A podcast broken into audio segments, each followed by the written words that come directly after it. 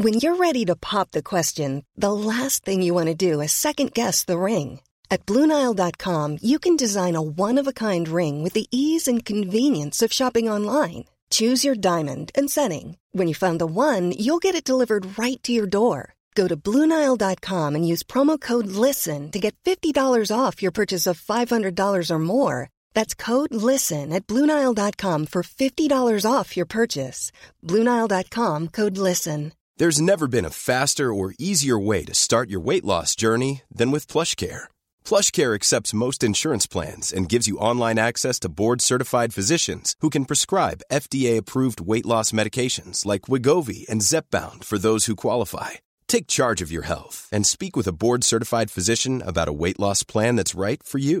Get started today at plushcare.com slash weight loss. That's plushcare.com slash weight loss. plushcare.com slash weight loss. There's never been a faster or easier way to start your weight loss journey than with PlushCare. PlushCare accepts most insurance plans and gives you online access to board-certified physicians who can prescribe FDA-approved weight loss medications like Wigovi and Zepbound for those who qualify.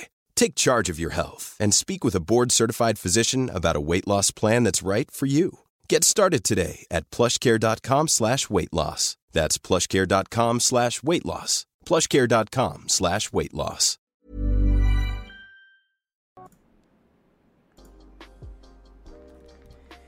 En el principio Dios creó el cielo y la tierra, y la tierra estaba desordenada y vacía, y las tinieblas sobre la faz del abismo es donde Dios se movía.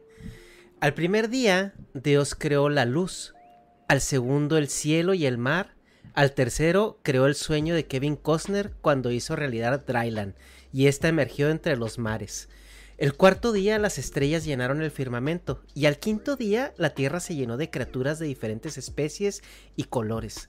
La vida había poblado ya la tierra desde el fondo de los mares hasta la altura de los cielos. El sexto día seguramente Dios encontró hongos porque se puso bien creativo y creó a un ser que se diferenciaría de todos los demás, uno a su imagen y semejanza, cual sea que esto aplique para un ser etéreo, pero mira, no vamos a cuestionar la creatividad en las drogas, nos dio muy buena música en los 70s. Y así fue creado el hombre y la mujer, la cual después aparentemente tuvo que ser reformulada porque nos contarían la historia de la creación de otra mujer cuando Adán estaba solito labrando la tierra. En una página, el mito del Génesis resumió millones de años de evolución, algo muy práctico para contar la historia del humano de una manera sencilla y satisfactoria. Los mitos religiosos sirvieron de vehículo a lo largo de varios milenios para automatizar el proceso de transferencia de conocimiento, así no tener que asustarnos día con día con la pregunta de si el sol saldría nuevamente cada vez que, que anochecía. Pero una vez fuimos sofisticando nuestra cultura, la ciencia tuvo oportunidad de ahondar en estos fenómenos, explicando cada vez con más claridad la naturaleza de los mismos. Ahora sabemos que la vida en la Tierra ha sido fluida y muy diversa, y que pasó de un organismo en común, cuyo origen es aún teorizado, a formas cada vez más grandes y complejas, que, que se originó en el agua como si fuera una incubadora y a lo largo de miles de millones de años de estabilidad climática y cósmica, ha logrado hazañas como la de las bestias más majestuosas que han pisado este mundo, los dinosaurios, los cuales a lo largo de 270 millones de años se colocaron como el, último escalón de la cadena alimenticia, habiendo especies de los mismos tan lejanas entre sí que hacen ver la distancia entre el último dinosaurio y el humano actual como un pestañeo. Y un buen día, el cosmos decidió que era suficiente. Y con un pinche pedradón reinició el ciclo de competencia por la soberanía planetaria. Los dinosaurios, al ser masivos y requerir cantidades de elementos colosales, fueron los primeros en perder, ante los que hasta entonces eran unos insignificantes mamíferos. Estos animales madrigueros, que se alimentaban de las obras y lo que los gigantes dejaran a bien caer, al poder alimentarse con más eficiencia, autogenerar su calor y estar adaptados a vivir bajo tierra, tuvieron su momento de estabilidad y paz para crecer y al momento de salir de sus hoyos, al adaptarse al mundo nuevo que dejaba ver los cielos abiertos y las planicies que se poblaban poco a poco de nuevas especies que corrían a sus anchas. De todos, uno sobresaldría. Apenas 65 millones de años bastaron para que una nueva especie se posicionara como la superior. Lo curioso es que en este caso no es por fuerza o tamaño como las, extintas gallinas Megazords, porque sí, los dinosaurios eran megagallinas. No, esta especie era diferente por su capacidad de organizarse, adaptarse al medio manipulándolo con el uso de herramientas. Luego, al igual que su dios, descubrirían los hongos y empezarían a despertar la conciencia.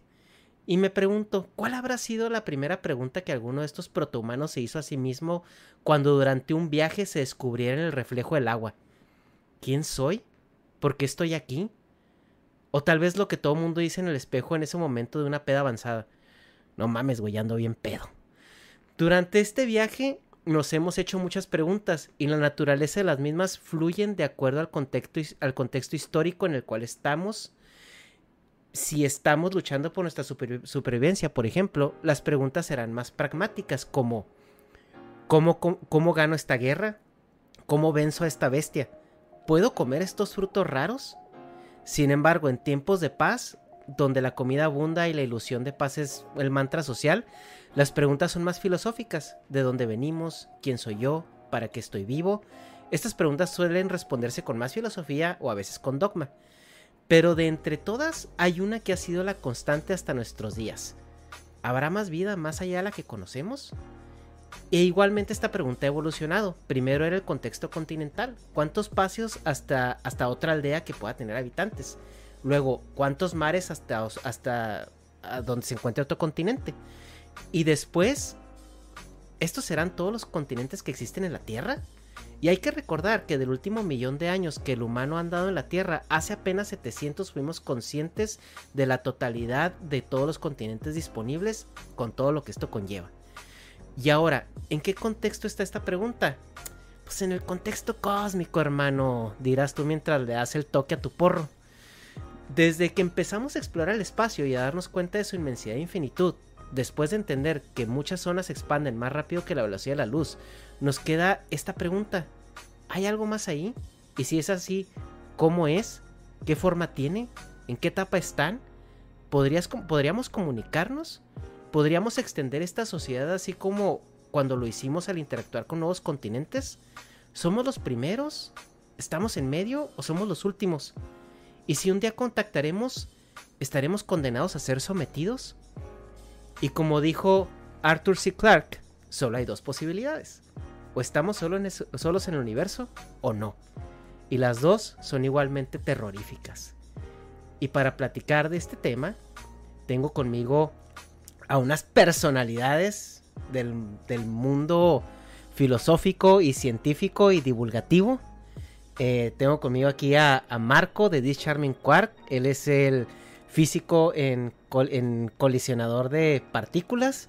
Tengo a Arnoldo Montaño, divulgador o ex divulgador, porque ahorita está en un retiro este, temporal. Y tenemos al Hobbit, el cual viene a, dar, a, darnos de cachetadas con unos cuentazos así, nivel maestro. Pues bienvenido, chicos. El micrófono está abierto. Gracias. Perfecto. Y pues eh, este tema da mucho por dónde escarbarle. Porque primero, creo que lo, primero que hay que definir para entender esto es qué es la vida. Entonces, eh, desde una perspectiva, mm. no, sé, no, sé por, no sé por dónde empezar porque yo sé que el hobbit nos va a decir una, unas historias de que la vida es el, no sé, el autodescubrimiento de nuestros de nuestras este, felicidades, etcétera, etcétera. Entonces vamos a dejar el Hobbit al final. Quiero preguntarle primero en, situaciones más pragmáticas. Yo creo que empezando por el turbo más pragmático de aquí sería este Marco o Alan. ¿Cómo quieres que te digamos, güey? Valdivia, vamos a decirte Valdivia. Bueno, Valdivia, si quieres, este, por culpa de aquí presente COVID que como Marco, sí me llamo Marco, me llamo Marco Alan pero pues una confusión total, ¿no? Se arruinó mi presencia de marca inexistente. Pero bueno, como me quieran llamar. Pues, bueno, Valdivia, como, como dice Arnoldo, que se habla entre científicos. Científicamente, ¿cuál es como el consenso que hay que definiría qué es la vida? O sea, ¿en qué punto llamamos vida y en qué punto no podemos llamarle vida? Bueno, mm, dos consideraciones respecto a ese tema. Resulta que si tú consultas a los expertos que hablan sobre la definición de, vida, prácticamente hay un consenso no en la definición, sino que posiblemente no exista una definición de vida. ¿Y a qué me refiero con esto? Hay que distinguir entre el concepto de algo y la definición de algo.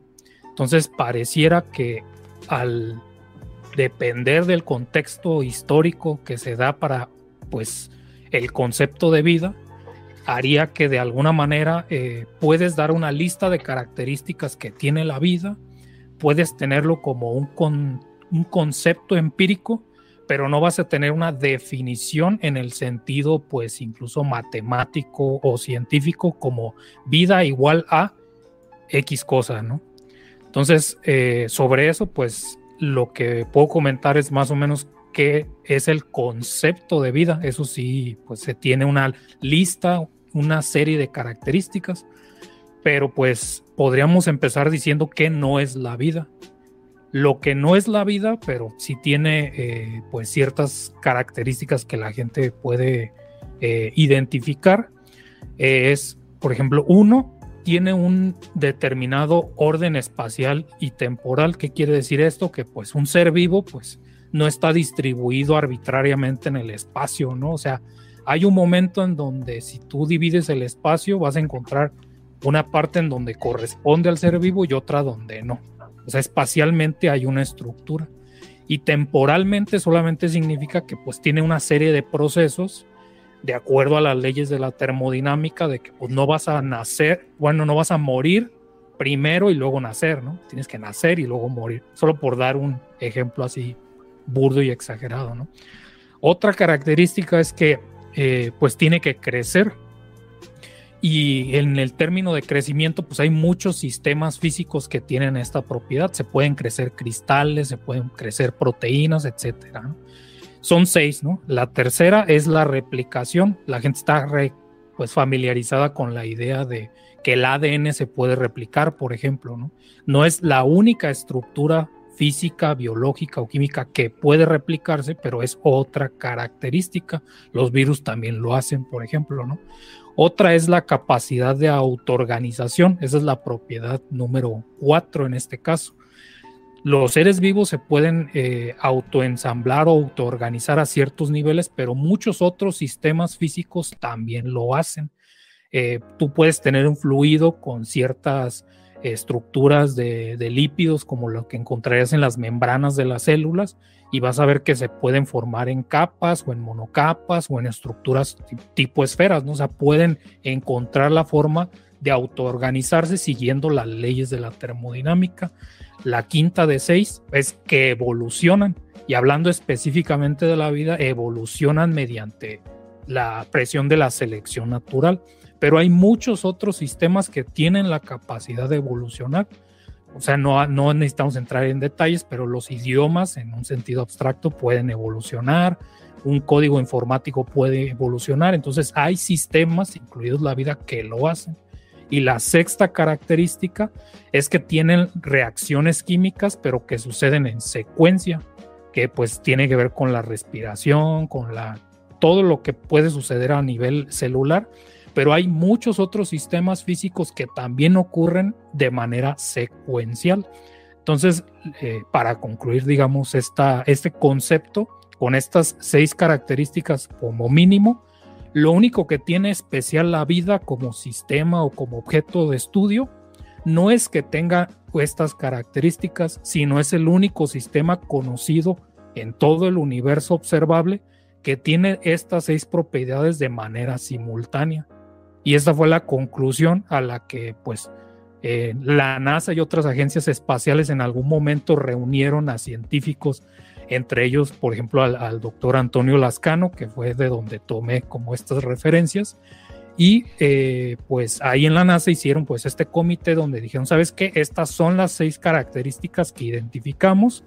No tiene nada de especial la vida en ese sentido como objeto de estudio, solo que las tiene de manera simultánea. Entonces es lo que podemos ofrecer, el concepto de vida, pero difícilmente va a haber una definición. ¿Por qué un virus no se puede catalogar como vida? Porque no podría eh, existir como de manera independiente con respecto a un ser vivo que sí le, lo llegaría a estar. Pero pues también hay debates abiertos al respecto, solo que pues para que sea un poco más claro es como preguntarte si tu memoria USB o tu tarjeta SD es una computadora. Pues puede hacer ciertas funciones, pero eh, una USB o una, un disco duro o una tarjeta de memoria no hace sentido si no está embebida en un sistema computacional. En ese sentido, para mí sería más claro entenderlo en términos no de vida y de, seres vivos y virus, sino entre vida y embebida, porque pues tienen esas limitaciones. Hay mucha gente que no hace sentido si no está embebida. Eh, a ver, Arnoldo, eh, en tu, en tu brevario divulgativo, ¿cómo, cómo describirías eh, la vida? O sea, en términos eh, un poco más eh, coloquiales? Em, pues es que la onda es de que solo podemos hablar de vida tal y como la conocemos en este planeta, ¿no? Porque no conocemos organismos que estén vivos que sean diferentes a los que estamos viendo aquí en el planeta. Entonces, según lo que hemos observado, son eh, organismos, organizaciones de muchas cositas, aminoácidos, eh, proteínas y cosas así que contienen ADN y el ADN lo que quiere es replicarse y hacer más ADN y eh, hacerse mejor. Entonces, en términos de la vida como lo conocemos, son estructuras a base de carbono que de alguna manera están conscientes de que existen y tienen que hacer algo por su supervivencia y por eh, replicarse, básicamente. Ya el, grado de, conciencia que tengan sobre sí mismos y sobre su especie, pues ya puede variar, pero la vida tal y como la conocemos es básicamente, básicamente eso. Sí, porque aquí estamos hablando de organismos que, existen, pero no necesariamente que sean conscientes de, su existencia o que, o, que funcionen de una manera muy compleja, ¿no? Como por ejemplo una bacteria o organismos microcelulares que, que este, eh, pues realmente son, funcionan a base de procesos naturales. Exactamente, exactamente. Sí, pues eh, eh, es muy difícil eh, como comprender este rollo de que una bacteria está viva o de que, por ejemplo, un árbol está vivo si, si no lo ves que se mueve y así, ¿no? O sea, cuando aprendes de niño que un árbol está vivo, sí te rompe totalmente todos los paradigmas que tienes, porque para ti un ser vivo pues, es como un perrito, ¿no? Que una cosa que está ahí, que se mueve, que respira, y cuando eh, aprendes que hay diferentes eh, organismos con diferentes características que también están vivos, eh, pues sí es así como que el, gran descubrimiento. Ahora, la vida la podríamos encontrar de muchas y muy diferentes maneras allá afuera en el espacio, solo que pues la que nos tocó ver es la que, la que tenemos aquí a base de carbono. Quién sabe, a lo mejor y hemos visto cosas que podrían estar vivas también a su manera, pero como no sabemos o no las logramos cientificar, pues nos pasan desapercibidas. Porque esa, esa también es una cuestión, ¿no? Eh, antes de pasar la, palabra al Hobbit. Eh, estaba, bueno, soy muy fan de Neil deGrasse Tyson y el, viejo ha evolucionado a, tener discusiones, a hacer monólogos últimamente. Pero eh, algo que él decía era que a veces nosotros pensamos de que vamos a ir a otros planetas y vamos a ver vida así súper rara y con otros elementos y otra materia. Cuando la estadística nos dice, por ejemplo, si tú analizas la composición química de un ser humano o de cualquier cosa viva en la Tierra, es casi uno por uno en los, en los átomos más disponibles que hay en el universo, ¿no? Y, y, lo que se utiliza es porque no hay vida a través de, no sé, por ejemplo, lo que le llaman em, el silicón, ¿no? Que es el, un átomo muy similar al carbono dicen, bueno, pues porque es este es muchísimo más abundante el carbono, o sea, porque te vas a preocupar por estar jalando átomos de, de silicón, ¿sí va silicón? O silicio. Silicio, silicio. Silicio.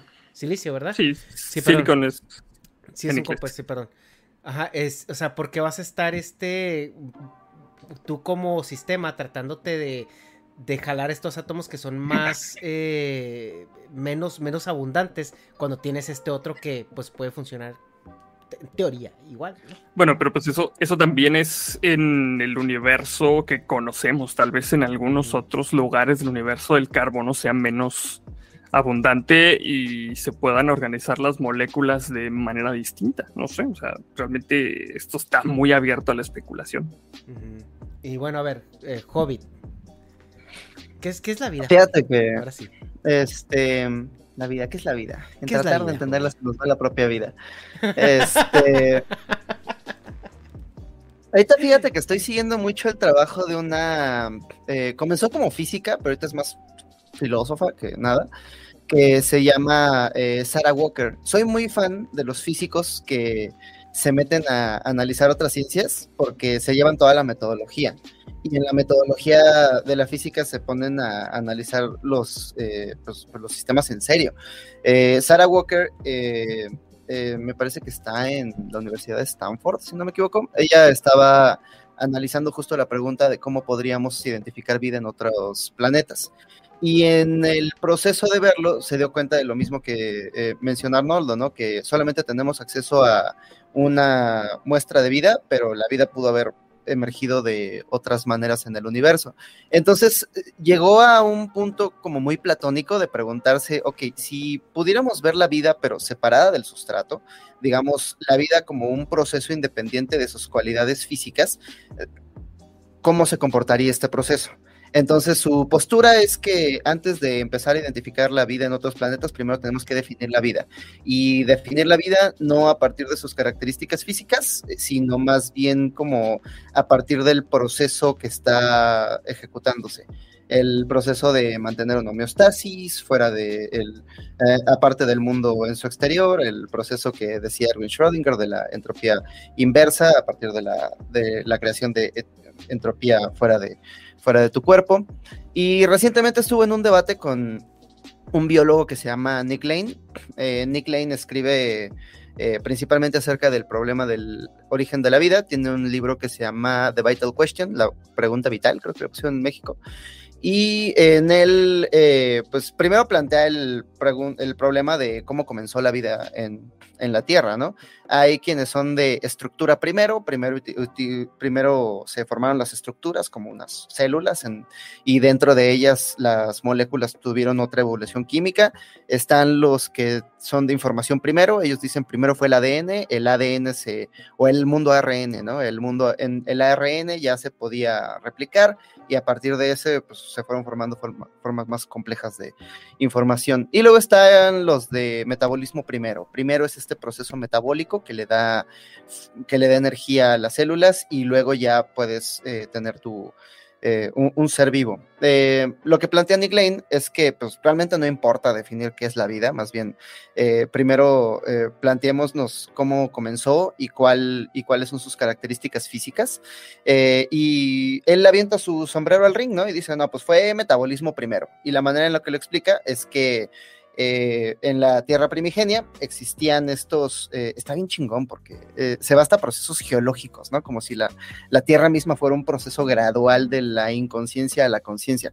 Entonces, primero dice que en el fondo del océano existían estas como chimeneas termales que conectaban como toda la energía del centro del, de la Tierra con el agua del océano y como el la entropía odia los, odia los gradientes, pues empezaron a, empezaron a formarse estas estructuras, ¿no?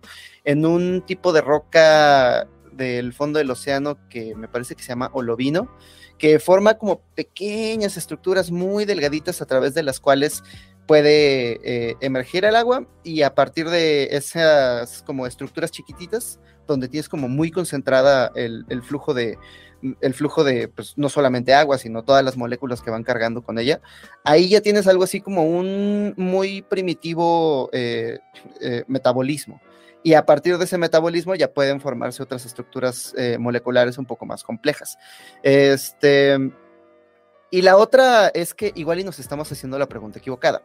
en esta misma idea de cómo las cosas gradualmente pueden ir adquiriendo vida sin que como tal, eh, digamos, hay una línea separando lo que está vivo de lo que no. Del mismo modo, hay un par de eh, investigadores que me parece que no es italiano, ojalá me acordara el nombre. Tienen una teoría que le llaman la teoría de la información integrada, Y la teoría de la información integrada dice que eh, ocurre lo mismo para la, para la conciencia, ¿no?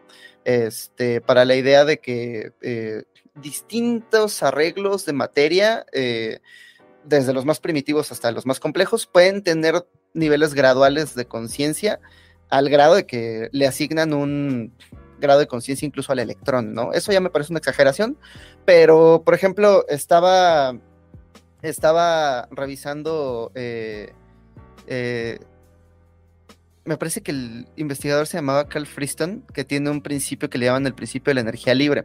Eh, mis amigos biólogos ya me lo trataron de explicar cinco veces, no le entiendo, pero lo que más puedo como, como entender de lo que me han dicho es lo siguiente tú requieres de un proceso, o sea, para, para existir, para vivir, necesitas de un proceso de generar energía, ¿no?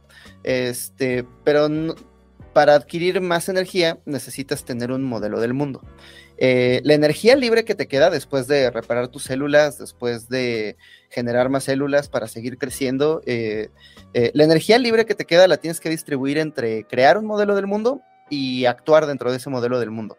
Entonces, al crear ese modelo del mundo, la mente actúa como una especie de operación bayesiana, en el que tienes una predicción de cómo van a suceder las cosas a tu alrededor y de cómo está estructurado el mundo a tu alrededor, y entonces vas y te enfrentas a él, y al enfrentarte a él obtienes más información del mundo y entonces haces más precisa tu, tu predicción. Pero no puedes hacer la predicción tan precisa porque entonces estás gastando muchísimos recursos, pero no la puedes hacer tan imprecisa porque entonces pues caminas hacia las fauces de un león y te comes. Y te come, ¿no? Este, pero incluso seres unicelulares, me decía, que no tienen mente, tienen como una especie de ontología muy básica, tienen como eh, un modelo del mundo. Eh, me, me estaba explicando mi amigo biólogo que hay una, eh, digamos, una célula que come lactosa. En el agua, pues gasta energía A lot can happen in three years, like a chatbot may be your new best friend. But what won't change? Needing health insurance. United Healthcare Tri Term Medical Plans, underwritten by Golden Rule Insurance Company, offer flexible, budget friendly coverage that lasts nearly three years in some states. Learn more at uh1.com. Quality sleep is essential. That's why the Sleep Number Smart Bed is designed for your ever evolving sleep needs. Need a bed that's firmer or softer on either side? Helps you sleep at a comfortable temperature? Sleep Number smart beds let you individualize your comfort so you sleep better together. JD Power ranks Sleep Number number 1 in customer satisfaction with mattresses purchased in-store. And now save 40% on the Sleep Number limited edition smart bed for a limited time.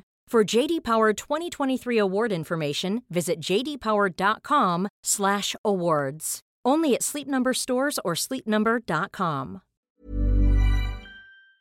incluso para moverse, porque a esa escala el agua es como muy viscosa.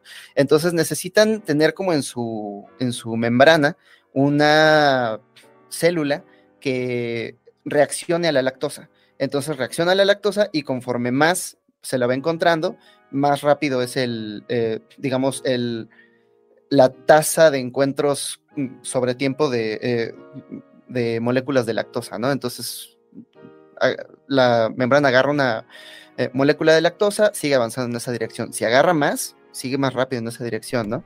Pero al principio es todo un, andar aleatorio. Pero no solamente tiene un modelo del el mundo, sino además un modelo de sí mismo que sirva como base, ¿no? Porque si obtienes una molécula de lactosa, pero no sabes si antes obtenías más o antes obtenías menos, no significa nada. Este, entonces, por ese lado, creo que la teoría de la información integrada, como le llamaban, si bien es un buen eh, paso, pues tiene... Eh, tiene esta característica, ¿no? De que este, igual y no toda la materia, no los electrones tengan eh, un nivel de conciencia, pero incluso las, eh, las formas de vida más simples ya tienen, eh, si no una conciencia, por lo menos una especie de autopercepción. Entonces, este, de todo este cantinfleo, lo que puedo resumir es que eh, el debate está abierto, no sabemos qué es la vida. Hay quien dice que ni siquiera la tenemos que definir, más bien describirla en sus, eh, en, sus cuestiones físicas. Y por otro lado, hay quienes creen que en una de esas, sí, la pregunta interesante sería, ¿qué es la conciencia? Como diría el, el, refrán norteño machista, las mujeres es como la vida, no hay que entenderla, solo amarla. Eh, Aquí, por ejemplo, todo ese proceso que está escribiendo, de lo que escribieron ustedes, de, de lo mejor el, origen de la vida, ¿no? O sea, se teoriza pues que es microorganismos que de repente se volvieron más complejos y empezaron a integrar otro tipo de procesos y ya no eran organismos unicelulares que tenían un monoproceso, ¿no? O sea, para existir. Eh, eso es, eh, a lo mejor es estudiado, es teorizado, es plausible, pero ahora la pregunta es, ¿dónde sucedió?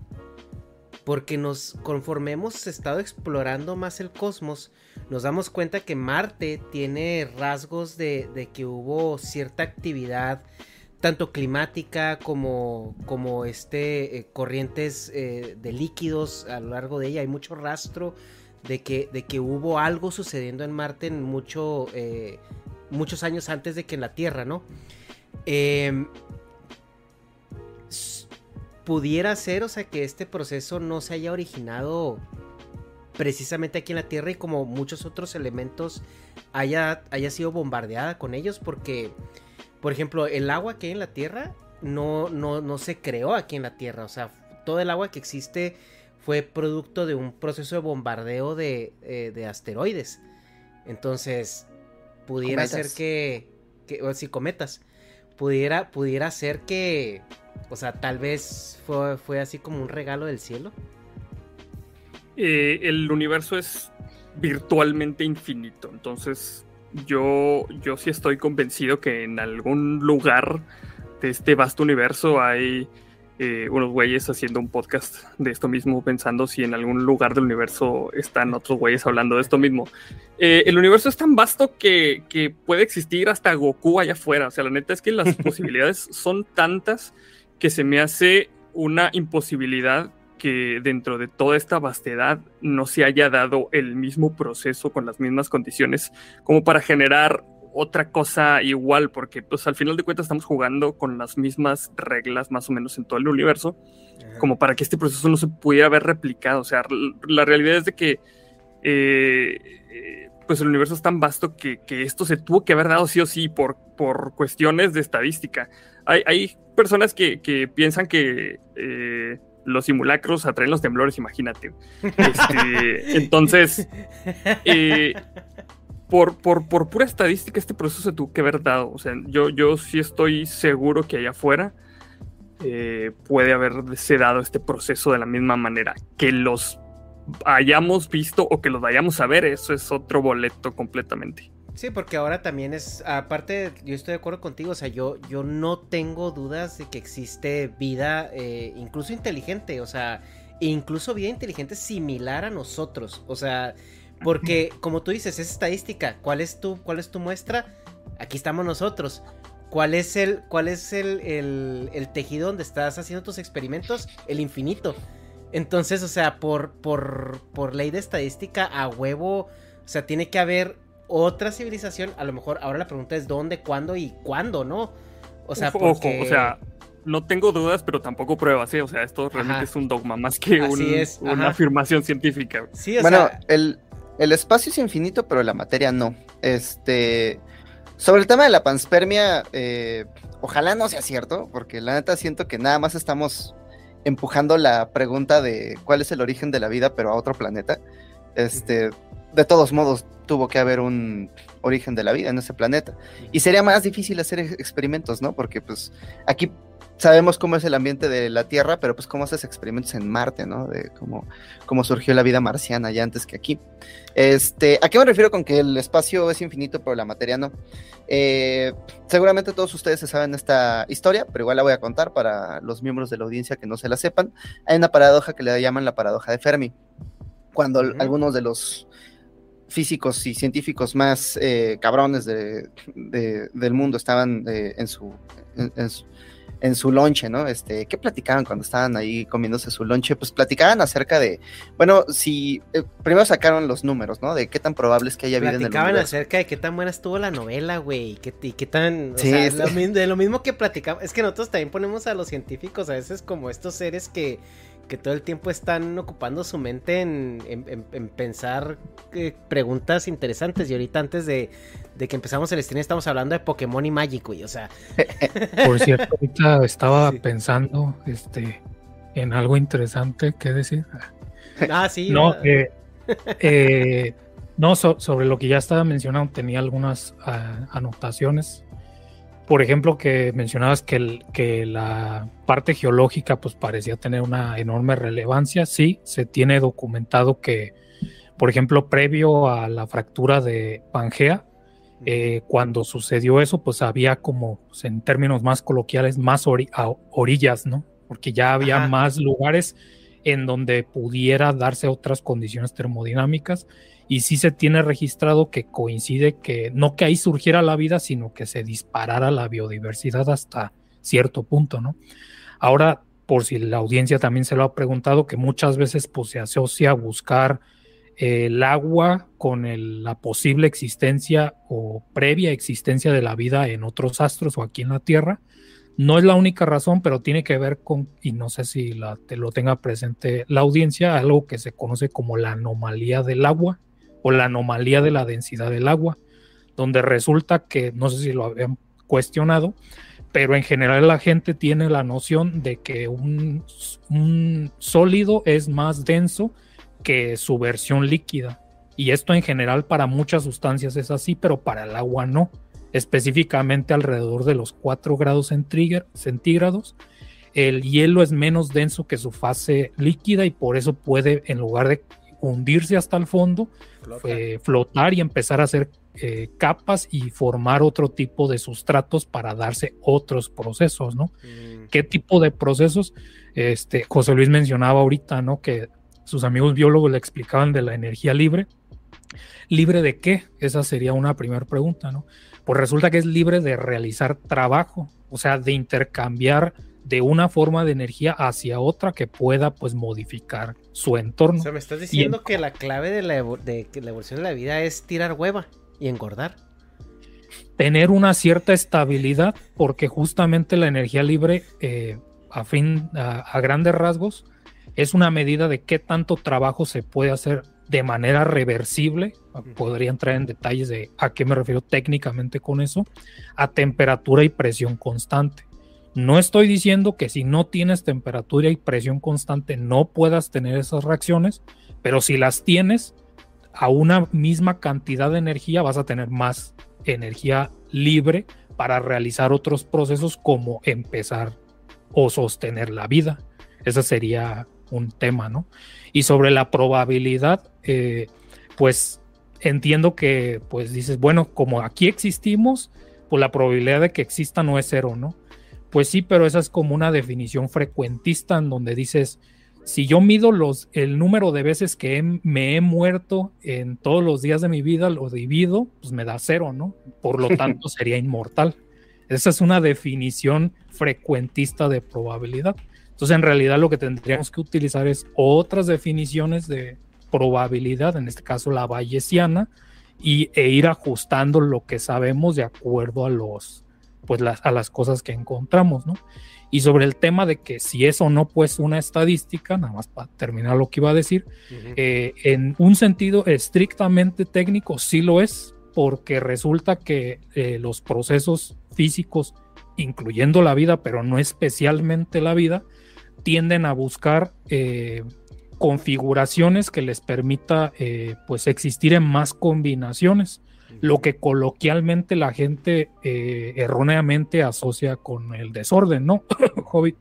Pero que ya, ya lo he tratado de aclarar, pero solamente quiero decir que, que, la vida es una de esas tantas formas en las que eh, la naturaleza encuentra más combinaciones disponibles y tiende a hacer que pues la entropía tenga el valor que tiene, ¿no? Pero no es nada místico ni oscuro, este, y en todo caso la noción que pudiéramos tener de conciencia, no, o sea, yo entiendo que, esa sería la, idea coloquial, porque dices, un electrón, estoy seguro que no tiene conciencia, ¿no? Entonces, pues respiro aliviado porque pues seguramente hay gente que cree que sí, ¿no?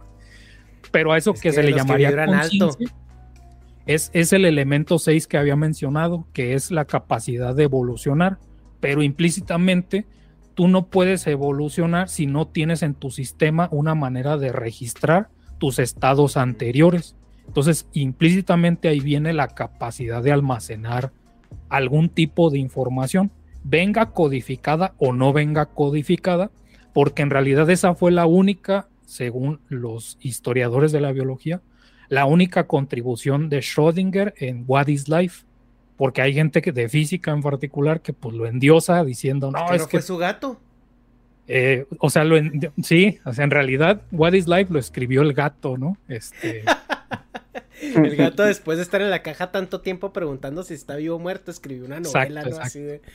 Eh, es que justo la gente, su propia existencia. Es que la, gente también confunde mucho, o sea, porque la, la, matemática, bueno, en términos cósmicos es, funciona, o sea, es la percepción es diferente y tú lo decías, o sea, hay, infinitos diferentes, o sea, hay infinitos más infinitos, ¿no? No es lo mismo el infinito de los números irracionales que el infinito de los números naturales, ¿no? Entonces, eh, porque a, pesar de que la vida es improbable, porque es cierto que necesitas muchas condiciones, sobre todo para una vida compleja, ¿no? O sea, ¿por qué en la Tierra los dinosaurios tuvieron tanto tiempo para crecer y volverse estos gigantes?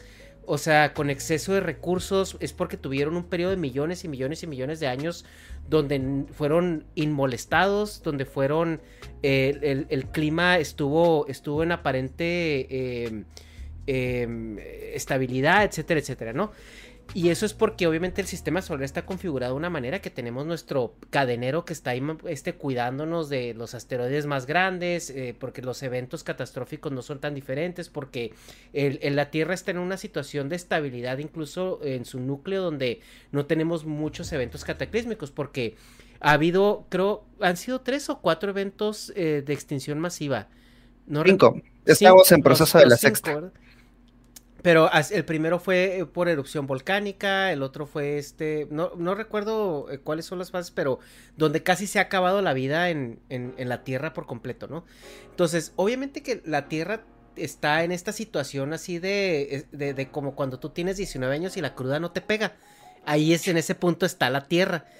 Y, hay, y obviamente es improbable porque son muchos factores que se tienen que concretar.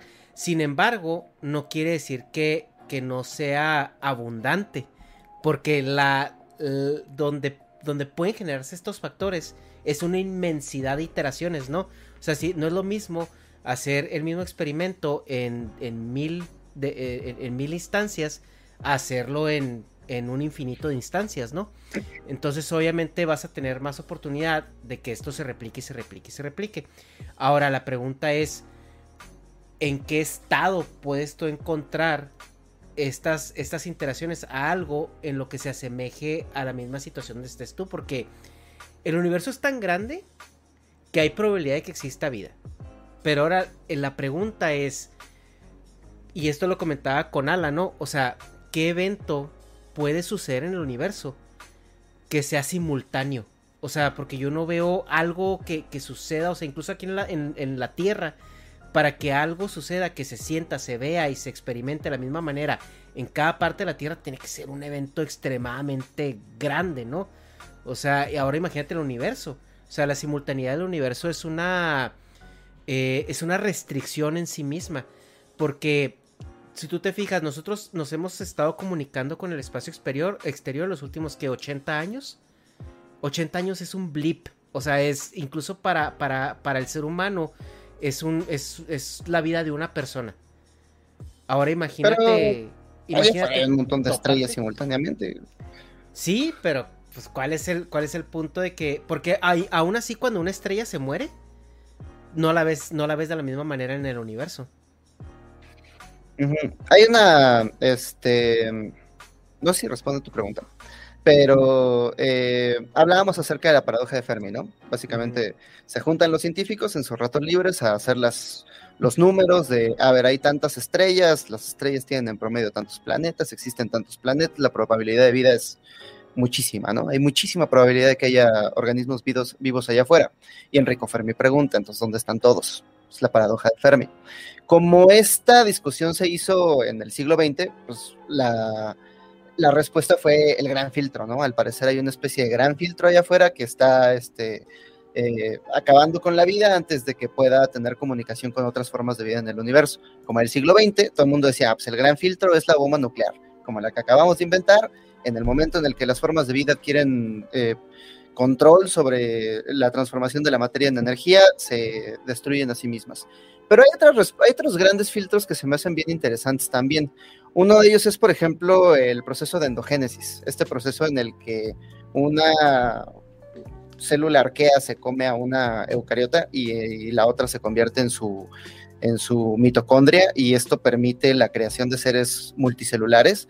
Eh, pasaron 5 mil millones de años en la Tierra y ese evento solo pasó una vez, que sepamos, este, o que haya dejado, eh, o que haya dejado descendientes, ¿no? Que somos todos nosotros.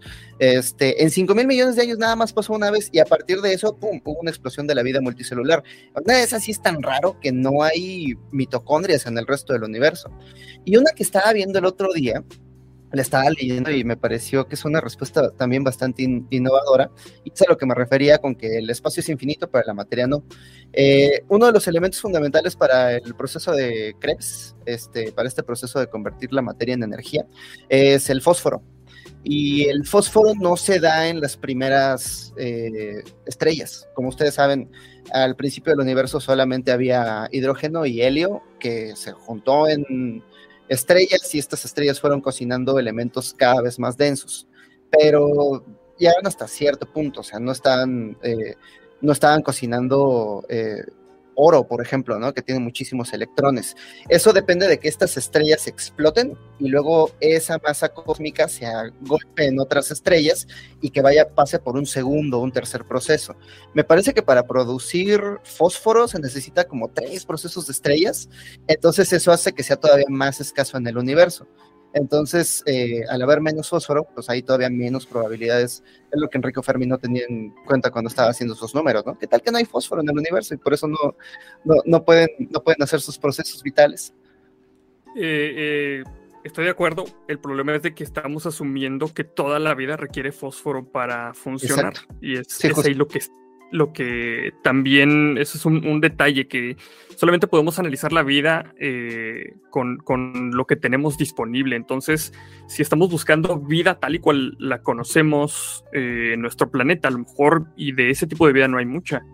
otro filtro que se me hace a mí, eh, que es un poco más, más, este, bueno, que, te forza a, que no se comuniquen las civilizaciones inteligentes, si quieren llamarlo así, es la velocidad de la causalidad. O sea, nada puede superar la velocidad de la luz. Y para las escalas cósmicas, el hacer algún tipo de comunicación, de viaje o de cualquier otro tipo de, cosa a las escalas de los organismos, eh, a las escalas de la vida, pues, que, que tenemos los organismos, pues a lo mejor este puede ser un filtro que hace que eh, a lo mejor las, las, los restos o, las señales de civilizaciones eh, pues estén demasiado lejos como para alcanzarlas. O sea, eh, apenas las señales de televisión todavía no salen ni siquiera del, de la heliosfera. O sea, los, los marcianos todavía ni siquiera pueden ver I Love Lucy. Marimar, Fuera de nuestro sistema solar. Entonces, eh, este tipo, o sea, a lo mejor y, hay civilizaciones ahí, pero están tan lejos que no los podemos alcanzar. Y, a lo mejor y jamás los vamos a poder alcanzar. Entonces también eh, uno de los filtros puede ser ese, la manera en la que está configurado nuestro universo para ir de un lado a otro para que se transfiera información de un lugar a otro. Es que justo. O la tecnología, ¿no? o sea, ¿quién usa radio en el, en el espacio? ya sé. Que justo ahorita, ahorita a lo mejor platicaremos de cuál es la manera más eficiente de comunicarnos. Y probablemente no es por ondas de radio, sino son por ondas gravitacionales. Pero. Eh, ¿Sabes qué? El otro día, Marco, cuando, cuando fui a la Migala, estaba, estaba proponiendo una forma de comunicación que me parece así este, brutal. La comunicación por. Eh, me parece que eran ondas gravitatorias. O sea, si tuviéramos una, una civilización que pudiera crear sus propias ondas gravitatorias, lo codificas con Morse y podrías mandar mensajes legibles al otro lado de la galaxia en, tiempo récord. No, y, que, y sin que se degraden aparte, o sea, por el... Ajá, pero, pero imagínate, si, si estamos a 200 años de descubrir esa tecnología, por ponerle un número, y estamos tratando de comunicarnos por medio de radio, una civilización como mucho más avanzada que ya se comunica como por onda, sí. Por, por tiempo espacio, pues, pues no, no va a estar checando su radio a ver qué a ver qué están escribiendo. O a lo mejor sí, güey. A lo mejor sí, porque a lo mejor, o sea, si eh, es- es- esto se va, se va apilando, ¿no? O sea, si nosotros descubrimos cómo comunicarnos a través de ondas gravitatorias, pues te puedo apostar que a lo mejor no apagamos nuestro radio porque por experiencia sabemos que a lo mejor otra civilización apenas va en la era del radio, ¿no? Pero lo que comentaba Arnoldo es de que es, es el, yo creo que el, por la razón por la cual no vamos a poder contactar con alguna otra civilización. Esto es algo que yo sí creo, güey. Yo sí creo que nos vamos a morir solos, güey, sin contactar por, el, por ese tema de la causalidad y porque un millón de años en escala cósmica es absolutamente nada, güey.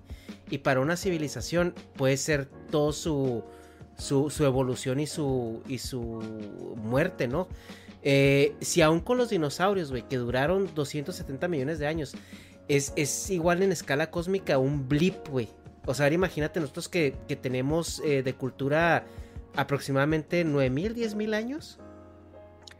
Aparte, eh, lo que vemos en, en las historias de ciencia ficción es que las civilizaciones inteligentes tienden a evolucionar hacia, hacia afuera, ¿no? O sea, a hacer Y sus- hablar inglés. Y hablar inglés, exactamente, hablar inglés.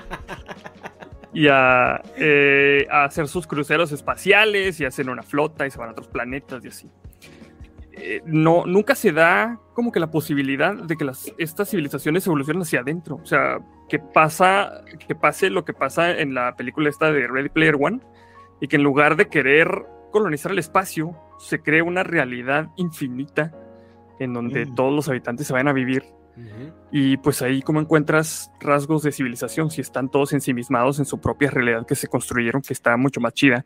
Entonces, es, esa, esa posibilidad también eh, es, es algo que se menciona en la paradoja de Fermi, que la neta no es que no haya civilizaciones, sino que ya no hay eh, como que señales que se puedan eh, eh, sí, pues, cachar de esas civilizaciones porque están tan ensimismados en su propia civilización que ya no necesitan a nadie afuera. Entonces también ese es una. yo, yo creo que la tendencia por la cual se teoriza que tendemos a, a- a evolucionar hacia afuera es por, por la búsqueda de recursos, ¿no? O sea, por los mismos mecanismos por los cuales nosotros vamos y conquistamos eh, o tomamos por la fuerza eh, territorio disponible aquí, ¿no? O sea, por, por el tema de recursos.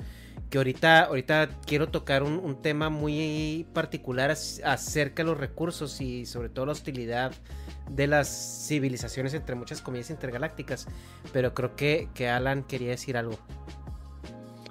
Ah, sobre, sobre el tema de, de dónde buscar, pues creo que ya había dado algunos indicios, nada más invitar a la gente que pues hagan esa abstracción, ¿no? Que, que, que mencionaban ya que otros físicos o filósofos han hecho. O sea, no es necesariamente el tema del agua, ¿no? Sino una característica es esa diferencia de, de densidades y pues puede haber otras sustancias en condiciones termodinámicas que nos parecerían extremas a los terrícolas, pero que fueran mundanas en otra parte del universo, pues permitiría esta diferenciación y tener las condiciones termodinámicas para la autorreplicación, la persistencia de información, la serialidad de los procesos químicos y la estructura espacio-temporal, que son cuatro características de las seis que, que había mencionado, ¿no? Otra es también, este, no sé si han oído, por ejemplo, del Feynmanium, que, está nombrado, inspirado por Richard Feynman.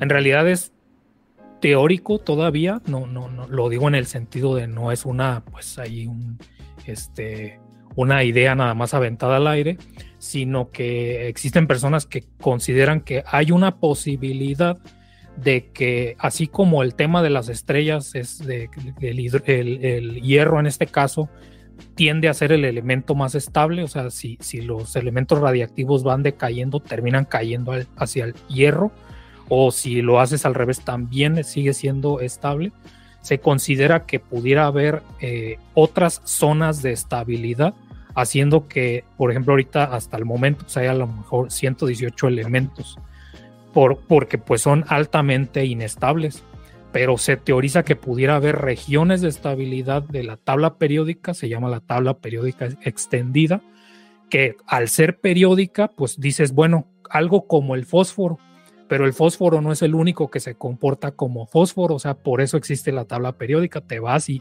checas qué otras cosas hay. el carbón no es el único que se comporta como carbón, por eso existe la tabla periódica.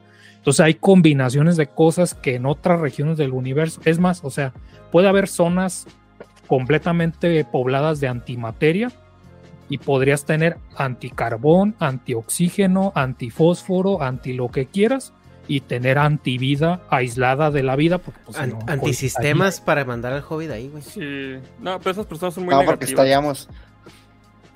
Por ejemplo, ¿no? Y, ya- y ya lo de la comunicación, bueno, si quieres lo dejamos para una sección más adelante, pero pues sí, yo creo que, lo, como dice Arnoldo, tal vez desarrollaron el WhatsApp y ya se comunicaron solo entre ellos y jamás quisieron llegar Oye, a nosotros. Una de las cosas que, que se me hace muy triste es que en la nave esta que mandaron el disco ese donde contiene nuestra dirección y cómo somos, la. Voyager, güey. Que donde apuntaron nuestra dirección le pusieron una flechita.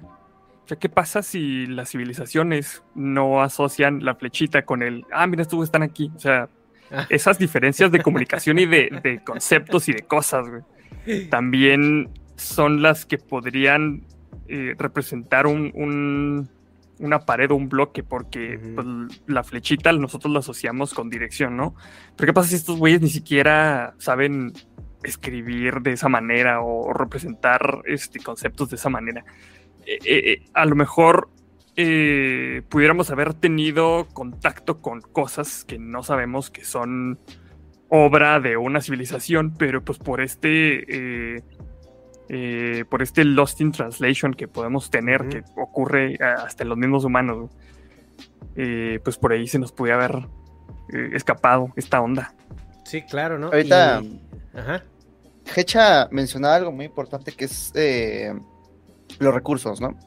Eh, en- al principio de la segunda novela de El problema de los tres cuerpos, me parece que la segunda parte se llama El bosque oscuro.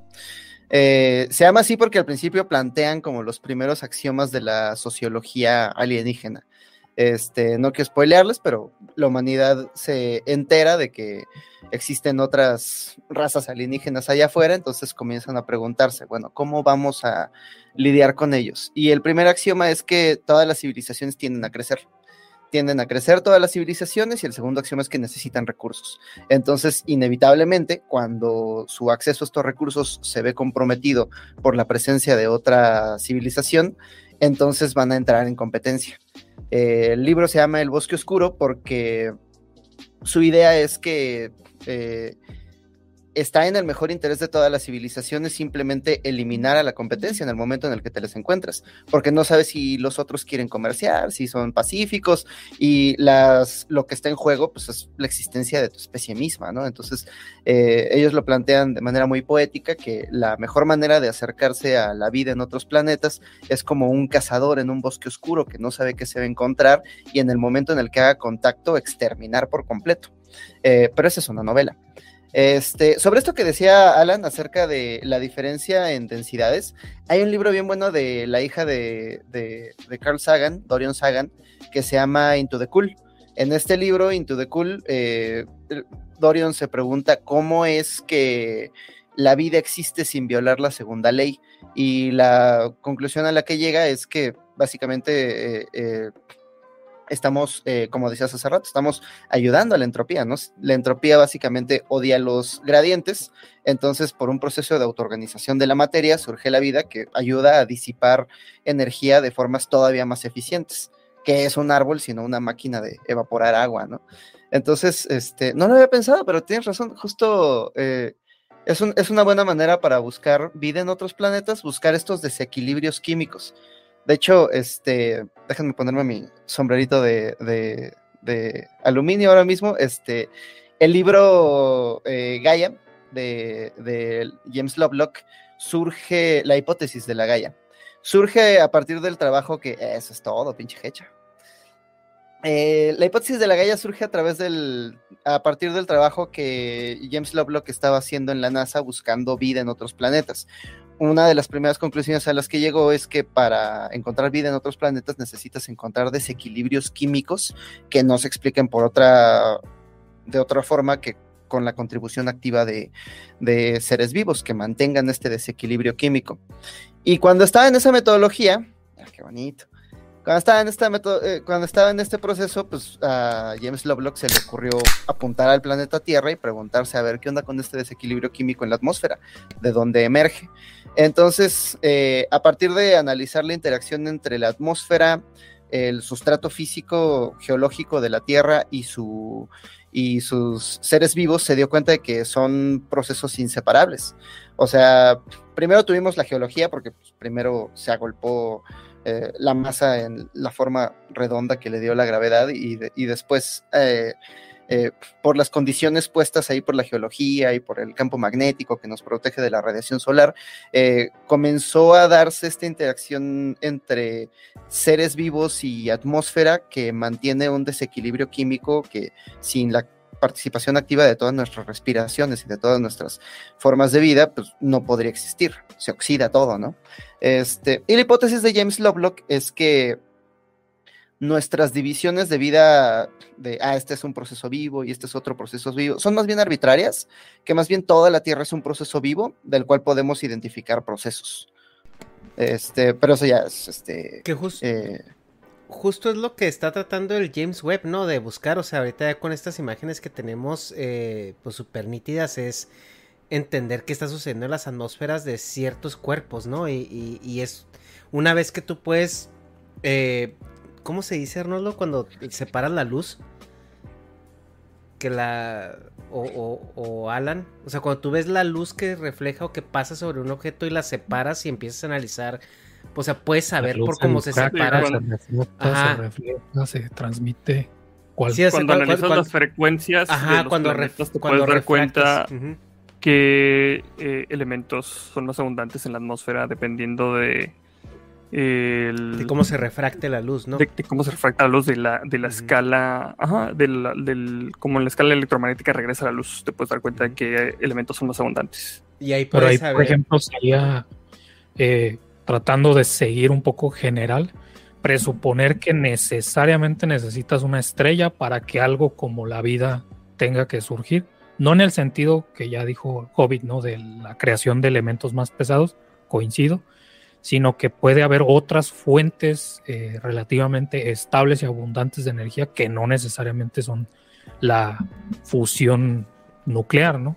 Eh, por ejemplo, el mismo Stephen Hawking mencionaba que pues, podría haber civilizaciones relativamente cerca de algún agujero negro mediante radiación Hawking, recibiendo energía y tener un camino evolutivo completamente, pues ni remotamente cerca al nuestro, ¿no? Eh, si te vas más hacia adelante, pues no tendríamos un sistema de visión que si lo tuvieran, parecido en el espectro electromagnético, este, ni siquiera a lo mejor estaríamos o, eh, pensando en que sus mecanismos de censar el, el, ambiente sea mediante el electromagnetismo, ¿no? Pueden ser estructuras que sean sensibles hacia la interacción gravitacional, este, digo, hay más interacciones eh, para elegir, ¿no? Eh, eh, en este caso. Y, y lo otro es que, por ejemplo, creo que entendiblemente, por supuesto, estamos presuponiendo que la única forma de vida posible es aquella que es de múltiples organismos y que la noción de vida y muerte fue el único eh, sistema que encontró su historia evolutiva para pues evolucionar y preservar esa información. O sea, si te vas a la, a la definición más abstracta o al concepto empírico abstracto de vida, pues perfectamente puedes distinguir la vida de los seres vivos o sea, podrías no tener seres vivos, solo podrías tener vida.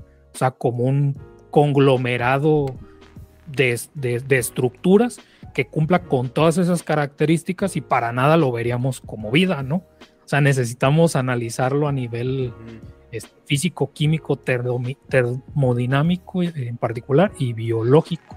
Entonces, eh, eso es lo que lo hace bastante complicado, ¿no? Porque no nos cuesta mucho sacarnos la visión antropocentrista de cómo parecía, cómo pudiera ser la vida, ¿no? Entonces, por ejemplo, podría haber estructuras que no tengan la noción, como ya lo mencioné, de vivir y morir, por ejemplo, ¿no? Ni de inmortalidad, por lo tanto, simplemente estructuras que no solo se autorrepliquen, sino se autorreparen y que puedan evolucionar internamente sin la necesidad de algo parecido a la reproducción, sea sexual, asexual o como sea. Entonces, eso lo complica todavía más, pero pues va en la dirección de abstraer el concepto de vida, incluso de la noción de ser vivo. Por eso me gusta mucho el, trabajo de Sarah Walker, porque ella identificó luego, luego, ¿no? Lo primero que tenemos que hacer es definir la vida, porque si no, pues no sabemos qué estamos buscando.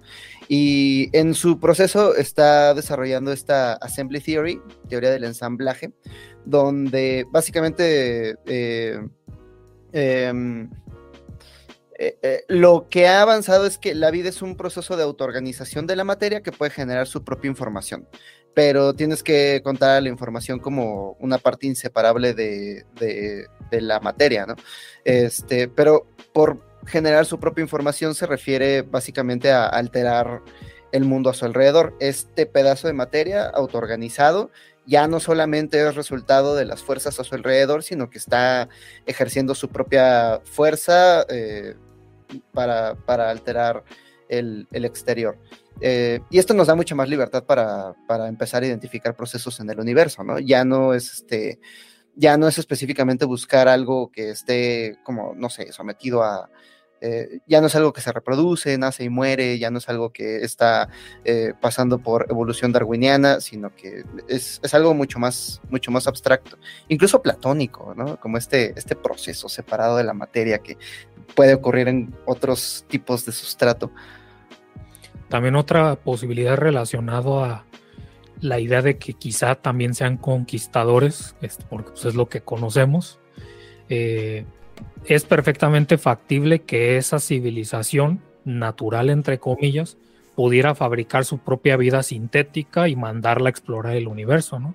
Entonces, mm. tal vez si nos llegáramos a encontrar vida, ni siquiera sea la vida natural, ¿no? Sino este, lo que se nos ocurriría hacer como humanidad a nosotros, no hacer algún tipo de vida artificial que se alimente ahí de ondas gravitacionales cuando haya a comer, eh, pues transmita la información como una antena a quien la sepa decodificar, ¿no? Pues simplemente explorando. Creo yo, que justo eso es tipo la Voyager, ¿no? O sea, la Voyager es un embajador que... Pero no está viva. Ajá, no está viva, pero, pero te da indicios de algo que sí estuvo vivo y, lo, y lo fabricó. Entonces, o sea, obviamente tú vas a ver a lo mejor androides de protocolo que van a estar viajando intergalácticamente, eh, siendo embajadores de una civilización que probablemente para cuando contacten con alguien, esa civilización ya no va a existir. Como, como, como fuente orgánica o incluso su planeta o su estrella pudo haberse degradado, ¿no? En algún punto del, de ese trayecto. Y estamos hablando de miles de millones de años, suponiendo que este ente eh, artificial tenga los medios para no, no desgastarse tanto, ¿no? O sea, y pueda, pueda sobrevivir de manera autónoma muchísimos años. Entonces, ahora imagínate que a varias civilizaciones se les ocurra hacer lo mismo y al final la civilización intergaláctica van a ser un montón de androides de protocolo. De hecho, ahorita que mencionaba el, Hobbit, el bosque oscuro, la NASA tiene definido un protocolo de cómo interactuar con una... Ah, en caso de que se llegue a conocer una civilización más o menos inteligente. Y tenemos un protocolo para abordarlos que extrañamente se parece mucho a los avistamientos del primero, segundo y tercer tipo. Porque eh, este protocolo consiste en abducirlos. Según los de la NASA, de hecho, sí, esa es, una de las partes. Eh, el protocolo consiste en, observarlos desde, desde lejos para pues, aprender sus costumbres, qué hacen, qué no hacen, si son hostiles o no. Y luego en un segundo contacto, pues bajar a su planeta, conocer la superficie y hacer eh, mediciones y ese tipo de cosas en un siguiente paso se abduciría un, un organismo de estos para pues diseccionarlo en un tren, muy seguramente, así como lo hicieron los de en Estados Unidos, para luego ya finalmente tratar de hacer un contacto, eh, pues ya tratar de entablar una especie de conversación, pero no sé si fueron primero eh, estos protocolos y luego los, los encuentros de los ovnis o si se les ocurrió así como que, ah, pues ya tenemos esta madre, pues vamos a aplicarla a nosotros así. Ajá.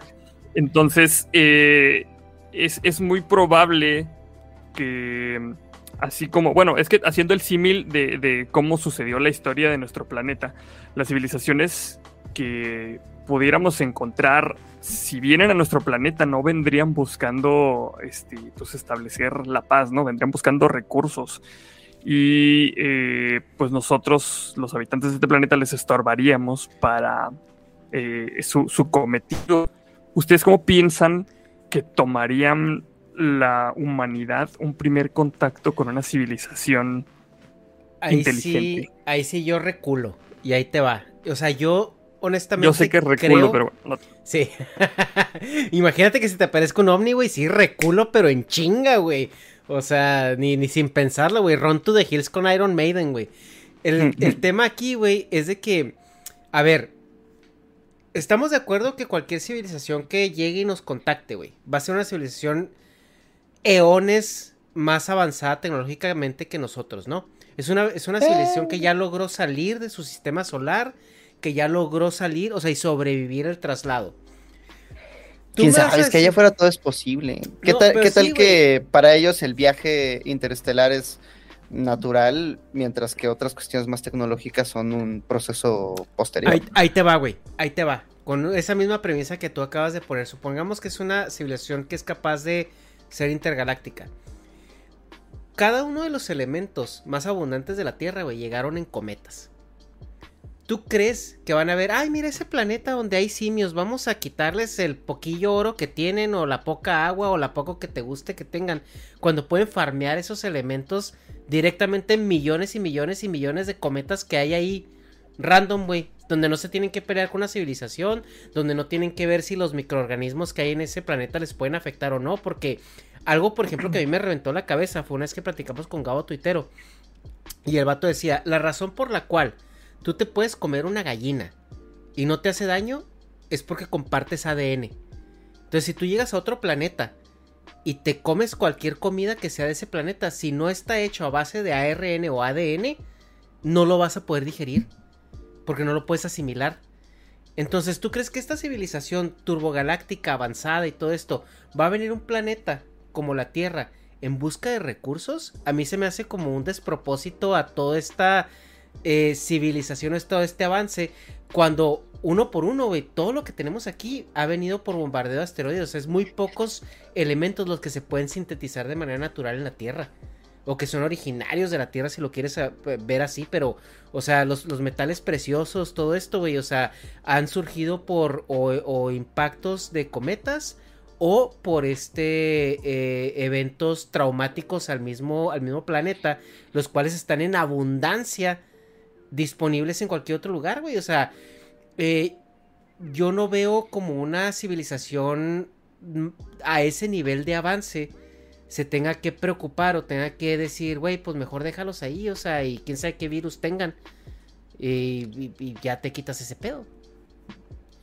Sí, aquí el, aquí el tema es que cuando hablamos de recursos, pues, pensamos que van a llegar buscando oro, ¿verdad? Bueno, o lo que sea que estén buscando. Oro. Hay que preguntarle a. Dharma por qué. No sé, o sea, o algo pues así arbitrario, ¿no? Realmente así, si nos ponemos abstractos, el único recurso no, no es la conclusión, pero el único recurso que pudieran llegar a buscando, digamos, sería energía y no, porque para tener una sociedad que pueda viajar eh, distancias intergalácticas, Ya tiene tendría que resuelto. haber ya encontrado una forma de, producir energía virtualmente inagotable.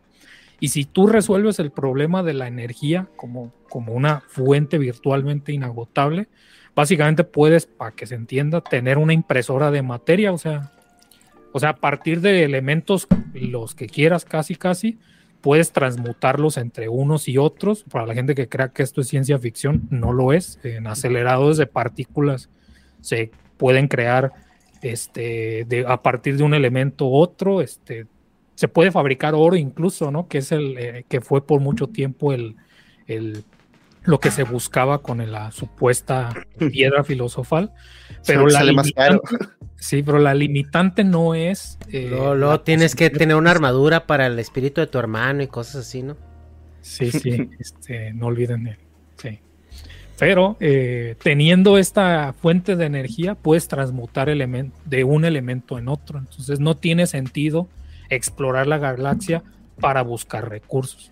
Lo único que tiene sentido es que si es una civilización que no es radiactivofóbica, ya habrá dominado la fusión nuclear como mínimo y puede crear sus pues, fuentes de materias a voluntad, ¿no? Entonces no lo harían por cuestiones de conquista, sino quizá por, por curiosidad, ¿no? Yo, yo creo que vamos a llegar a ese punto más como tipo Star Trek, ¿no? O sea, que, que va- eh, en, la- cualquier civilización que ya dio ese brinco a hacer algo intergaláctico, es porque ya solucionó muchos problemas eh, sociales, ¿no? O sea, de, dentro de ellos. O sea, ya están, ya están arriba de eso, porque tú no me puedes Ya no vender se a están mí- peleando por Ajá, el presupuesto o sea, de la ciencia. Exacto, güey. Ya no estás dando mañaneras diciendo que si los fifís o los conservadores, o sea, ya lograron como esa armonía como sociedad y ya, y ya están en el punto donde, güey, o sea, el trabajo está resuelto y los recursos y, lo- y el surplus que hay es para nuestro desarrollo como individuo, bueno, no como individuos, sino como sociedad en, en pos de, de satisfacer ahora estas necesidades de, de, creatividad, de, Nada de- más- de nada más sobre eso. curiosidad. Eh, El tema es que también estaríamos presuponiendo que haciendo un símil con la evolución histórica en particular del ser humano, que a nosotros sí la curiosidad nos sirvió como un mecanismo de supervivencia, no podemos decir lo mismo de otra forma de vida, o sea, pueden haber encontrado muchas otras estrategias para mantener la evolución y ser curiosos pudiera no ser una de ellas, ¿no? Entonces a lo mejor pueden ser perfectamente seres vivos con relativo grado de inteligencia y capacidad de comunicarse, pero no tendrían la necesidad de ni crear ciencia, ni tecnología, ni explorar el universo, ¿no? O sea, eso es algo que, que distingue incluso al ser humano de otras este, especies, no de todas, porque compartimos también esas características, pero pues sería presuponer que tienen curiosidad, ¿no? Mm. Cuando pues su historia evolutiva puede ser radicalmente... Y, y suponiendo también que son compatibles con el medio ambiente del, del planeta que llegan, porque, por ejemplo, ahorita estamos viendo que en Titán hay posibilidad de que haya algún tipo de, de organismo con vida en el, en el mar de, creo que es de, eh, em, de gas, ¿no? De gas este... Ah, es, ¿cuál es el... En cuál- Europa. en Europa, ¿verdad? ¿Cuál es el, el- los mares de que son de en metano? Europa ¿Lo que la son? luna Metano, no- creo que es sí. metano. Sí, metano, ¿verdad? O sea, es metano líquido. Puede Entonces, ser. en- puede ser que haya vida ahí. Ahora, que haya vida ahí, güey, no significa que sean las condiciones para nuestro tipo de vida. Entonces, también, o sea, tú para que llegues a un planeta que tenga las mismas condiciones, y aún así, aunque tenga las mismas condiciones, güey, hay una razón por la cual cuando hacen las excavaciones del hielo ártico, se protegen de pies a cabeza con hazmats, güey, que es es estos trajes así de, de cuando se les cuela un niño en Monster Things, güey. Y es porque es porque tú no sabes qué viruses o bacterias, güey, están ahí encerrados entre todas las capas, güey, del, del, del manto eh, glaciar. Que si, que si salen en el. que si se liberan, güey, o se respiran o lo que sea, tú no tienes idea de lo que te pueden ocasionar. Entonces, ahora supongamos que encontremos una prototierra, güey, que también tenga una atmósfera con la misma composición de la que de nosotros y tenga una incluso fauna y, plantas, e incluso a base de ADN, güey. Haz de cuenta que somos primos, güey. Nos bombardeó el mismo asteroide y la vida evoluciona igual. Tú no puedes llegar, güey, y bajar ahí y quitarte la máscara así nomás porque no sabes qué virus hay. O sea, no sabes qué, qué, qué situaciones orgánicas te van a afectar como, como eh, en, en tu biología. Y ese es el, ese es el tema, o sea, que el, el ver que va a llegar una civilización extraterrestre y nos va a colonizar por recursos, güey. Sí, no, no. Pero no solo eso, o sea, ahorita mencionas de condiciones extremas, pues eso es como extremo para el ser humano, ¿no? Eh, en realidad. Ahora, si te pones a nivel ya cosmológico, hay de extremos a extremos, ¿no? O sea, podríamos hablar de alguna región del espacio donde, no sé, la temperatura sea tan intensa, la gravedad sea tan intensa, un campo magnético puede ser tan intenso que dé paso a la existencia de materiales en fases que para nosotros son completamente extraordinarias, ¿no? Porque ahorita la discusión es como si fuera de Lego, ¿no? De poner todos los ingredientes. Pero otra cosa es en qué estado de agregación de la materia se encuentra, ¿no? Si son líquidos, sólidos, gases. En el caso de la Tierra, pues tenemos esta eh, estas tres estados de agregación, como ya lo conté, pues lo del agua, lo de la corteza terrestre y nuestra atmósfera, que pues permite que se dieron esas condiciones. Pero puedes tener esos mismos tres o dos o los que se necesiten, pero con fases de la materia que para nosotros son completamente exóticas fuera del laboratorio, ¿no? Digo, existe el agua metálica, existen este, la superconductividad, existe cosas que, dirías, bueno, pero eso suena que solamente es diferente, pero no, porque una de las necesidades a nivel físico para que se formen estructuras, que ya vimos que es una de las condiciones, no, no solo para la vida, sino para la formación de materia, eh, es que, cumplan con una estadística, no, no, no, no sería difícil entrar en muchos detalles, pero a nivel de partículas las podemos dividir entre bosones y fermiones. Los fermiones se pueden eh, pues agrupar sin compartir el mismo espacio o el mismo nivel de energía como lo sería un fotón, ¿no? Porque en la Tierra, digamos, en las condiciones del sistema solar, tú no puedes formar estructuras de luz, porque dos fotones pueden coexistir perfectamente, pero hay condiciones en el universo y en los laboratorios donde tú puedes hacer que fotones se, se comporten como si fueran fermiones o pares de electrones se comporten como bosones, que sería como los estados de superconducción, y dar estructuras, insisto, como una de las condiciones para que exista la vida, que ni siquiera podemos imaginar, ¿no? O sea, ya yéndome al extremo, pues sería imaginar una civilización de vida que haya crecido en las inmediaciones de un agujero negro como fuente de energía y un sustrato en cerca de un este, pulsar y que haya crecido en un campo magnético tan intenso que ni siquiera haya encontrado la tecnología para salir de su entorno. Nosotros, como sea, a punta de energía cinética, cinética, podemos salir del planeta y, y pensar, considerar la idea de salir a explorar cosas pero puede haber otras formas de vida que físicamente estén confinadas en una subregión del espacio y que pues solamente se imaginen qué rayo sería salir, ¿no? O sea, son completamente... Ahora, volviendo al tema de las escalas cósmicas, güey. Por ejemplo, ahora imagínate que Putin no se levanta de mal humor, güey, manda nukes a todos lados, ¿no? Que ya vemos que, estamos acá con los huevitos en la, en la mano con eso. Supongamos que nosotros seguimos este trend, güey, de... de em, y no nos autodestruimos y de repente agarramos el pedo de que, de que la vida no se trata de, de tener un iPhone cada año. Este... Imagínate un millón de años de evolución como especie. ¿Qué crees tú? O sea, que sea el siguiente paso, o sea, para para abrirnos más el panorama, o sea, de, entender el universo y el cosmos. O sea, ¿crees que nos falta, em, o sea, una herramienta tipo el, James Webb que pueda ver más allá? ¿O una herramienta que, que pueda hacer que nos haga viajar más rápido? ¿O un combustible nuevo? Eh, ¿Qué crees tú que podría ser esa, ese, ese descubrimiento, esa invención que rompiera los paradigmas actuales, ¿no? Lo que se llama en en inglés los frontiers. O sea, ¿cómo se traduciría eso, Arnoldo? Sí, pues los, los hitos, las lo que hablábamos el otro día, las eh, singularidades tecnológicas. Ándale, ajá. Em, yo creo que la, singularidad tecnológica que nos falta romper a nosotros es nuestra ah, capacidad de generar energía, porque ahorita estamos destruyendo al planeta por consecuencia nosotros por nuestra incapacidad de generar energía de manera limpia.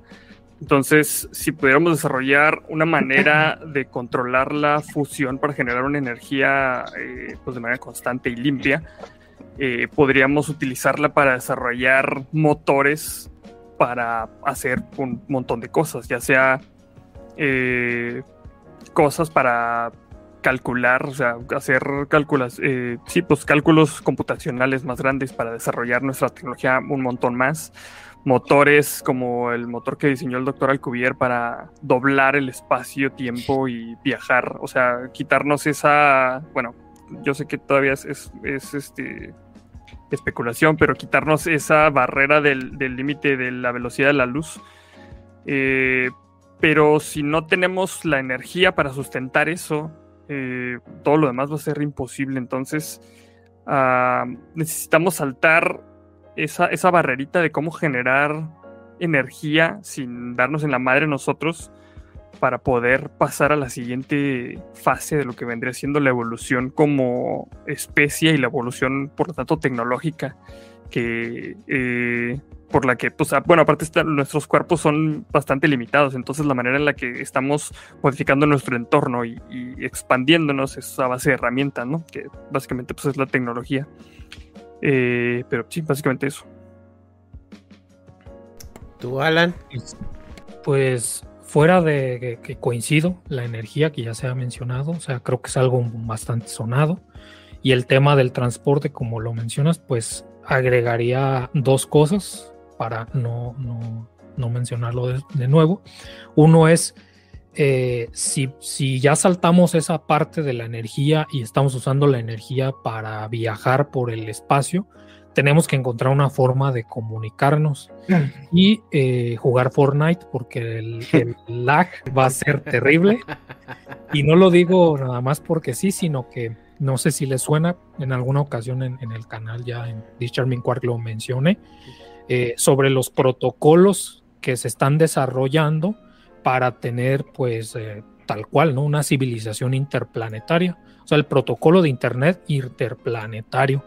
Suena bien fancy o de ciencia ficción, pero más bien tiene que ver con el hecho de descentralizar la red de Internet ya sea basada en blockchain o en otro tipo de tecnologías, pero con la idea de que, por ejemplo, pues si tú estás ahí este, trabajando en Tesla, en Marte o lo que sea que haga la gente allá en el futuro, eh, pues en lugar de estar pidiendo, oye, yo quiero escucharle el último podcast del ese podcast de robot ya, pues te, quedaste en la posteridad en una inteligencia artificial, pues va a tardar todo el tiempo que le tome viajar a la luz o a los neutrinos o a las ondas gravitacionales, porque ahí sí, hasta ahorita no hemos encontrado una forma de, de que sea físicamente posible transmitir información a velocidades más allá de las de la luz.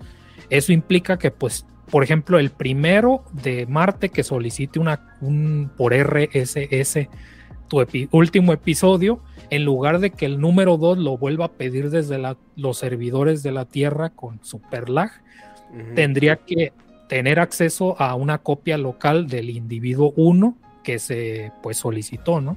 De tal manera que el tercero, así como el protocolo P2P para la gente que pues no le ha tocado piratear cosas en Ares o en no sé cuál es la que les ha tocado, la tasa de descarga pues previo a alcanzar tu límite de ancho de banda, pues depende del número de personas que tienen un fragmento de la copia del archivo que quieres, ¿no?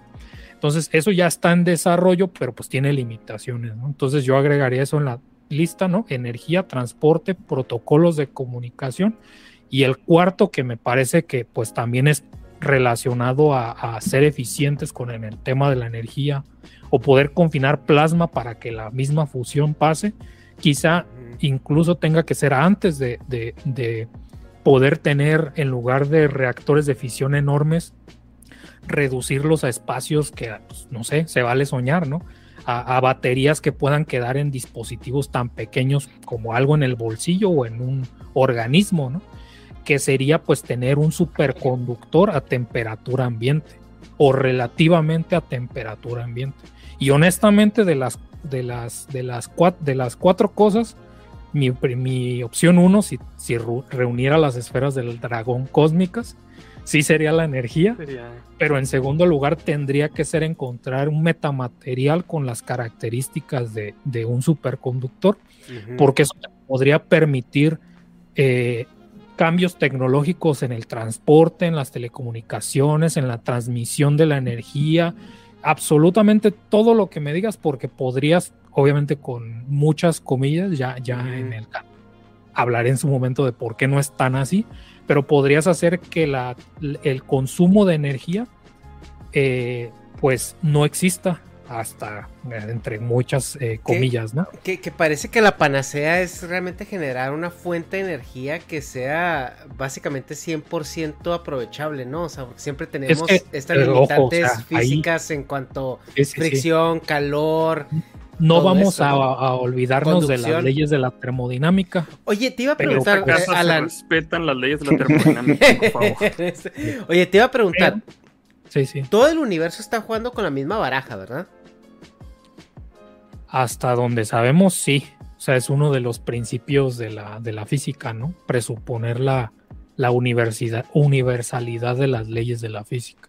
Y, y en base a esto, o sea, que todos jugamos con las mismas leyes, tenemos los mismos elementos a nuestra disposición. Obviamente hay zonas más atípicas que otras por lo que comentamos, ¿no? Hay, hay, zonas donde se teoriza que por la radiación de Hawking puede haber eh, cierto desarrollo de vida y todo esto. Pero, ¿qué tan probable es que si existe vida en otros planetas, sea muy diferente en términos orgánicos a lo que, a lo que nosotros somos, ¿no? O sea, realmente hay muchas opciones, o sea, hay tantas opciones como las que nosotros podemos teorizar. O sea, porque entiendo que igual no, no se van a ver como nosotros, ¿verdad? Pero pues igual los dinosaurios no se veían como nosotros. Mira, este. Ahí voy a, voy a poner un ejemplo, a ver si con esto nos podría dar un poquito más de luz. Eh, en nuestro planeta existen diferentes tipos Oye, güey, el COVID está preocupantemente callado, ¿eh? No, estoy aprendiendo. No, no, no le hemos dejado contar sus cuentos. Este, en, esta tierra existen diferentes tipos de sangre. La sangre roja que nosotros conocemos, pues es la más común, ¿no? Porque eh, eh, la sangre está hecha en base a una molécula de hierro, que es la molécula que carga el oxígeno que es transportado hacia todas las células. Pero los pitufos, porque son azules.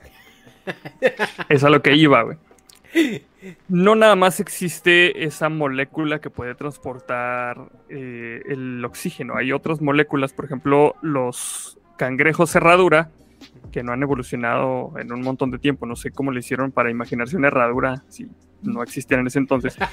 Eh, tienen la sangre de color azul, porque si no recuerdo cuál es la molécula que utilizan para cargar ese oxígeno, pero es otra totalmente diferente.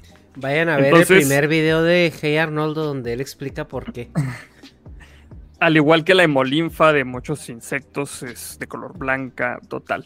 Eh, si en, nuestro mismo planeta existen diferentes configuraciones para hacer la misma cosa, eh, yo, yo pudiera pensar que, de, o sea, extrapolando esto en una completa, este, en una paja mental, pudiéramos pensar que la vida se pudiera dar de, muchas otras maneras. No sé qué piensa Marco.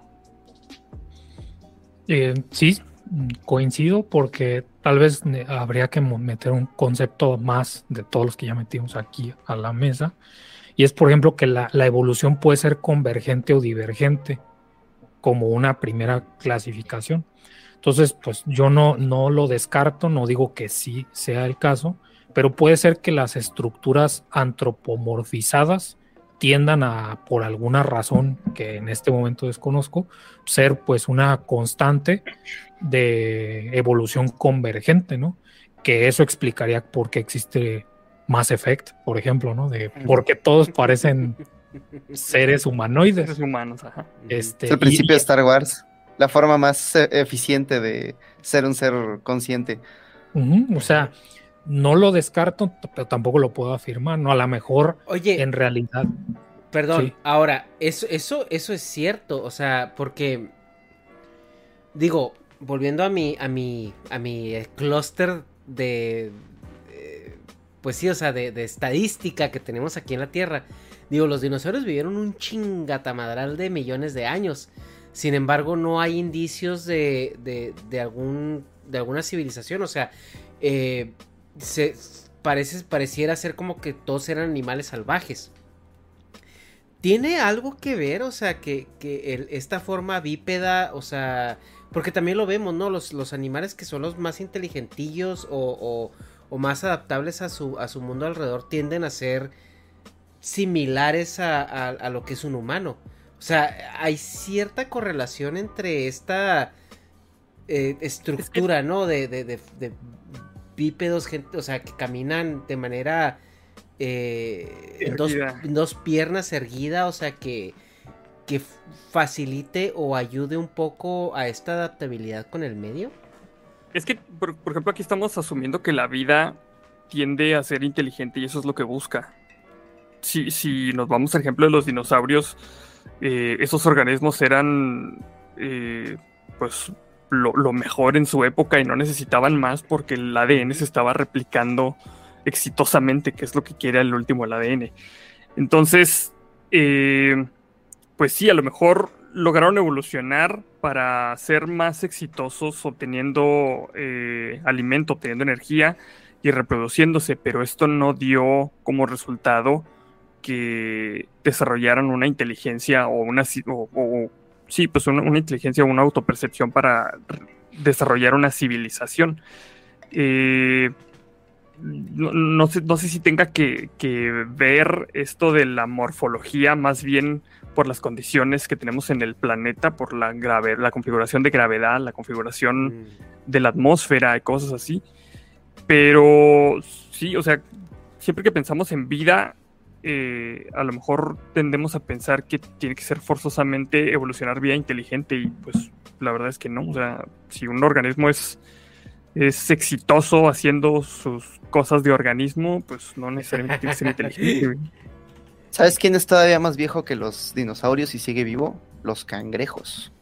Y hay una, hay un proceso de evolución convergente que le llaman carcinización, porque al parecer la forma de los cangrejos ha evolucionado de manera independiente en distintas partes del mundo varias veces. Y hay muchas especies que, si uno analiza el registro eh, el registro fósil, están convergiendo hacia la forma del cangrejo. Entonces, este, pues si consideramos que el objetivo de la vida, de entrada no tiene objetivo, ¿no? Este, y que más bien eh, lo que determina su persistencia en el medio es que también sobrevive y que también se replica, el universo está lleno de cangrejos. Oye, perdón, ahorita te interrumpí. Este, no sé, bueno, ya se, me, no, no te preocupes, se me fue qué, era lo que estaba diciendo, pero ahorita a ver, me, ahí te... quedé pensando, me quedé pensando en lo que mencionaba, coincido y, agregaría pues nada más que pues efectivamente la, como dice Arnoldo, ¿no? Ya, ya lo repetimos en, en este momento, que pues la vida simplemente el hecho de que en este momento esté persistiendo es porque pues encontró una, una forma estadísticamente eficiente de en un sistema de recursos limitados pues seguirse pues replicando, evolucionando, sí, todas las características que, que, ya listamos, ¿no? Entonces la gente normalmente cuando piensa evolución tiene como esta idea muy de Pokémon, o si están peor, pues de Digimon, ¿no? Así como de que, eso no tiene nada que ver. Nada que ver. Pero bueno, la gente que, tiene la idea de evolución de Pokémon, uno, evolucionar no implica mejoría. O sea, eso no, no tiene eso que ver. Eso es bien cierto, güey, sí es cierto. Tú puedes evolucionar sin cagarla. O sea, eso no tiene nada que ver. Ahora que antropocéntricamente o, a un nivel de ciertas especies resulte que es mejor para alguna función de adaptación, que en el caso de la vida en la Tierra es la, el mecanismo pues de selección natural, pero la, evolución no implica mejoría, ¿no? Y dos, no es lineal como lo aparenta pues en Pokémon, no es como que paso uno, paso dos, paso tres, ¿no? Tres, no, no es una diferencia de tipo como en Pokémon, ¿no? Sino de grado. Y el hecho de que pues no tengamos todos los puntos que conectan una determinada especie con otra, pues no quiere decir que haya saltos de, evolución, ¿no? Que sí puede llegar a darse, pero pues al temprana edad en la Tierra, pues por estas condiciones geológicas, ¿no? Ahora mencionaba lo de, bueno, pero ¿qué, de, ¿cómo determina si son grandes o bípedos o no sé qué, la atmósfera o la gravedad? Pues sí, o sea, tiene todo que ver, ¿no? la vida no puede saltarse las leyes de la física ni de la química. O sea, eso es un hecho, ¿no? Y, pues la gente de biofísica, de fisicoquímica y de bioquímica y pues cualquier intersección tiene claras cuáles son las restricciones en las que se pueden dar cierto tipos de organismos, ¿no? Cuál es el tamaño del músculo más grande que se puede dar o este, la altura máxima de algún organismo a ciertas condiciones. Concretamente esta época de la Tierra donde había organismos inmensos era por la abundante cantidad de oxígeno que hacía que ser eficiente a la hora de la, pues, combustión y, todo el proceso de respiración, pues no fuera relevante, ¿no? A la hora que se modifica nuestra atmósfera por cuestiones geológicas que no habría manera de predecir ni ahora ni en aquel momento, pues resultó conveniente que si tú eras bien eficiente para respirar con menos oxígeno, pues le ibas a librar más que estos grandotes animales u organismos que pues no tenían eso. Y eso solo por dar eh, un ejemplo bien, bien particular. Entonces, lo, lo, que tiene diferente la vida, que ese sería un elemento extra a los que acabo de mencionar, es que no es, eh, no es en, a nivel como ciencia de la misma exacta naturaleza que la química o que la física o que otra de este tipo, sino que pues yo sé que hay gente que va pues, a lo mejor este, dar ahí un salto, pero está dentro de la categoría de ciencias más un poco más cercana a la economía no en el plan de, ah, es que la economía es una pseudociencia, no estoy diciendo ni que sí ni que no, pero resulta que pues la biología solo puede ser retroactiva, porque tú necesitas el componente histórico de cómo se dieron las cosas. Tú, tú no tienes una ecuación que vaya a decirte si hubo una erupción, si llegó un meteorito a Yucatán, o si la concentración de cierto compuesto en la atmósfera cambió por una cuestión de una llamarada solar, ¿no? O sea, ese modelo sería increíblemente complejo para tenerlo en una sola ecuación. Entonces, lo que hace diferente a la biología del resto de ciencias es eh, su dependencia de la contingencia histórica de los eventos en donde dio lugar.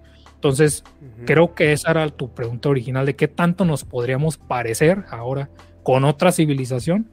Pues la probabilidad solamente sería por algo de una evolución convergente, ¿no? Que, que resulte fisiológicamente conveniente para, para seguirse manteniendo. Y ojo que incluso descarto la necesidad de que se tengan que reproducir, que ya lo mencioné, ¿no? O sea, esa es, un, esa es la vida que conocemos, la que encontró que reproduciéndose era una manera eficiente de evolucionar.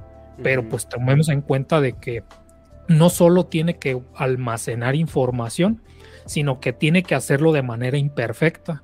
Y el mecanismo que tiene la vida aquí en la Tierra es mediante mutaciones. Pero tú perfectamente podrías tener un sistema eh, de vida en otro lugar de la, del espacio que mute no por, perdón, que evolucione eh, y transmite información imperfecta no por mutación, sino por interactuar con los rayos cósmicos, por ejemplo, ¿no? La única manera que veo de parecernos es si por las restricciones físicas químicas tuviéramos algún mecanismo de, evolución convergente. Y la, el parecido pues sería pues no sé geométrico o sea no no no mucho de otro tipo humanoide o bípedo cuadrúpedo o alto o bajo pero pues sí o sea a nivel de los organismos más antiguos tenemos diferencias incluso hasta de las moléculas que conforman la membrana de las células de los organismos como nosotros, bacterias o eucariotas, con respecto a de las mismas arqueas, porque si recuerdan un ejemplo que di, fue que cuando teníamos un, líquido que pues podía formar capas, eh, lo que no mencioné es que eh, los ácidos grasos de las membranas celulares, pues, pues son grasas, ¿no? O sea, tal cual. Y la gente sí tiene la noción de que el agua y el aceite no se llevan. Y mm. hay moléculas que tienen, este, a falta de un mejor ejemplo, y visualicen algo así como un espermatozoide. O sea, que tiene una cabeza y una colita, donde la cabeza es, por ejemplo, un decir, no, altamente hidrofóbica y la colita altamente eh, hidrofílica o al revés, pero creo que se entienden. Entonces, gracias a esa, esa diferencia en arqueas y, eh, eucariotas, se pueden formar estructuras autoorganizadas como en esferas o, capas, y desde ahí ya tenemos evidencia que, el rastro eh, evolutivo pues es completamente diferente ya a nivel eh, de biología molecular, pues. Entonces, definitivamente eh, es otro mundo, otra historia evolutiva, ¿no? Sí, que justo es lo que dice eh, Richard Dawkins, ¿no? Que la evolución no, o sea, no, no, no descarta cosas y empieza de nuevo. Simplemente agarra lo que tiene y lo, y lo eficientiza, ¿no? O sea, es de ahí que, que este eh, espérame. A ver, el Arnoldo. Es que eh, Arnoldo ya se tiene que ir, muchachos, porque es un hombre decente. Pues, ah, perdón. Es un hombre decente. no quería interrumpir. eh, despídase bien. no quería interrumpir la plática, porque está muy interesante. Este. Pues no, amigos, sigan buscando la vía allá afuera. La vía está allá afuera, no se quieren en su celular. Este, no se crean. Muchas gracias por, por invitarme, Hecha. Muchas gracias, Vatos, eh, Marco, Hoyt. Muy interesante. Arnoldo. Es que Arnoldo es, un, es, es, chihuahua panista, entonces se tiene que meter a las 10 de soy, la noche. Soy señor, güey. Ah, pues sí. disculpa. No, que descanses, pues. Arnoldo. Muchas gracias por caerle. Va. No, pues bueno, eh, lo que está diciendo es que, o sea, Richard Dawkins habla de esto, ¿no? O sea, que, que no la evolución no funciona si la evolución no desecha y vuelve a empezar. Entonces, eh, a, lo que, a lo que iba con esto es de que si los demás regiones del universo tienen su proceso evolutivo, muy probablemente las regiones aledañas probablemente tengan algo similar porque eh, si tú tomas en cuenta, o sea, todo el intercambio que hay y la contaminación entre, entre sistemas planetarios y todo esto que puede llegar a ver por, por bombardeos de asteroides, por incluso colisiones dentro de los mismos, em, eh, eh, pues, sistemas, ¿no? Que existen, es que no, no, sé cómo llamarlo porque pues hay, hay, asteroides, hay, hay cometas, hay todo esto que está interactuando entre los mismos eh, sistemas planetarios. Quiere decir que a lo mejor en, los, en los temas de evolución sí puede ser muy arquetípico dependiendo del, incluso de la galaxia, ¿no? O sea, porque nosotros ahorita no estamos seguros si dónde se originó la vida. Entonces estos procesos evolutivos simplemente son retomados, no son, no son empezados desde cero. Y esto es la prueba de que por ejemplo, después de, las después de todos los eventos eh, catastróficos que ha habido en la Tierra, hemos retomado esa evolución desde un mismo ancestro. O sea, no ha habido una situación donde, oye, pues eh, empezó a evolucionar algo diferente. O no tenemos dos sistemas que uno funcione con ADN y el otro funcione con otro tipo de organización este, de información. En, en, este, tema, ¿crees que de, de, dada la situación de que podamos contactar con una civilización que ha tomado otro otro eh, camino de evolución, incluso podamos interactuar con ellos sin sin destruirnos, por así decirlo. O sea, y no me refiero a destruirnos al ser violentos, sino infectarnos o, dañarnos eh, orgánicamente. Pues para empezar, o sea, si, si por alguna razón fueran de antimateria, ahí sí, ¿no? Ni nada que despídete bien, ¿no? Saludos de beso, adiós. Y nalgada, ¿no? Te desintegras en ese momento. Una nalgada explosiva. Sí, sí, exactamente, eso sucedería.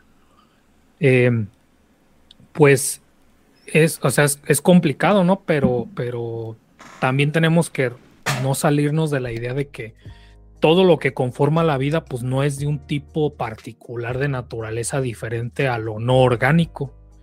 O sea, pues así como interactuamos con las piedras, o sea, no animadamente, pero no, no, no pasa nada, o, o sí pasa y hacen otras cosas, ¿no? Entonces, eh, no es de un tipo diferente de, átomos o no es de un tipo diferente de, estructuras, ¿no? Entonces hay muchos sistemas que comparten esas similitudes.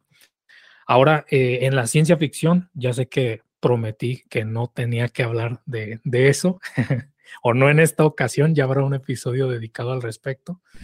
Pero pues sí Sci-fi, ok. Sci-fi. Bueno, y eso sí me invitan, ¿verdad? Hay que ya, yo ya llegué a bajar el rating, entonces yo creo que ya es la última que. Ay, sí. Pero, pero, pero sí hay, al menos en, el imaginario, eh, pues la idea de pues una, un tipo de organismos que pues sea más su estrategia de supervivencia, pues más como de un parásito o de un virus, ¿no? Donde pues a lo mejor, eh, pues repito, o sea, el ADN es una de las posibles moléculas, tampoco estoy diciendo que conocemos un buen, pero es una de las posibles moléculas que tienen la capacidad de, replicación eh, imperfecta, como ya lo mencioné, tiene que ser imperfecto, eso es muy importante, y todas las demás características, ¿no?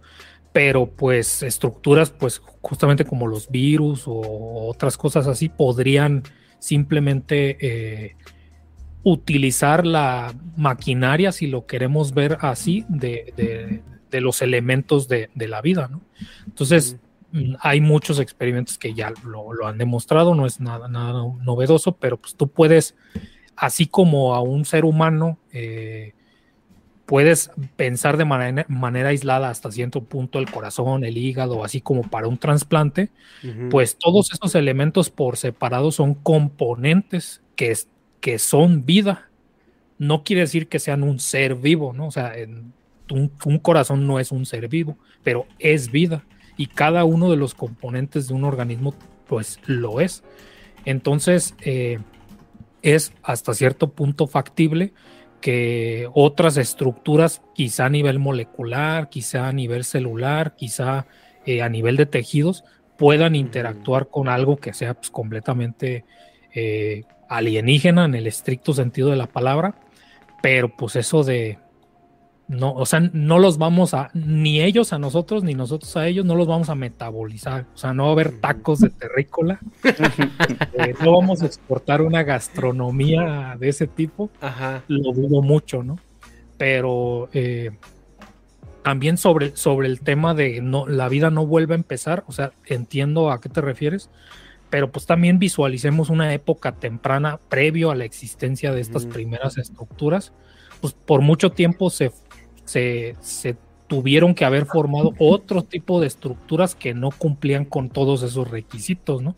A lo mejor sí se autorreplicaban, pero de manera perfecta y por eso no podían evolucionar a lo mejor podían evolucionar, pero no almacenaban la información de manera persistente hasta cierto punto, a lo mejor, etcétera, etcétera, ¿no? Entonces, eventualmente llegaron las moléculas de las cuales la vida que conocemos se constituye, pero en esa época, por lo menos, seguramente, eh, por decirlo de alguna manera, pues intentaba empezar la vida y no, intentaba y no, y así fue por mucho tiempo, ¿no? Y luego con las primeras células, pues igual, a lo mejor por mucho tiempo intentaban ser multicelulares y no, multicelulares y no. Y en cada nivel de organización de la materia, que solamente es una abstracción hasta cierto punto arbitraria para nosotros con nuestra limitada inteligencia comprender, pues en cada de esos niveles de organización sí, hasta cierto punto, pues intentaba iniciar y no, no se podía, ¿no? Hasta el siguiente paso, a tal punto que ahora estamos hablando de civilizaciones, pero como la evolución no es lineal, no tiene por qué ser lineal, pues la conclusión no es como de, como estos son los pasos en los que tiene que evolucionar la vida, ¿cuánto nos falta para ser seres cósmicos de luz? Pues no, o sea, no, hay, un tren de, de, evolución, ¿no? O sea, no hay una idea de adelante o hacia atrás, es lo que quiero decir, o de mejoría o de empeoramiento de la vida. simplemente es indistinguible de otros procesos físicos y químicos que tienen esas Pues básicamente yo veo o entiendo la evolución como este proceso que responde a lo que te exige tu medio donde te desarrollas, ¿no? O sea, es por ejemplo, si nosotros vemos eh, a para dónde puede ir la evolución humana de aquí a, a medio millón de años, eh, si seguimos en este, o sea, en este tren de construir nuestras casitas, de tener aire acondicionado, de tener todo esto, pues obviamente que la evolución va a ir hacia un nivel más intelectual que físico, en, eh, en contrario con lo que había, con lo que había ido eh, en, los últimos eh, medio millón de años, ¿no? Que era responder a sobrevivir o supervivir a un, a un ambiente que nos quería matar. Entonces, o sí, entiendo que la evolución más bien responde al contexto en el que estamos viviendo como especie, pero algo que me llamó mucho la atención es lo que tú comentaste, ¿no? Que el, secreto del éxito del ADN es que se replica de manera imperfecta. Porque dentro de estas mutaciones, dentro de estas replicaciones imperfectas, encuentras una mutación que favorece. Entonces, obviamente, la mutación que favorece, pues es la que predomina. Y eventualmente va a haber otra mutación sobre esa mutación que le va a favorecer y que le va a ayudar a, a- a- a sobrevivir. Y eso Sí, es algo. incluso eso puede pasar independientemente de si le favorece o no. Sí, justo. Hasta eventualmente en algún momento puede ser relevante ese pedazo del genoma que pues, por mucho tiempo fue completamente este inútil, ¿no? En ese, en ese sentido. No sé, Hobbit, yo- es que yo les Hobbit me preocupa. para ir en otra dirección, más bien, Ajá. si se les ocurre o han reflexionado, supongamos que es inminente que la vida inteligente como la conocemos va a terminar. O sea, han reflexionado cómo le comunicaríamos a las siguientes posibles especies inteligentes de nuestra línea evolutiva biológica o extraterrestre que alguna vez existimos. ¿Cómo Hay un- registro de eso? Hay un experimento real al respecto, bueno, más que experimento, es un protocolo de los Estados Unidos y es qué hacer con el desperdicio nuclear. Eh, ellos están pensando, bueno, la civilización humana no puede durar para siempre, pero el desperdicio nuclear pues, tampoco, pero dura mucho más, ¿no? Miles de años. Entonces, ¿cómo comunicamos a futuras civilizaciones o incluso, como tú dices, si no fueran civilizaciones, cómo les decimos que aquí hay algo muy peligroso y que se tiene que dejar en paz? Entonces estaban pensando desde diseñadores, psicólogos, eh, físicos, ¿qué, qué hacemos con esto? Unos decían, ponle calaveritas, dicen, bueno, sí, pero ¿qué tal que llega un futuro donde hay seres humanos que no han identificado cuál es la forma de la calavera? ¿O qué tal que para ellos la calavera es un símbolo de algo bueno? Este, no, lo que estaban pensando era este, que me parece que también tiene su carga semántica, pero un poco más implícita, era ponerle como estructuras picudas alrededor, que no solamente se vean feas, sino que además obstaculicen el paso y que hagan peligroso pasar hacia, hacia esas zonas, ¿no? Entonces, este, pues, por más que en tu cultura cuneiforme las picos sean buenos, este, pues si no te deja pasar, pues ya es algo que dices, ah, ok, tal vez alguien hizo esto deliberadamente para hacerlo más difícil eh, el pasar a, a esa zona, ¿no? Creo que la O cosa... la, propuesta sería entonces ponemos un tambo de desecho nuclear y dos espacios sin tambo y luego tres con tambo y en un código binario de tambos de desechos nucleares hacemos un Stonehenge para que las siguientes civilizaciones se pregunten qué E- es, es algo muy ¿por qué interesante porque columnas grandísimas de desecho Ajá. radiactivo en lugar de Ah, es piedra. que este es material de, de- de fantasía épica, o sea, imagínate Ajá. que la civilización cae y miles de años más tarde una humanidad que jamás supo de eh, la guerra nuclear se encuentra con este lugar desolado que quién sabe por qué aquí no crece el pasto y tiene estas estructuras picudas que se ven malvadas, ¿no? Y del otro lado el único modo en que lo puedes interpretar es una maldición. Eh, pero, eh, pero es que también eso es suponiendo que. A ver, es perjudicial. no, suponiendo, suponiendo, es que estamos pensando en escalas humanas de tiempo, güey, porque. O sea, si sucede un cataclismo y pasan. Deja tú mil años, güey, 500 años. O sea, ha habido, no sé si han visto en YouTube estos videos de cuánto duraría una ciudad si de repente los humanos dejaran de existir, ¿no? Y no dura mucho, güey. O sea, las edificaciones que tenemos sin mantenimiento adecuado, en 100 años están este, hechas polvo. Entonces, si, estamos, ajá, si estamos hablando de, de situaciones de mil años o 500 años, o sea, hay, hay, hay, probabilidades de que cuando lleguen a un lugar que fue una gran ciudad, eh, haya muy poco o nada que, que observar a lo largo de ese tiempo. Em, Tendríamos que hacer nuestros anuncios en, en aluminio. Por eso yo este, digo. no se corroe, es durable. Por eso yo creo, güey yo creo que la única manera viable de dejar como un disco duro que diga, güey, en algún momento hubo algo aquí que existió y que... Y yo por eso creo que somos la primera iteración, ¿no? De, humanos, de, esos, de civilización, civilización inteligente. Porque, o bueno, o civilización que llegó al punto donde tecnológicamente que nosotros llegamos. Porque si tú quieres dejar un, un testamento de lo que de lo que fuiste como civilización y no sé si existe ahorita en este momento es tú dejas un satélite güey orbitando. Porque es lo único que sabes que no va a estar eh, eh, bajo condiciones de, de, de fricción de estrés de cambio climático de lluvia de huracanes de todo eso. O sea porque en el espacio hay un vacío. El día que ese vacío se rompa pues valemos madre todos no pero eh, el hecho de que tú dejes un satélite orbitando, güey, o sea, puede pasar lo que tú quieras que pueda pasar en la Tierra, pero si vuelve a florecer una civilización que llegue al momento tecnológico que nosotros hemos llegado, va a haber satélites, güey. O sea, va, a haber satélites que estén ahí, o sea, de, cierto modo, de manera eh, autónoma, orbitando. Ahí nada más una, una consideración ahí eh, no, recuerdo exactamente cómo formulé la pregunta, pero eso es para decir si, nos, si nosotros como seres humanos dejamos de existir, ¿no? Y realmente, pues ya mencionaste, ¿no? Desechos nucleares o satélites, ok, pero creo, a menos que no estén de acuerdo conmigo, lo único de lo que tenemos noción que ha sobrevivido a cataclismos feos no somos nosotros, nosotros nos despedazamos mañana y ya, sino la vida misma, o sea, la vida como un conjunto, o sea, independientemente de si hay seres humanos, o sea, toda la vida, es la única que ha sobrevivido a todos estos cataclismos. Entonces, yo pues, también lo pongo así como de ciencia ficción. El lugar en el que yo pondría la información codificada de que alguna vez existimos sería analizando qué pedazos del genoma de las especies unicelulares que existen en nuestro planeta no, de, no corresponden o no se mapean a funciones que necesitan, porque la audiencia habrá escuchado que pues de todo el genoma de un organismo no todo es, no, no todos son genes que sepamos tengan alguna utilidad para que el organismo funcione.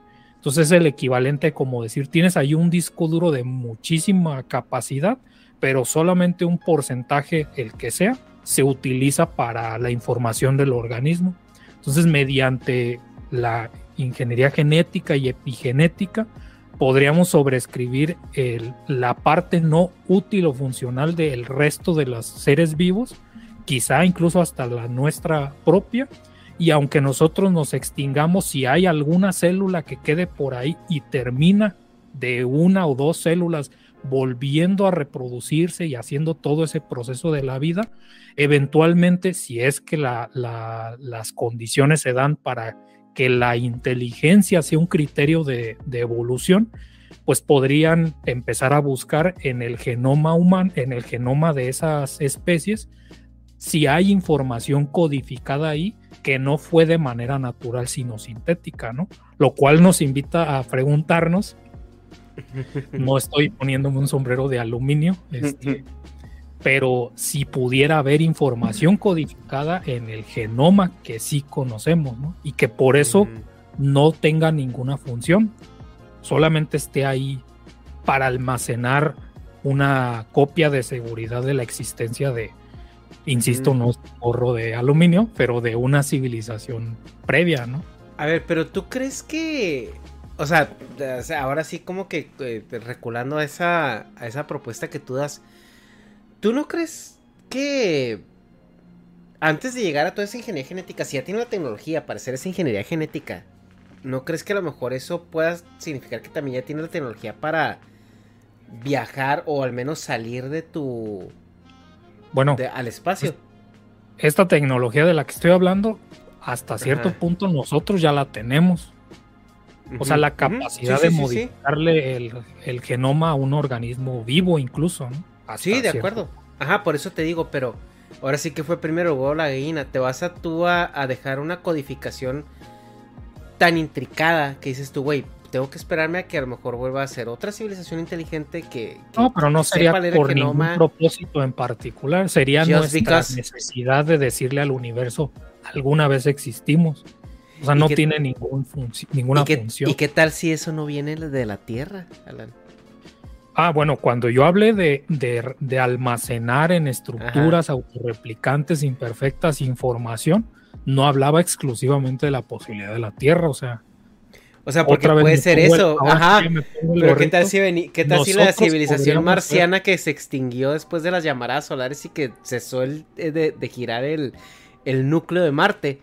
Dijo, ah, vamos a codificar nuestra, nuestra, este... Es que la, codificaría, una civilización así la codificaría y no la dejarías en el planeta que posiblemente también vaya a morir, ¿no? Como pues le pasará a muchos de nuestros planetas aquí en el sistema solar, ¿no? Lo que haría sería tener esa copia de seguridad y que cada uno de esos organismos pues se siga distribuyendo. O sea, mandarlos como Saiyajines por, Sí, o sea, eso es lo que pensaría yo que una civilización haría. A ver, joven, ¿tú qué? Bueno, pero entonces encontraríamos esa información codificada desde Luca, ¿no? Desde nuestro último ancestro, ancestro común. Eh, y, digo, la, cantidad de genes que tenían es como mucho menor que la, que la que tenemos actualmente. Por ese lado creo que queda descartada la idea de que alguien ya nos codificó ahí todas las temporadas de los Simpsons en, la, en el ADN, pero de que se puede, se puede, pero no sé, este, con el conocimiento actual que tenemos del genoma humano, me parece que es demasiado arriesgado y por un proyecto de vanidad humana, este, veo, veo difícil convencer a todos los habitantes del planeta de, ah, métanse este CRISPR para que se les, para que, para que perviva nuestra civilización en su, ADN pero sí veo, viable convencer a las personas de modificar alguna bacteria, porque eso ya lo hacemos rutinariamente para que produzca insulina. Solamente en lugar de que produzca insulina u otra cosa, sería para eh, mantener información, ¿no? Y van a decir, bueno, sí, pero mándala fuera de la Tierra para que no contamine, ¿no? y contamine otros planetas. Agarramos un tardigrado porque sabemos que va a sobrevivir así al espacio, a temperaturas extremas. Y, lo, y, mandamos, en lugar de un Voyager, un tardigrado, ahí, ahí te cae más información que en un disco de, oro. Por eso, o sea, podría ser. Y, yo aquí, les, yo aquí les, les voy a plantear una pregunta este, para seguir con la conversación.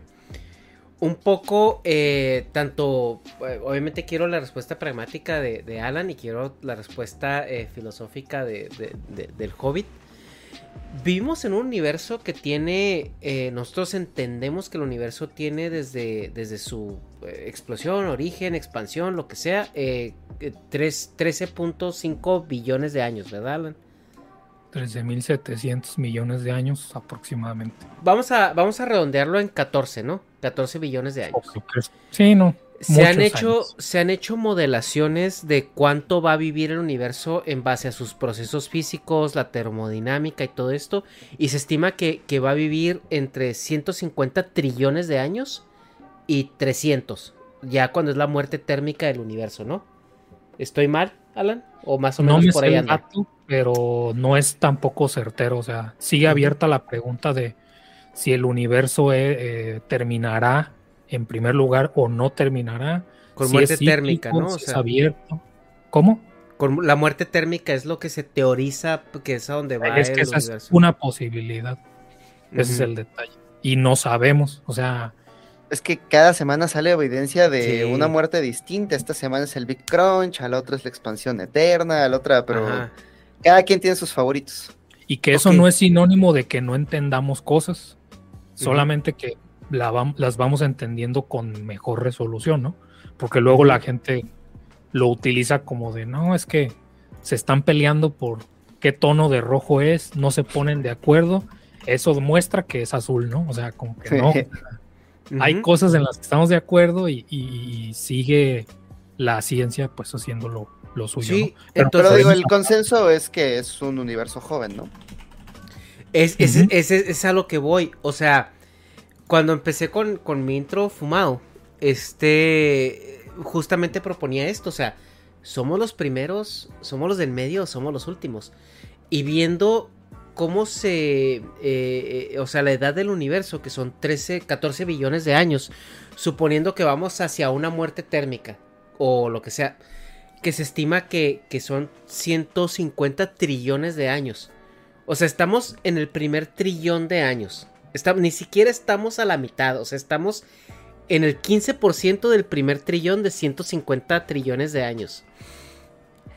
Bueno, Eso que quiere ser decir que- no sé si son trillions Ajá. o trillones y ya sabes Sí, cómo es. Ajá, esto, si los gringos, de ¿no? billones. Entonces, se supone que estamos en un universo joven.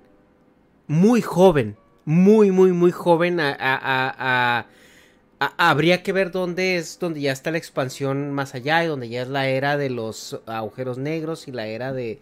O sea, donde ya realmente la única fuente de energía son los agujeros negros, ¿no? Pero supongamos que es la mitad. O sea, supongamos que, que es este 75 trillones de años. Igual sigue siendo un universo muy joven. Entonces la pregunta aquí es, ¿seremos la primer civilización que, que se volvió autoconsciente y que está explorando el espacio? Pues la primera respuesta, ¿cuál me tocaba a mí, la pragmática o la filosófica? Sí, o sea, eh, eh, en cuanto a estas interacciones que, que ha tenido la vida, la muestra estadística que tenemos eh, con los ciclos de vida que hemos tenido en la Tierra y suponiendo que esto se puede replicar o se puede estati- estatizar de una manera similar a donde apliquen otro tipo de planetas.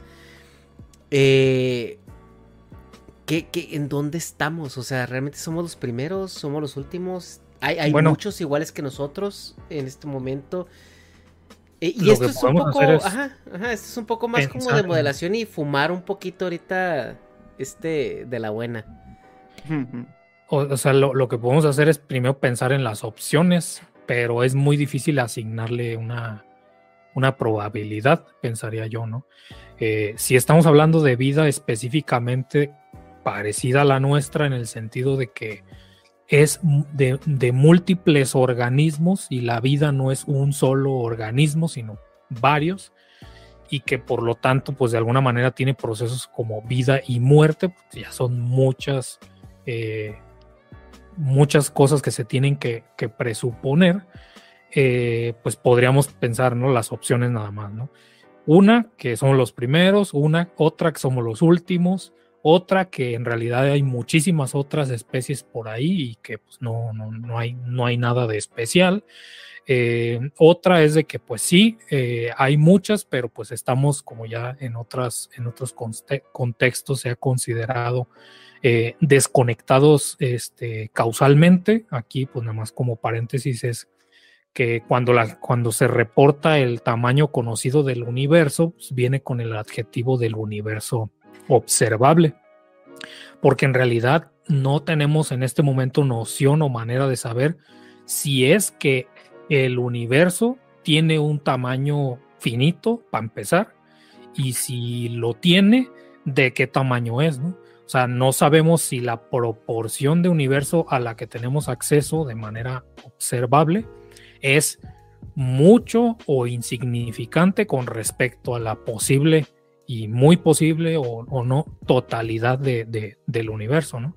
Entonces, pues es lo único que, que, se pudiera pensar y otra consideración nada más a tomar en cuenta que noto que en ocasiones es eh, un malentendido entendible, pero común, que pues si decimos tantos miles de millones de años, no quiere decir que pues hayan transcurrido uno de manera lineal y dos a la misma velocidad o a la misma tasa. Yo sé que es un concepto difícil de, de tomar algún inicio, pero el tiempo no necesariamente transcurre a un segundo por segundo y hay regiones del universo donde pues eso puede ser a menos o, a más.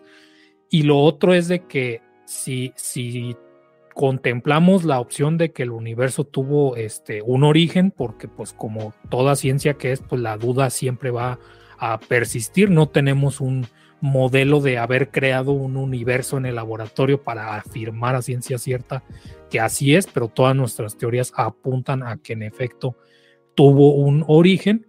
Lo que normalmente no se toma en cuenta es que eh, con el concepto del Big Bang, por ejemplo, pues no es como que hubo una gran explosión, que es como se suele mencionar.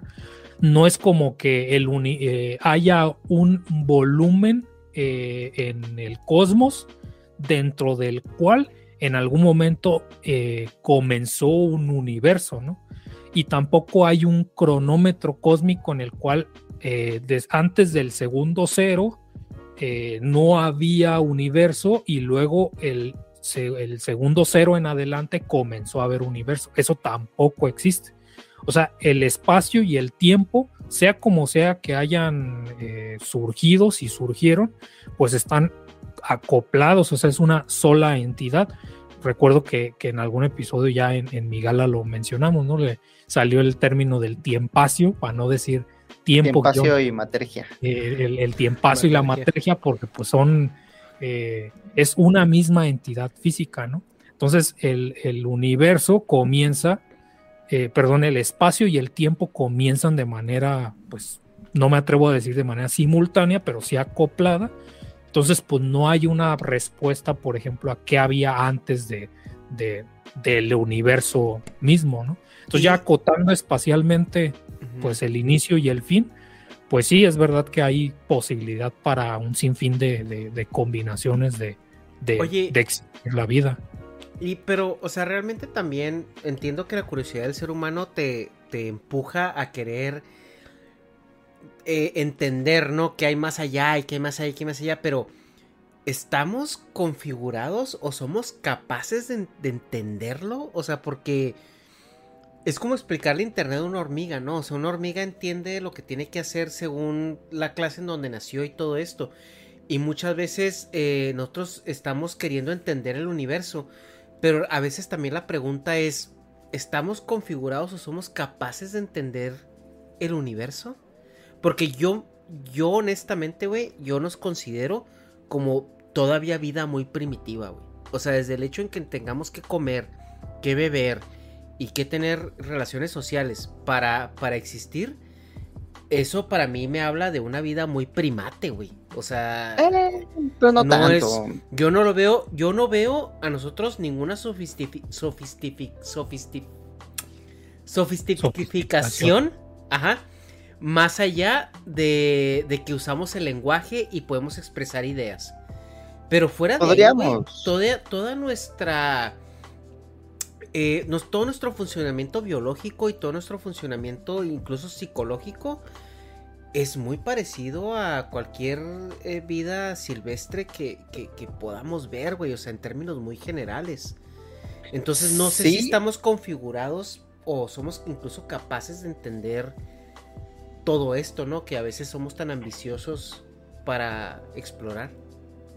Sí, pero el, pensamiento simbólico es una, es una gran herramienta para eh, literalmente hacer sentido del mundo, ¿no? El mundo está allá afuera, sin significado alguno, simplemente vibrando, ¿no?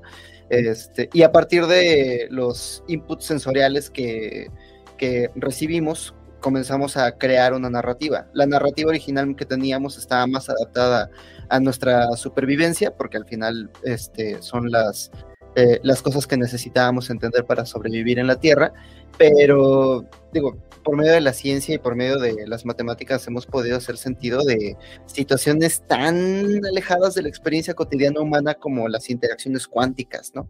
O, lo que va a ocurrir en miles de millones de años en escalas, eh, eh, en escalas astronómicas. Este, hay una frase de Sean Carroll que me encanta, que dice que la ontología fundamental del universo lo único que existe es la, la función de onda. Todo lo demás es metáfora. Y ni eso, porque es una ecuación. Este, todo lo demás es como una metáfora de un proceso que es como muy complicado de describir de manera precisa, entonces tenemos que crearle una narrativa. Incluso si nos encontramos con un fenómeno allá afuera que no sabemos cómo interpretar, este, pues podemos irlo desmenuzando, podemos ir viendo como sus características físicas, empezar a relacionarlo con otras piezas del lenguaje que eh, más o menos lo describan y a partir de ello crear una descripción eh, esa es otra cosa, o sea, eh, me he dado cuenta leyendo divulgación sobre todo, ¿no? Porque son bastante condescendientes con la gente que no se, eh, que no se dedica a la investigación. Eh, en especial Sean Carroll, ¿no? Tiene un libro donde está hablando acerca de la interpretación de los muchos universos de la, de la condescendiente en los divulgadores. ¿Has leído a Richard Dawkins? Ese ah, güey es, el, ese güey es el rey de los, de los todos unos pendejos menos yo, güey. Pero aún así, es el mejor biólogo evolutivo que ha dado este mundo, güey. No sé, Lynn Margulis tenía más sentido, pero, pero, pero, cada quien, ¿no? Este, pero Sean Carroll cuando habla acerca de su interpretación de los muchos eh, universos, eh, abre con estas bonitas palabras, dice, para la gente que entienda la ecuación, no, no hay necesidad de explicarlo, pero trataré Flexibility is great. That's why there's yoga. Flexibility for your insurance coverage is great too. That's why there's United Healthcare Insurance Plans. Underwritten by Golden Rule Insurance Company, United Healthcare Insurance Plans offer flexible, budget friendly coverage for medical, vision, dental, and more. One of these plans may be right for you if you're, say, between jobs, coming off your parents' plan, turning a side hustle into a full hustle, or even missed open enrollment. Want more flexibility? Find out more about United Healthcare Insurance Plans at uh1.com. Hi, I'm Daniel, founder of Pretty Litter. Cats and cat owners deserve better than any old fashioned litter. That's why I teamed up with scientists and veterinarians to create Pretty Litter. Its innovative crystal formula has superior odor control and weighs up to 80% less than clay litter. Pretty Litter even monitors health by changing colors to help detect early signs of potential illness. It's the world's smartest kitty litter. Go to prettylitter.com and use code ACAST for 20% off your first order and a free cat toy. Terms and conditions apply. See site for details. Imagine the softest sheets you've ever felt. Now imagine them getting even softer over time. That's what you'll feel with Bowl and Branch's organic cotton sheets. In a recent customer survey, 96% replied that Bowl and Branch sheets get softer with every wash. Start getting your best night's sleep in these sheets that get softer and softer for years to come. Try their sheets with a 30-night guarantee. Plus, get 15% off your first order at bowlandbranch.com. Code BUTTERY. Exclusions apply. See site for details.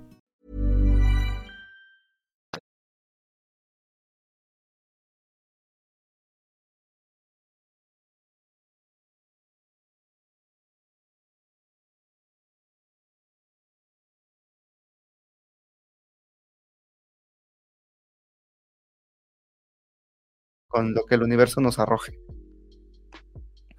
Sí, es otra frase, digo, ya mm, comenzaste con una. Eh, Stephen Hawking, si no es que me estoy equivocando, uno de sus libros los termina prácticamente o en algún momento menciona que la comprensión del universo puede no estar al alcance de nuestra imaginación, pero sí al alcance de nuestras matemáticas. Y pues digo, coincido como, como lo mencionas, ¿no? Y lo otro es entender que, pues, comprender no es almacenar una cantidad inconmensurable de información, ¿no? Sino pues realizar capas de abstracción de cosas que de otro modo no podríamos concebir. O sea, tú podrías decir, no me imagino cómo podríamos entender algo como un sistema de millones de partículas confinadas en pues un cubito, ¿no? De, de, de materia o lo que sea, que sería un gas pero a fin de cuentas, pues la física eh, hace su labor y al final de cuentas dice, ¿sabes qué? Pues lo que nos importa para describir o comprender este sistema se reduce en ciertas condiciones a estas variables, ¿no? El eh, PB igual a NRT y es lo único que necesitamos para cierto tipo de gases, insisto, pues describirlos, ¿no? Entonces, eh, cuando combinas, eh, o más bien cuando tienes como herramienta las matemáticas, y no digo que física sea la única manera, pero pues hay diferentes niveles y capas de abstracción, pero al menos a nivel físico, pues hacer física es básicamente tener una, determinar la relación funcional entre los elementos relevantes de un sistema que definen un cierto modelo. Y en palabras coloquiales, lo único que quiero transmitir es que comprender algo también involucra descartar lo que es no relevante para esa comprensión. Entonces, sí es hasta cierto punto factible que en algún momento, que es una de las búsquedas, eh, casi casi el santo grial de, de la física, ¿no? O sea, encontrar la ecuación. O sea, simplemente encontrar la ecuación que nos permita, pues, de ahí deducir eh, pues, todo lo demás, ¿no? Y a lo mejor voy a hacer una analogía, mm, espero no confundir más en, este sentido eh, y ser condescendiente o no soy condescendiente, no sé, a lo mejor estoy cayendo en lo mismo, pero para la gente que en algún momento utiliza eh, códex de información como de MP3 o así, pues siempre hay un proceso de, de solamente almacenar la información importante adicional a las reglas con las que las vas a decodificar. Y ese es un nivel de comprensión, porque eso pasa, por ejemplo, con las, la, física de partículas y lo comparas con la, la química, ¿no? Tú en la química podrías pensar que comprender la química es memorizar las propiedades de todos los elementos y eso no es comprender la química, ¿no? Y comprender de física de partículas pues, tampoco es memorizar todas las propiedades que tienen las partículas y listarlas.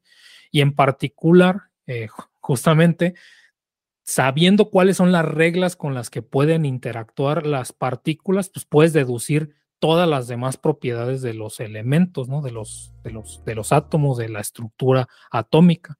Entonces, pues si hay alguna capa de abstracción más fundamental, que pueden ser cuerdas, que pueden ser multiversos, que pueden ser lo que sea, muy posiblemente va a estar escrito en un lenguaje matemático que va a realizar una nueva, un nuevo nivel de abstracción y va a sumar pues cuáles son las reglas de las cuales se va a deducir eh, todo lo demás, ¿no? Entonces, en realidad, la parte de comprenderlo va a estar al alcance, al alcance de las matemáticas, pero quizá la parte de hacer algo útil con eso esté más limitado por nuestro poder de cómputo para poder pues hacer eh, deducciones eh, acerca de esa acerca de esa información.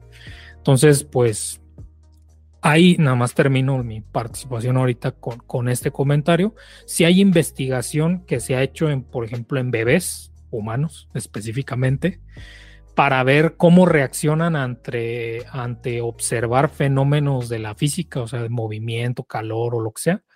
Y a grandes rasgos se ha llegado a la conclusión de que efectivamente sí evolucionamos para entender hasta cierto punto la, la física clásica pero entender no necesariamente significa que pues ves que ahí el tigre te está persiguiendo y haces una ecuación y la resuelves, ¿no? Sino que está ya integrado nuestro, nuestra percepción de qué es físicamente posible y qué no a nivel clásico.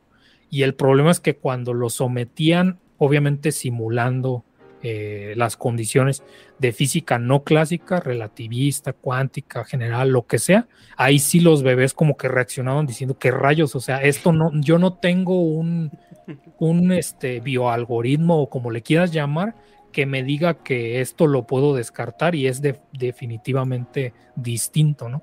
Entonces, en ese sentido, sí, evolutivamente solamente podemos eh, o comprender, como lo quieras llamar, a las escalas a las que eh, surgió la vida, ¿no?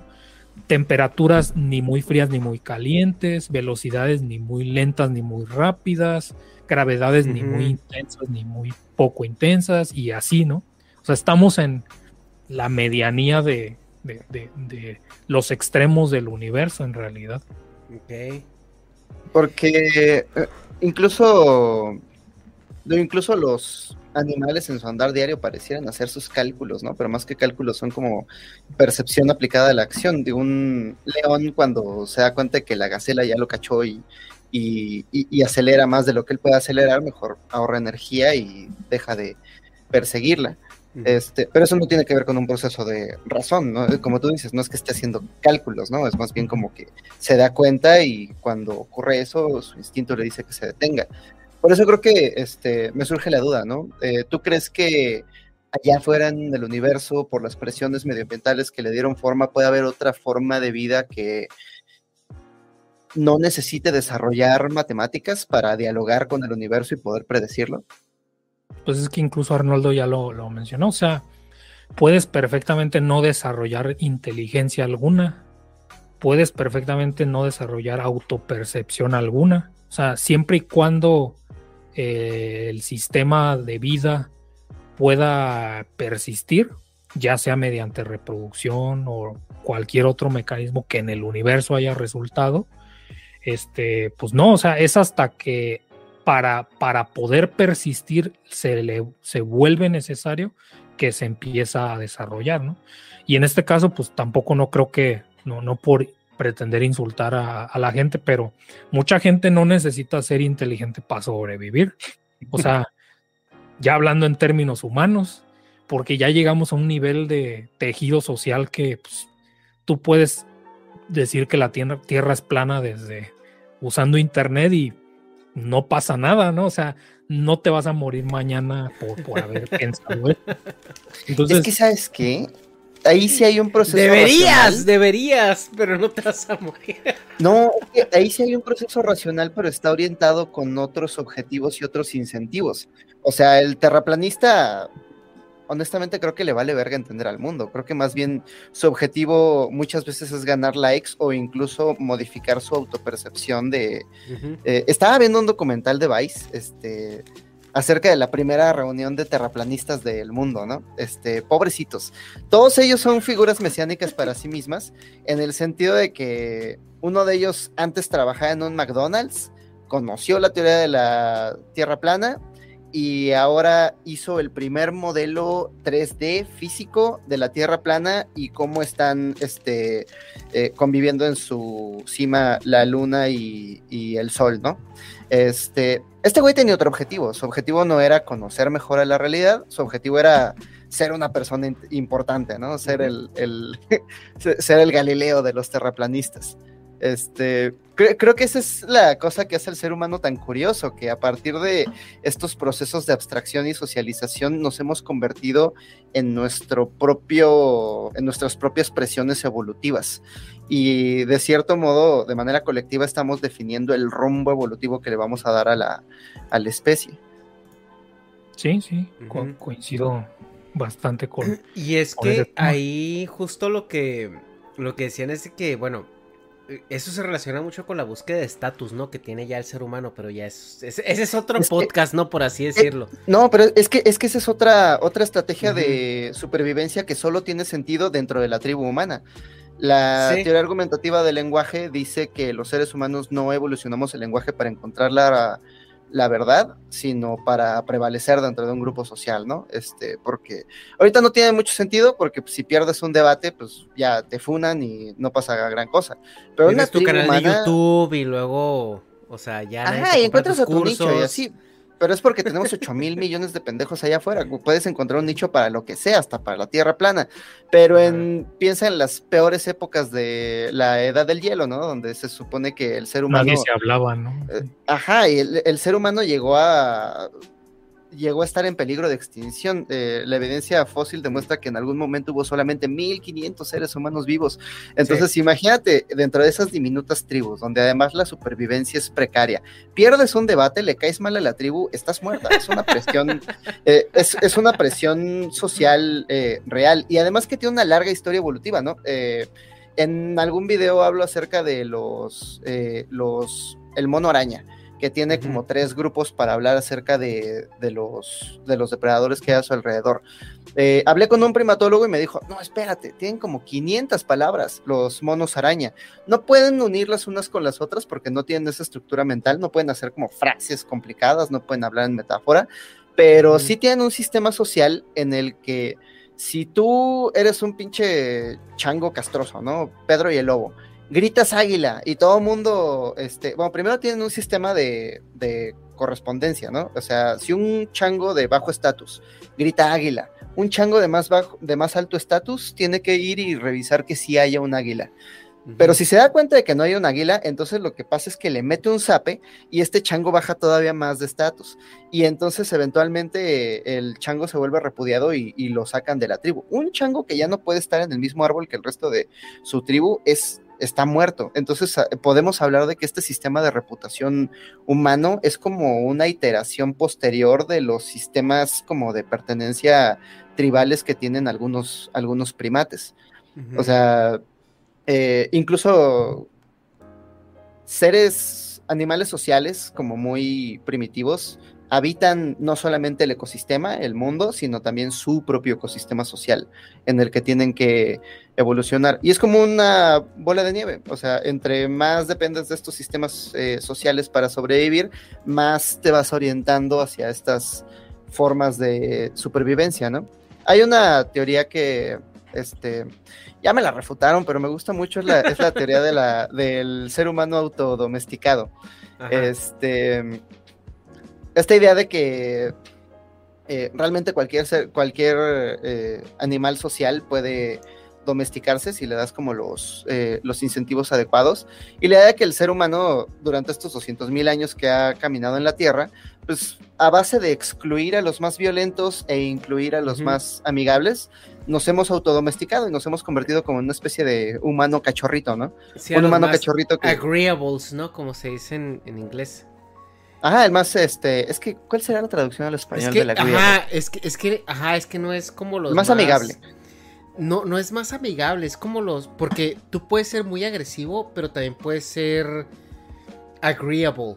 Pero es un término que eh, en inglés se entiende muy bien pero al momento de traducirlo en español es, es complicado, ¿no? Porque es como cuando tú eres pronto para, para poder llegar a un consenso, ¿no? O, eres pronto para eh, aceptar un consenso. O sea, eh, o, estar de acuerdo. Y tú puedes ser muy agresivo, o sea, tú puedes ser un pinche Mike Tyson. Pero si te dicen, güey, ¿qué onda? Vamos a hacer esto y esto y esto. Y el güey puede decir, Simón, amén. No, o sea, cuente conmigo.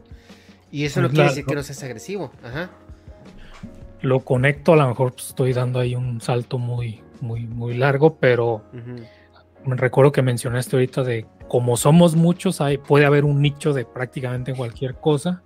Pues también hay una relación entre tuvo que haber una cantidad mínima de seres sociales como para que si a nivel poblacional la proporción de gente conciliadora o agreeable, como sea que se pueda traducir, eh, no en términos relativos, no podría ser mucho porque es muy poca relativamente, pero al ser la población muy grande en términos absolutos, pues ya pueden empezar a tener un cierto peso a través de la, de la no violencia, ¿no?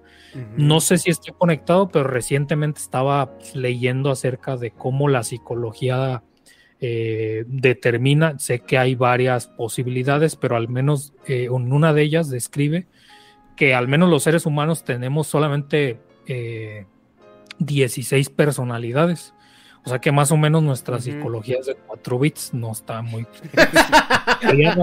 es muy buena manera de ponerlo, güey. Pues es que, pues sí. Cuatro bits. Realmente sí. O sea, cada personalidad es un 0 o un 1, porque, por ejemplo, en una dimensión eres introvertido o extrovertido. Ajá. Y en la otra eres, pues no sé, lo describen como. Eh, si es el lotion, ¿no? Racional o, o emocional, como, como, en términos antagonistas, ¿no? Y así hay cuatro dimensiones, por eso no lo digo de, de broma, tal cual somos de cuatro bits en términos psicológicos. Las otras dos no recuerdo exactamente, pero una de esas tenía que ver con, con en lugar de ser juicioso, ser conciliador. Y por eso lo conecté ahorita con lo que estás diciendo. Porque si tú buscas. conciliador es la palabra que estamos buscando. Bueno, es la palabra que más se asemeja a lo que es agreeable. Mm. Sí, sí, o sea, sé, que a lo mejor no es la traducción directa, pero pues yo así lo, lo imagino. pero lo que quiero decir es que pues yo primero ingenuamente dije, pues quiero eh, eh, primero hacer el test, ¿no? Así porque tienes el test de, 16 personalities o no me acuerdo cómo se llama. Y pues sí salía algo así como introvertido, analítico y no sé cuáles eran las otras dos características. Y por si tenía duda de si era analítico o introvertido, lo que hice inmediatamente después de eso fue buscar estadísticas en lugar de dialogar con gente a ver si eso tenía sentido. Mm, creo que tiene razón. Pero el punto es de que encontré como que lo que quería era ver la distribución de esas personalidades. Este, y no, no, no, no que lo esperara, pero la, la, la esta, esta, eh, las personalidades eh, que de repente se asocian con, con, científicos, ingenieros, que justamente ponían el ejemplo de quienes tenían esas características, pues no era la más rara de todos modos. O sea, sí era como un 3, 5% de la población mundial, pero no era la más rara. Y dije, bueno, pero ¿cuál es la más rara entonces? no Resultaba que era justamente la que conectaba los componentes emocionales con los sociales de pues, ser conciliador. Entonces, tuvo que haber pasado esa, eh, no, es una hipótesis lanzada al aire, ¿verdad? No, no sale de ningún lado más que de haber tomado mucho café. Pero, pero pues si, si, has si, si las personas analíticas han intentado hablar con las personas emocionales o introvertidas o extrovertidas, pues ves cómo pues, no se llegan a entender fácilmente, ¿no? tiene que haber como estas personalidades que yo identificaría como intermedias o de puente. Y al ser las más raras por esa misma razón, pues necesitas un nivel poblacional suficientemente grande como para que haya un mínimo de gente que le pueda decir al, al resto, vamos a calmarnos, ¿no? Como de, o sea, sí tienes tu razón, pero estás haciendo sentir mal a esta otra persona. Entonces, no usemos la violencia. Ajá, y justo es eso, ¿no? O sea, porque eh, conforme se fueron, fueron creciendo las poblaciones, o sea, es como... Ah, ahorita sigue habiendo eh, eh, personas, lo que ahorita denominan como neurotípicas y neuroatípicas, ¿no? O sea, que, que son las personas que no se, no se ciñen a la norma que nosotros estamos esperando al momento de tener una interacción en lo que nosotros eh, enmarcamos como en lo normal. Y es como, y, y, desemboca en esto, oye, como que ese güey está raro, ¿no? O sea, como que, como que, ¿qué pedo con ese cabrón, no? La chingada. Eh, y obviamente, eh, mientras más primitiva es la sociedad, pues más, más burdas son esas interacciones, ¿no? Y es lo que tú decías, o sea, la, la persona conciliadora eh, se premia más dentro de una, de una tribu porque es la que va simplemente a, premiar un orden, ¿no? Dentro de la tribu. No van a ser como los, los que... Los que... No puedes manejar o que si le dices, güey, nomás te toca este, este, esta porción de carne, nomás eso, sino que a lo mejor se va a agarrar putazos con alguien por, por, por el hígado del, del, del mamut que acaban de cazar o la chingada, ¿no? Entonces sí, obviamente hay como cierta... Eh, cierto filtro en sociedad para eh, y eso también empuja hacia un lado la dirección en la que va evolucionando el, ser humano, ¿no? Porque también ya vienes a un, a un tema más eh, artificial en, en, en, la misma dirección darwiniana, ¿no? O sea, ya no es nada más la capacidad que tengas para adaptarte a tu medio ambiente, Ahora, sino la eh, capacidad este que tengas para adaptarte a tu sociedad. Eh, es una, una, hipótesis científica válida en el sentido de que pues, puede ser verificable o, refutada, pero no viene de ningún lado, ¿eh? lo vuelvo a aclarar, o sea, simplemente lo lancé al aire. Este, y por más que haga sentido, eso no lo hace, ¿verdad? No, pero, pero es que la verdad es de que tiene sentido porque igual Jordan Peterson, antes de que diera, eh, antes de que eh, las, las benzos le comieran, no sé, el sentido común, eh, tenía, articulaba muy bien esta propuesta, ¿no? O sea, acerca de, la gente conciliadora. E incluso también exponía cómo eso es un problema ahorita, ¿no? O sea, de, ciertas cosas sociales que, que, existen en este momento. Eh, tiene sentido, tiene cierta lógica y tiene cierta también investigación eh, psicológica al respecto, ¿no? Pero les propongo algo. Déjenme leer los superchats porque están preguntando que si a qué hora leemos los superchats y luego les tiro la última, la- las últimas dos Ah. preguntas que tengo aquí en el. Eh, no va a haber superchats. Mira, casi no hay nunca aquí, ¿eh? Pero ahorita hay que Gracias aprovechar por que hay. gastar, pero Sí, no, no va a haber. Acuérdense que el superchat es el impuesto por ser leído, dijo mi gala. Es una estrategia de supervivencia para sus mensajes. Ándale. Porque no solamente hay genes, también hay memes. Los memes son como pedacitos de, de información mental que buscan reproducirse también. Entonces, para hacer, para darle más adaptabilidad a sus memes, métanle varo, superchats, y así lo leemos. Ahí dicen, ahí dicen que creen que es una sucia jugada de que solo suscriptores pueden comerse- co- comentar en el chat. No, y lo activé precisamente que solo suscriptores pudieran comentar, porque de repente se pasan muchos bots eh, de métete a mi página de sexo, aquí estoy. Oye, sí, ¿qué pedo? En, en, en la migala también a cada rato y los bloqueamos y son como mágicos porque vuelve a aparecer. Sí, salen y salen y salen. de sexo. Y aparte también hay mucha gente que, que llega y nomás llega a decirle, chinga tu madre, hobbit, y se van. Entonces mínimo, ya cuando te suscribes, pues mínimo te suscribes. Y ya se lamentas Ya. al hobbit. Entonces la Pero, ya me, me lamentan suscritos. Ajá, entonces ya, ya la mentada de madre ya, ya viene con una suscripción. Sí, no, yo, yo no voy a tomar insultos de cualquier plebeyo. Si, si, si quieren, si quieren tirar hate, paguen. No me van a insultar gratis, ¿no? Sí, acá no me van a insultar. Algo les va a costar, cabrones. Pero bueno, el primer super chat nos lo dio Orlando Ruiz. eh, y nos pregunta que si cuál es nuestro alien de cultura pop favorito. Ay, el de. El, el que sale en Annihilation. La cosa esta sin forma que hasta que vea a la morra esta le empieza como a imitarla. Es, e- ese está muy cabrón. ¿El tuyo, Alan? Yo me quedo con el de. Todavía no termino de ver la serie, pero hasta ahorita de la forma de vida de, de Expanse. The Expanse, ok, ok. Sí. No lo he visto. ¿Está buena? Pues te digo, he visto hasta la primera temporada y es- mm, espero no que no sea un spoiler así directo, pero pues tiene que ver con eh, una forma alienígena y cómo la civilización humana ya a nivel sistema solar, mientras se sigue peleando por las mismas ideas, o sea, hasta los dividen entre rojos y azules, demócratas y... Sí, o sea, es un- una excusa para hablar de la situación actual, pero cómo reaccionan ante una amenaza que es externa.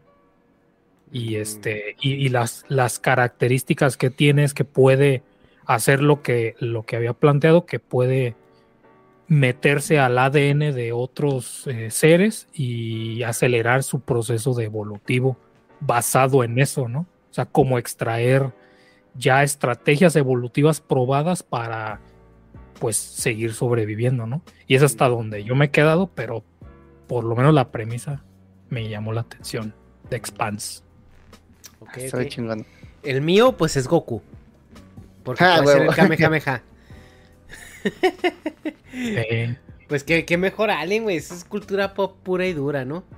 Que mejor Eh, alguien que los Saiyajines. Sí, claro, güey. Es que está bien chido ahorita que dijo Arnoldo. Es que los Saiyajines existen. Y es que por estadística sí pueden existir, güey. O sea, tú agarras un planeta que tenga 10 veces más la gravedad de la Tierra, que hayan evolucionado a ser este homínidos. Y, y, y ahí tienes Saiyajines, güey. O sea, ponte a pensar, güey. Simplemente si la Tierra tuviera el doble de gravedad, güey, seríamos el doble de fuertes. O sea, es como, por ejemplo, tú vas a la luna y puedes brincar. ¿Cuántas veces? ¿10 veces tu altura? O no sé, o sea. eh, Oye, lo entonces a los Saiyajines también les pasa como a los astronautas en la estación espacial, ¿no? Que se les empiezan a corroer los huesos y empiezan a, a encogerse. Sería, sería una muy buena teoría si en algún momento podemos contactar con civilizaciones que tengan a lo mejor una tierra un poquito más grande, que es una tierra, no sé, 1.4 veces más grande que la de nosotros. Este, pues ya estamos hablando de una gravedad de un 40% más. Entonces, si tú llegas a la Tierra, pues empiezas a degradar tus músculos para adaptarte al- a la gravedad eh, de la Tierra, ¿no?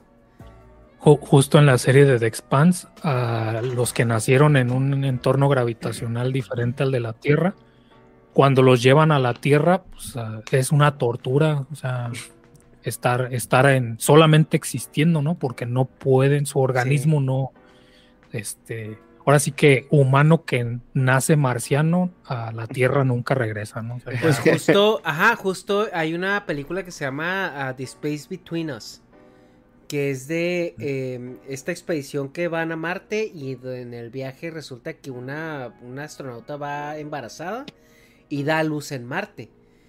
Entonces te habla de cómo la configuración orgánica es obviamente una, un chick flick. O sea, pero tiene ahí tintes como cientificones de que qué pasaría si una persona que fue concebida en gravedad cero y nacida en Marte regresa de repente a la Tierra, ¿no? O sea, todas las deficiencias. Le pedirían documentos, ¿no?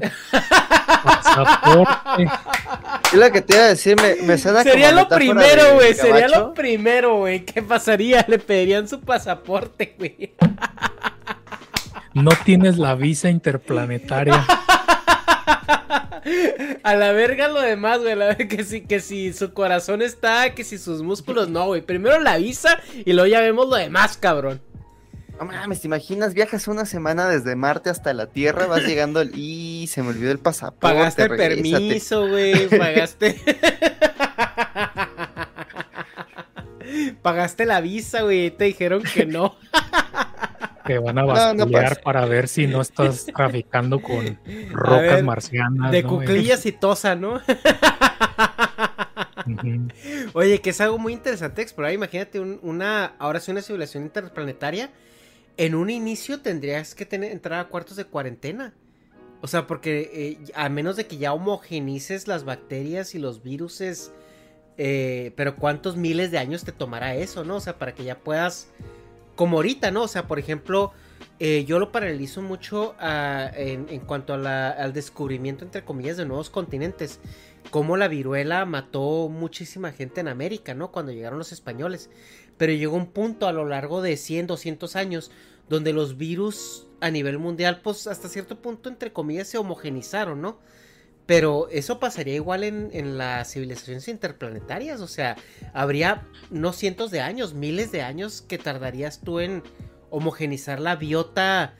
Eh, Yo creo que lo que terminaría pasando sería que habría como estaciones intermedias donde sí se podría coexistir pero pues sí, uno de los, uno de los propósitos de volverte interplanetarios justamente que si un virus erradica la vida en la Tierra, no haga eso en la vida en Marte.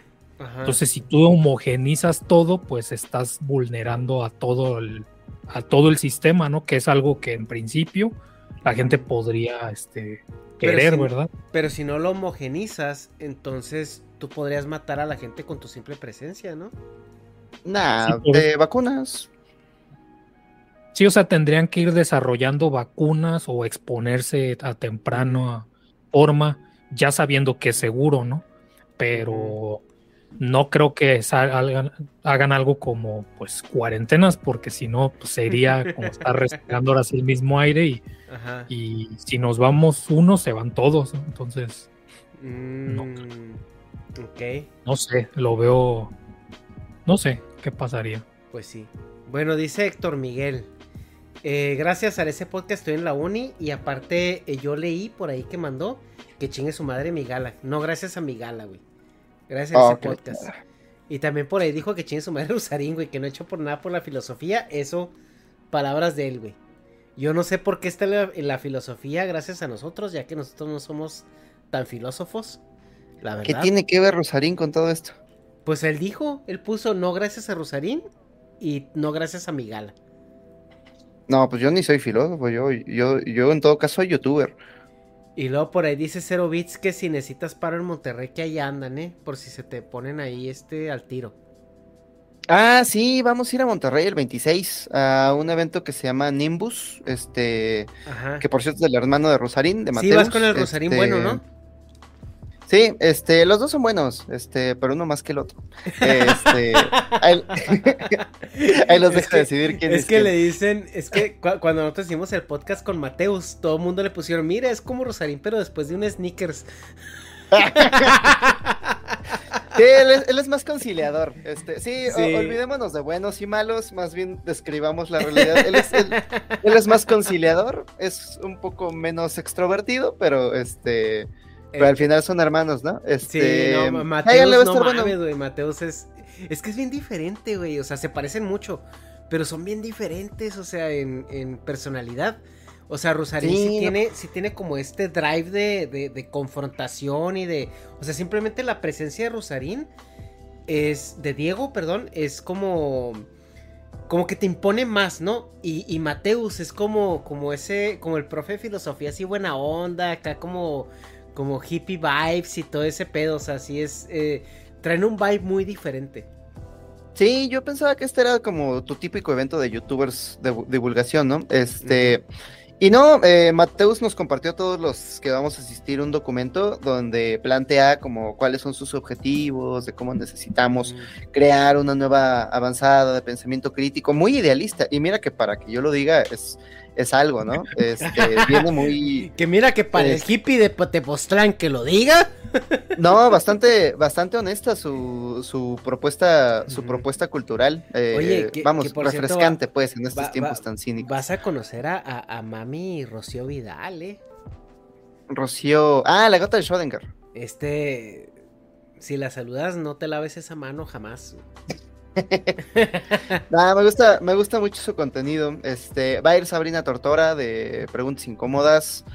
Va a ir, eh, ah, pues va a estar Mateus, obviamente, y va a haber mucha gente, muchas personas del pensamiento crítico de YouTube, nos emociona. Este, vayan, 26 de noviembre, Monterrey, todavía no sé dónde, pero ahí va a estar, va a estar muy chido. En Monterrey, eh, ahí el Hobbit pondrá, ¿no?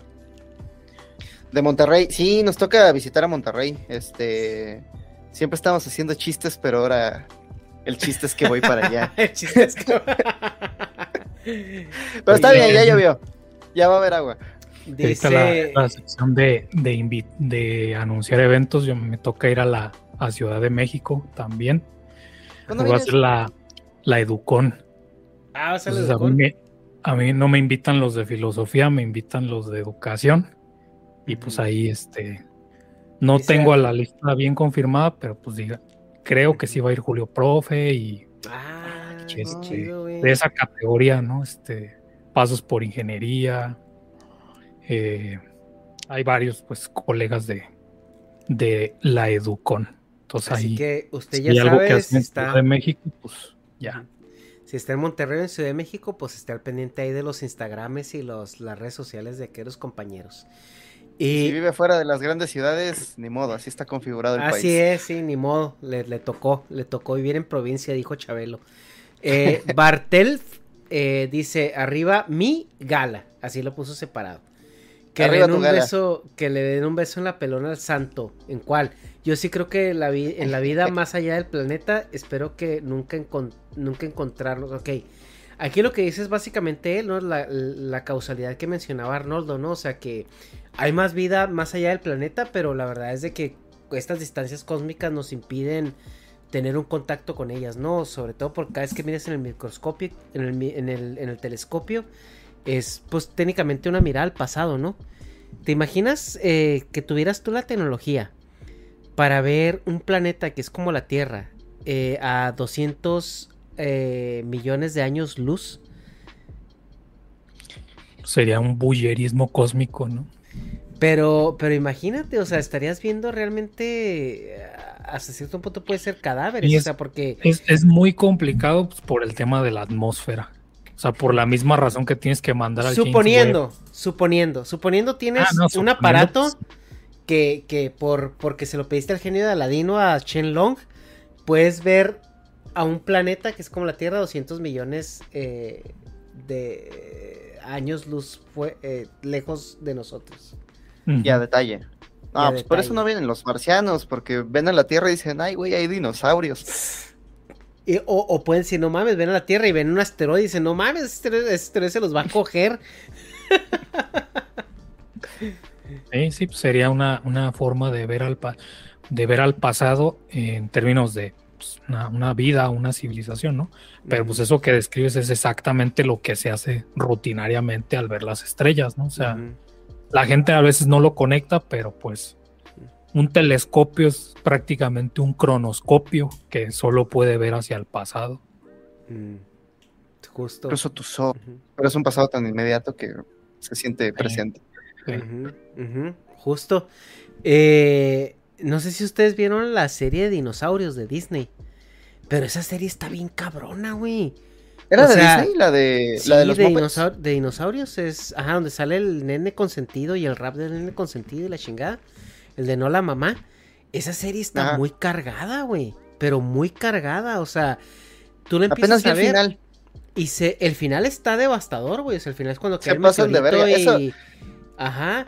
Y luego El, Disney de hoy no haría eso. No, No, es un meteorito, es un calentamiento global producido por las empresas de hidrocarburos donde Ándale, trabaja el papá.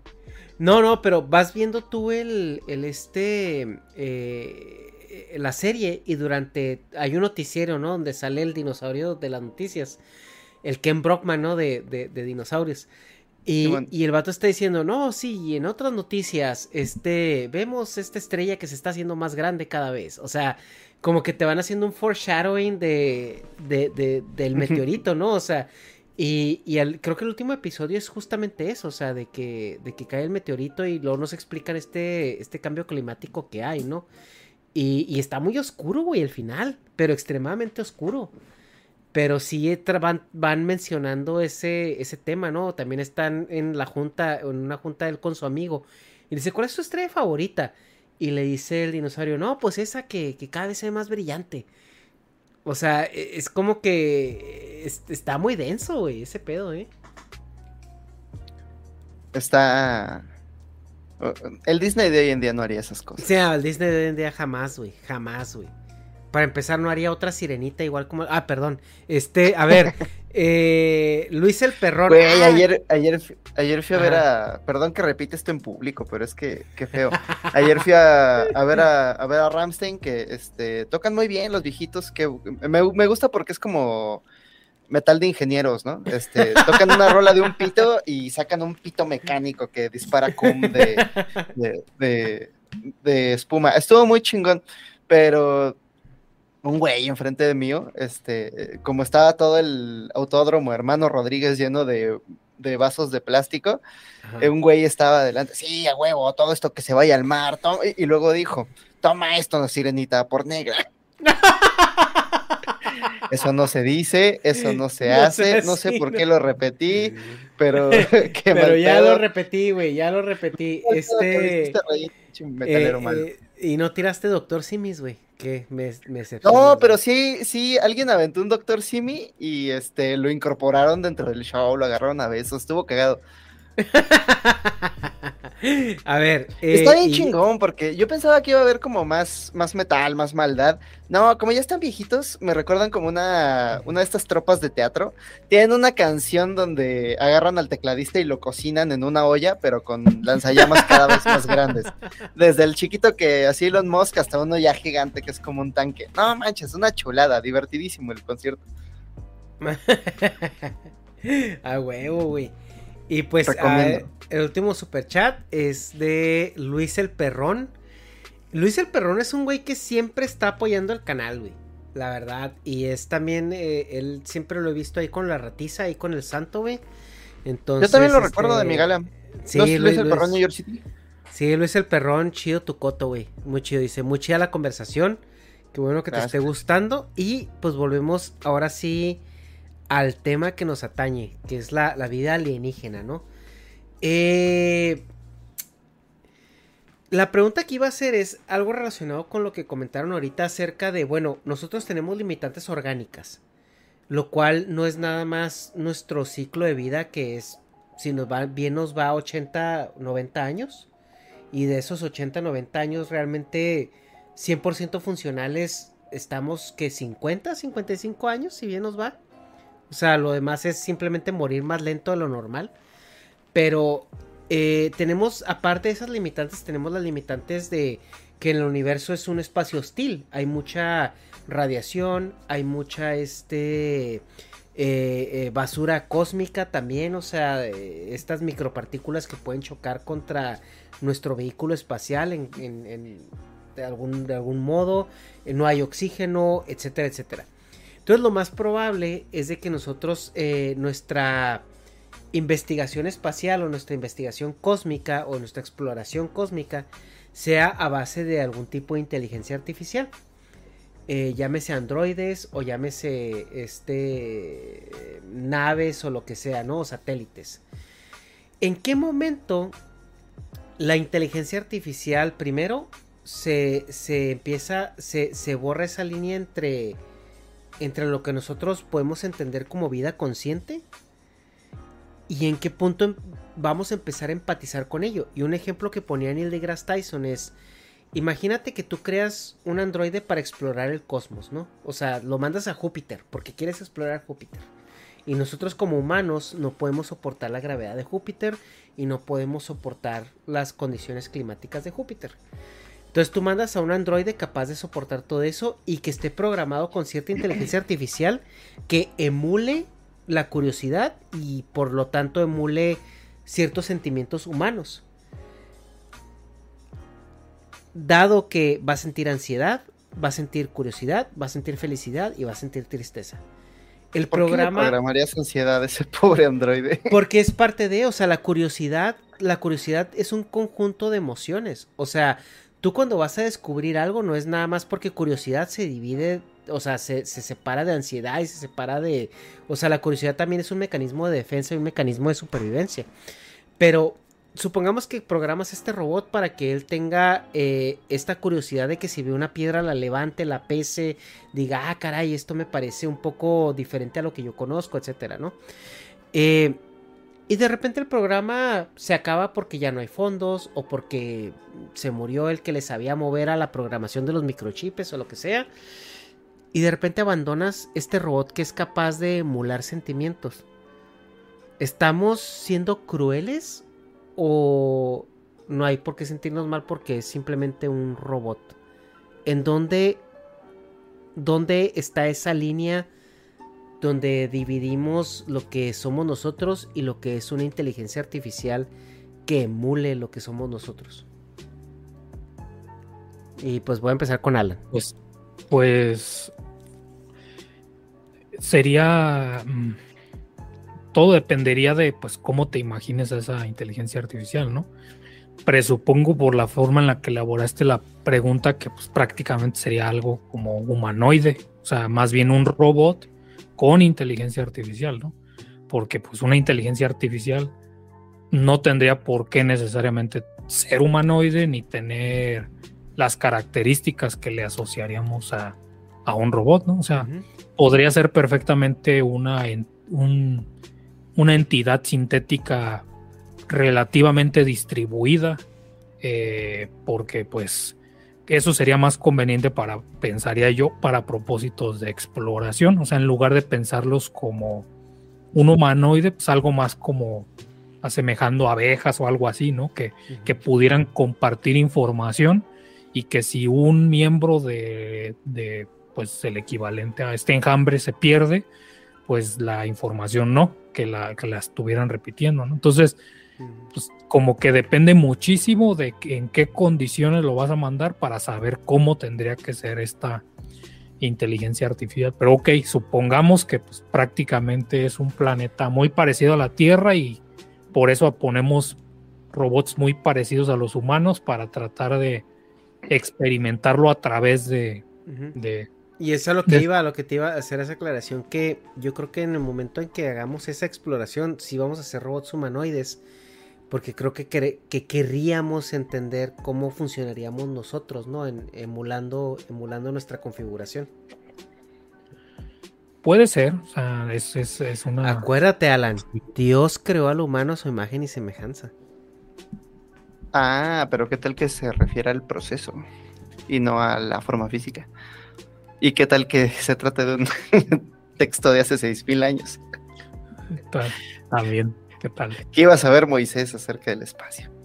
Mira, Moisés se puso high con una zarza, güey. Esa zarza no era zarza, era ayahuasca que se prendió en fuego y el güey se estaba dando unos pinches pasones, güey, ahí. Eh, ese es el pedo de los psicodélicos, que cuando los hippies los consumen sin pensamiento crítico terminan creyéndose lo que ven del otro lado. Hasta escriben un libro al respecto, hacen una religión. Sí, güey, a huevo, güey. Pero bueno, decías, Alan. Sí, este. Entonces, y creo que eso puede, independientemente de que sean robots o inteligencias, a lo mejor vas a decir, po, que, qué rara referencia, pero ese dilema yo lo vi, o al menos ese fue como vi en a manera de espejo narrativo, me reflejé lo que quería yo interpretar. Pero en la película, en la última película de Toy Story, eh, no recuerdo si así lo plantean, pero para mí la película tiene que ver con la pregunta de qué tanto le tienes que quitar a una persona para que deje de serlo y qué tanto le tienes que agregar a algo que no lo es para que lo comience a hacer. En la mm. figura de, bueno, perdón si no vieron la película, pero ya pasó mucho tiempo, pero pues básicamente al Woody le están quitando, no sé, su habla, su otras funcionalidades y pues ve cómo está dejando de ser aquello que era, ¿no? Y cómo a esta... El Forky. Este, a Forky, este, de qué tanto le tenían que empezar a agregar para que pues ya pudiera ser considerado un juguete, ¿no? Pues es la metáfora no de personas, sino de, sino de juguetes. Ahora con los robots, pues también es como de qué tanto le tendrías que agregar a un robot para que comenzáramos a, a verlo. Entonces yo sospecho que para el común de los seres humanos nos va a importar más que parezca humano a que lo sea. Y con su sutileza de que pues eh, se tenga que tomar pues con pinzas esa, expresión. Pero pues eso lo vemos en, en, por ejemplo en animales que son mascotas que cuando vemos que empiezan a tener comportamientos que antropomorfizamos y pensamos que este, tienen ciertas características que a lo mejor no están ahí, pero pues nuestra forma de procesar la información nos hace creer que, es recíproco cierto tipo de emociones, pues mm, es completamente factible y muy probable que pues eventualmente empecemos a, eh, a tener este, eh, pues estos robots, pero tendría que pasar una transición de lo que se llama, seguramente lo han oído, ¿no? Del valle inquietante, de que es como un momento donde sí se empiezan a aparecer como en un aspecto hacia el ser humano, pero no lo suficiente como para que no distingamos que no es un ser humano, ¿no? Y eso termina inquietándonos y no he podido jugar ese videojuego, pero tengo entendido que uno de los relativamente más recientes Fallouts, eh, en una de sus narrativas plantean esa opción. O sea, creo que tienes la, posibilidad de elegir si la evolución de los robots va a ser parecida a los seres humanos o si a propósito los vas a hacer radicalmente diferentes en aspecto para poderlos, pues así lo plantea, oprimirlos sin, mm, sin eh, sentir un conflicto al respecto. Mm. Entonces, pues creo que a fin de cuentas, como es algo que se va a diseñar, pues depende enteramente de, nosotros, ¿no? Yo ahí lo que veo más paralelo hacia ese tema viene siendo eh, la relación simbiótica que tenemos con los perros, ¿no? O sea, porque realmente los perros nosotros los domesticamos para hacer carne de cañón, güey. O sea, eh, no sabíamos si podíamos comer estos frutos, les dábamos a los perros y si los perros no se morían, pues entonces lo podíamos comer nosotros. Y al final de cuentas fuimos evolucionando a tal grado donde ya los, los, perros los consideramos hasta como miembros de la familia, ¿no? Por así decirlo, que son los, los, perrijos. Entonces yo creo que eh, en sí la, la inteligencia artificial y los androides y todo esto, nosotros, siendo nosotros los que los creamos, así como nosotros eh, evolucionamos de manera artificial a los, a los perros, va a llegar un punto donde sí los vamos a considerar como parte de la familia. Y ahora, a eso aunado, y que van a tener la, la eh, posibilidad de usar lenguaje, porque van a estar programados. O sea, tú ahorita eh, hay muchas ya customer service tan automatizados que no te das cuenta que estás hablando con un robot hasta 5, 6, 7 preguntas eh, en la conversación. O sea, cuando empiezas a ver que están repitiendo los diálogos o que, o que no te contestan. Sí, de buenos días, Turing. ¿Cómo podemos ayudarte? Sí, güey, ajá, güey, justamente, ¿no? Y ahí lo que decía el esquizo, ¿no? Que ahí está en el chat, saludos esquizo. Es que eh, los robots no se pueden meter ácidos, güey. Y el, y el pedo de... Y lo, lo dirá de broma, güey. Pero el pedo es de que... Yo sí creo que parte del despertar consciente del ser humano fue haber descubierto los hongos, ¿no? Y hay un podcast con Joe Rogan donde sale Steven Tyler, que es el vocalista de Aerosmith, que el güey dice, es que yo duré pedo y drogado 30 años de mi vida. Y le pregunta Joe, le dice, güey, ¿por qué lo dejaste de hacer? O sea, ¿tuviste algún problema? ¿Te internaste o algo? Y dice, no, güey, es que aprendí a pensar como drogado sin estarlo. Entonces, eso te habla mucho, güey, de que, de que ese pedo se puede convertir en cultura. O sea, porque, como decía también en el intro, las drogas nos dieron muy buena música. Entonces yo ahorita puedo aprender a hacer los leaks de, de, Slash o de, o de todos estos eh, guitarristas super mamones, güey, que hubo en los, en los 80, 70 sin necesidad de estar drogado y puedes aprender a tocar como ellos. Entonces, ¿qué pasa, güey? Que el lenguaje puede haber eh, nacido a través de experiencias psicodélicas y después lo enseñas a través de cultura y ya tú, tus generaciones subsecuentes no tienen que drogarse para aprender a pensar como un drogado. Entonces, o sea, literalmente el ejercicio que estamos teniendo ahorita de conversación, si tú lo ves en, modo primitivo, puede ser pinches drogadictos, güey. Sí, nada más. Eh, no, adelante, adelante. Vas, Hobbit. No le puedes dar ácidos a un robot, pero si el robot tiene suficiente flexibilidad en sus dispositivos de captura de información de la realidad, puede, digamos, tripear como él quisiera, ¿no? Este, Aldous Huxley escribió en Las Puertas de la Percepción un montón de cosas que después la, fisiología y, la investigación está confirmando, ¿no? Y es que realmente la realidad no tiene significado. La realidad no eh, existe allá afuera de ti sin, sin importarle lo que pienses de ella o lo que o qué nombre le des. Más bien eh, su idea es que los sentidos no son ventanas a la realidad, sino que son como filtros. Son filtros que nos permiten ver solo un rango pequeño del espectro electromagnético, que nos permiten eh, prestar la atención solamente a ciertas vibraciones que hay en el aire, que nos permiten eh, interpretar ciertas eh, moléculas que entran en contacto con nuestra lengua, ese tipo de cosas. Pero todo el tiempo estamos haciendo una labor interpretativa de la información que llega a nuestros receptores, ni siquiera de la información que llega, sino de las señales eléctricas que nuestros sentidos mandan y que luego nuestro cerebro incorpora dentro de una narrativa. Pero esta narrativa siempre viene teñida de los, las características, digamos, eh, sociales que controlamos desde el lóbulo frontal. Lo que hace muchas de estas eh, sustancias es que como tienen una, una eh, bueno, básicamente apagan la parte de, la parte de enfrente de tu, de tu cerebro, ¿no? Este, apagan la parte que se encarga de, de registrar el yo. Y como tal, pues eso ya no, eh, ya no interfiere a la hora de, ya, ya no está considerado dentro de las siguientes percepciones que haces del mundo. Entonces te abre, eh, digamos, la percepción a otras cosas que ahí estaban dentro de tu alcance eh, sensorial, pero que no considerabas como relevantes para tu, para tu experiencia cotidiana.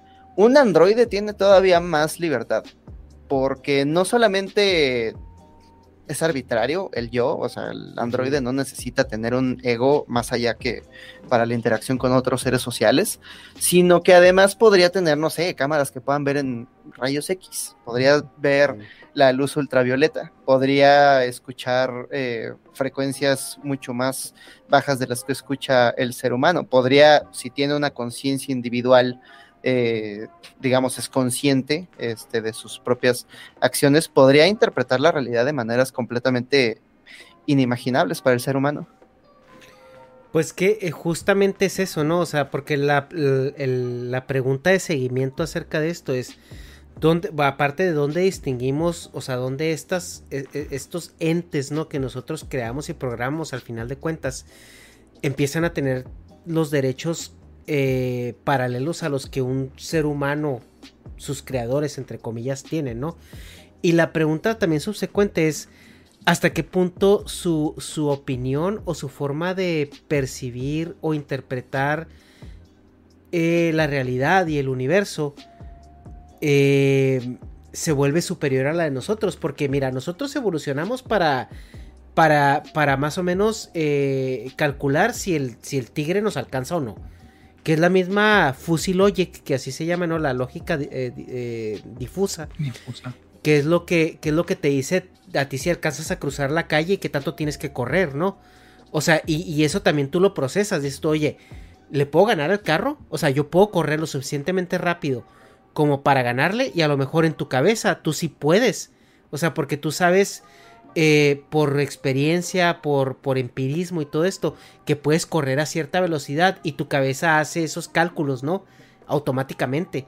Y esto yo sí le puedo ganar, pero a lo mejor en la misma situación yo puedo decir, güey, es que yo no le puedo ganar al carro. Entonces yo, yo mejor me espero a que pase. Sin embargo, tú puedes, puedes hacerlo y puedes cruzar y puedes, y puedes ganar el carro sin ningún problema, ¿no?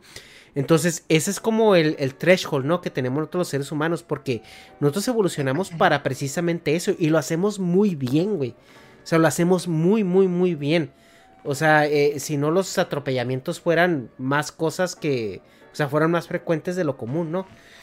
Pero eh, el robot no necesariamente ha pasado por ese sistema de evolución, porque nosotros realmente lo estamos programando desde, desde, una, eh, desde un punto eh, que nos beneficia a nosotros y que ya está sobrepasando todas esas limitantes orgánicas y evolutivas para que el robot empiece a distinguir su realidad desde un punto más abstracto. Entonces llega un punto donde los robots ya no van a ser simplemente una. Em, una creación de nosotros o una herramienta, sino una extensión, güey, de nosotros. O sea, yo sí creo que va a llegar un punto si vivimos lo suficiente. O una secuela. Lo suficiente. Justo, güey. O sea, donde tú vas a mandar un robot. Oye, güey, date el rol por el sistema solar. Regresas en 100 años y me explicas qué pedo, güey. O sea, y realmente tú vas a llegar a enseñarme, güey. O sea, y no va a ser así como que, a ver, herramienta, te conecto a la computadora y veo a ver los datos que sacaste, etcétera, etcétera. No, güey, o sea, tú me vas a digerir el, lo, que, lo que aprendiste en términos no, no, no abstractos que yo pueda procesar en mis limitantes orgánicas. Y, y ahí es donde viene esta paradoja de que las sociedades interplanetarias, güey, van a acabar siendo especies inteligentes, pero no necesariamente orgánicas. Bueno, también eh, Nick Bostrom tiene un libro que se llama Superintelligence, que este, cambia para siempre mi percepción de la inteligencia artificial, ¿no? Él plantea la idea de varios caminos para alcanzar una inteligencia, digamos, superior a la del ser humano, pero la del algoritmo que pueda reescribirse a sí mismo, este, es la más rápida, ¿no? Y, podría evolucionar lo que evoluciona el ser humano en milenios, en segundos de reescritura, ¿no? Entonces, él considera que, bueno, si supongamos que... Dice, supongamos que el ser humano es superior a eh, en, inteligencia a otra, en capacidad de abstracción a otras eh, especies. una inteligencia artificial podría tener una inteligencia exponencialmente mayor en cuestión de segundos. ¿Por qué le importarían nuestros planes? ¿O por qué le importaría nuestra, nuestra supervivencia? Del mismo modo que no le pedimos permiso a una colonia de hormigas para construir encima de ellos una carretera, del mismo modo una inteligencia artificial eh, pues una vez que cobra conciencia de sí misma y de y puede tener planes completamente distintos, ¿no? Igual y necesita cubrir la superficie del planeta Tierra de celdas solares y, y no dejarnos espacio para, para, o igual y necesita, no sé, este, es difícil concebir desde aquí, pero, pero sí, sería como tratar de, sería como si las hormigas trataran de dialogar con el ser humano. Sí, en, en ese sentido, varias, de las cosas, solamente aclarar que, eh, algunas pues ya se tienen implementadas completamente, ¿no? Eh, y otras sí ya caen en lo imaginativo, es lo que estamos haciendo, pues, a fin de cuentas. Pero, por ejemplo, si te, si te limitas a pensar en inteligencias artificiales eh, no generales, que esa es la, la, diferencia, creo que en varias de la discusión estamos presuponiendo que es general, pero pues hoy en día tenemos inteligencias artificiales específicas, ¿no? Que realizan funciones mejor que el ser humano, y, pero, pero pues no pueden aprender sobre, sobre otras cosas. Y en ese sentido, pues ya hay eh, dentro del campo de la inteligencia artificial, por pues, lo que se llama los algoritmos genéticos, que pues básicamente es una analogía digital de lo que pasó en, el, en, la historia eh, biológica. Y pues un software sí es capaz de evolucionar, pero la diferencia es que, si, recuerdan, pues estábamos hablando que la vida, como la conocemos, pues es una evolución darwiniana. Darwiniana en el sentido que la, la función que tratan de optimizar, pues tiene que ver con el proceso de selección natural, adaptación y supervivencia, ¿no? Pero a fin de cuentas hay como la noción de que algo se está tratando de optimizar, minimizar o mantener. Entonces, cuando se habla de una inteligencia artificial, pues eso se define eh, dentro del mismo código, ¿no? O sea, aunque tiene la libertad de evolucionar y modificar ciertos parámetros, ya viene escrito qué es lo que está tratando de optimizar. No que no se pueda, pero bueno, yo no he oído de un diseño de, una, de un algoritmo genético que simplemente esté modificando eh, por evolución su propia función de optimización, porque pues para qué objetivo, ¿no? Eh, o sea, tendría que haber alguna eh, clara definición en ese aspecto. Lo otro es que por la manera en la que se, se, mencionó, pues, pensaría que se está presuponiendo solamente a nivel de software. O sea, de que ya tienes un robot equipado con un buen de sensores y que es el software el que es capaz de evolucionar, sobreescribirse y modificarse, que sí, o sea, es, así lo entendí, pero también aclarando que también es tecnológicamente posible que el mismo hardware eh, termine reescribiéndose. Por mucho tiempo eso no fue posible, pero pues tenemos tecnologías para la gente que le interese, se llaman FPGAs, si es que no me equivoqué del acrónimo, pero esencialmente, eh, así como pues, tú programarías los ceros y unos de un programa de software, que no lo manejas a ese nivel, por supuesto, pero terminan siendo eso. Eh, también se pueden especificar las compuertas lógicas que una cierta eh, arreglo de, de, compuertas lógicas, que son las FPGAs, tengan un significado o tengan otro. Entonces, lo que quiero decir es de que si, si tú tomas una, un equipo de cómputo como, no sé, la tarjeta madre de un modem, pues solamente es un modem y ya. O sea, ya se, ya se fabricó para hacer así. Tal vez tenga una capa, bueno, no tal vez, tienen una capa de mm, software más básico que sería el firmware, que sí se puede actualizar, ¿no? Pero digamos, la, la, estructura a nivel electrónico, o sea, a nivel lógico electrónico, pues esa es la misma, no va a cambiar por más firmware o por más software, pues no va a dejar de tener los elementos que tiene, ¿no? Y nada más para terminar, pues, eh, una FPGA sí podría reescribirse a nivel electrónico y, y lo que ahorita es un modem puede ser otra cosa, o sea, un teléfono, un no sé qué, y, siempre y cuando tenga acceso a una fuente de energía, eh, podría estar optimizada para, para ciertas cosas. Mm. Sí, eso es muy interesante porque pues ahorita en software sí vemos que hay una... Em, hay, opciones de adaptabilidad. O sea, por ejemplo, simplemente los PIDs, ¿no? O sea, cuando tú estás eh, eh, trabajando con, con esas ecuaciones, muchas veces pones PIDs dinámicos. Entonces esos PIDs se van, se van ajustando en sus factores dependiendo del, ambiente que los rodea, ¿no? O sea, tienen, tienen un feedback de, lo, de lo que los, del, medio ambiente y puedes, eh, solitos pueden ajustarse dependiendo del output que tú estés programando. Eh, pero en cuestión de hardware, eh, eso sí es... Y nada más para la, gente que no esté en el mismo contexto, un, PID es un, un, sistema de control pues de señales, ¿no? Eh, a, fin de cuentas. derivativo, por, integrador. Por simplificarlo de alguna manera.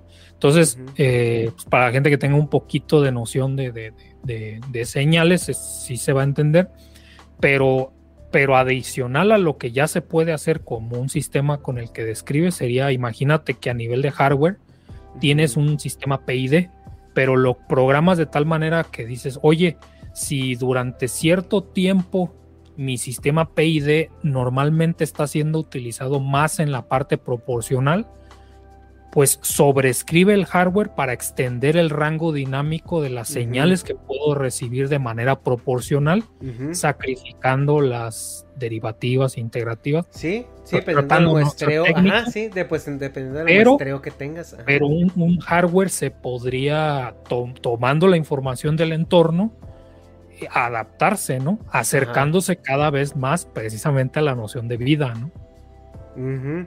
teniendo esa, capacidad. Yo solamente quería aclarar que el hardware también es capaz de evolucionar.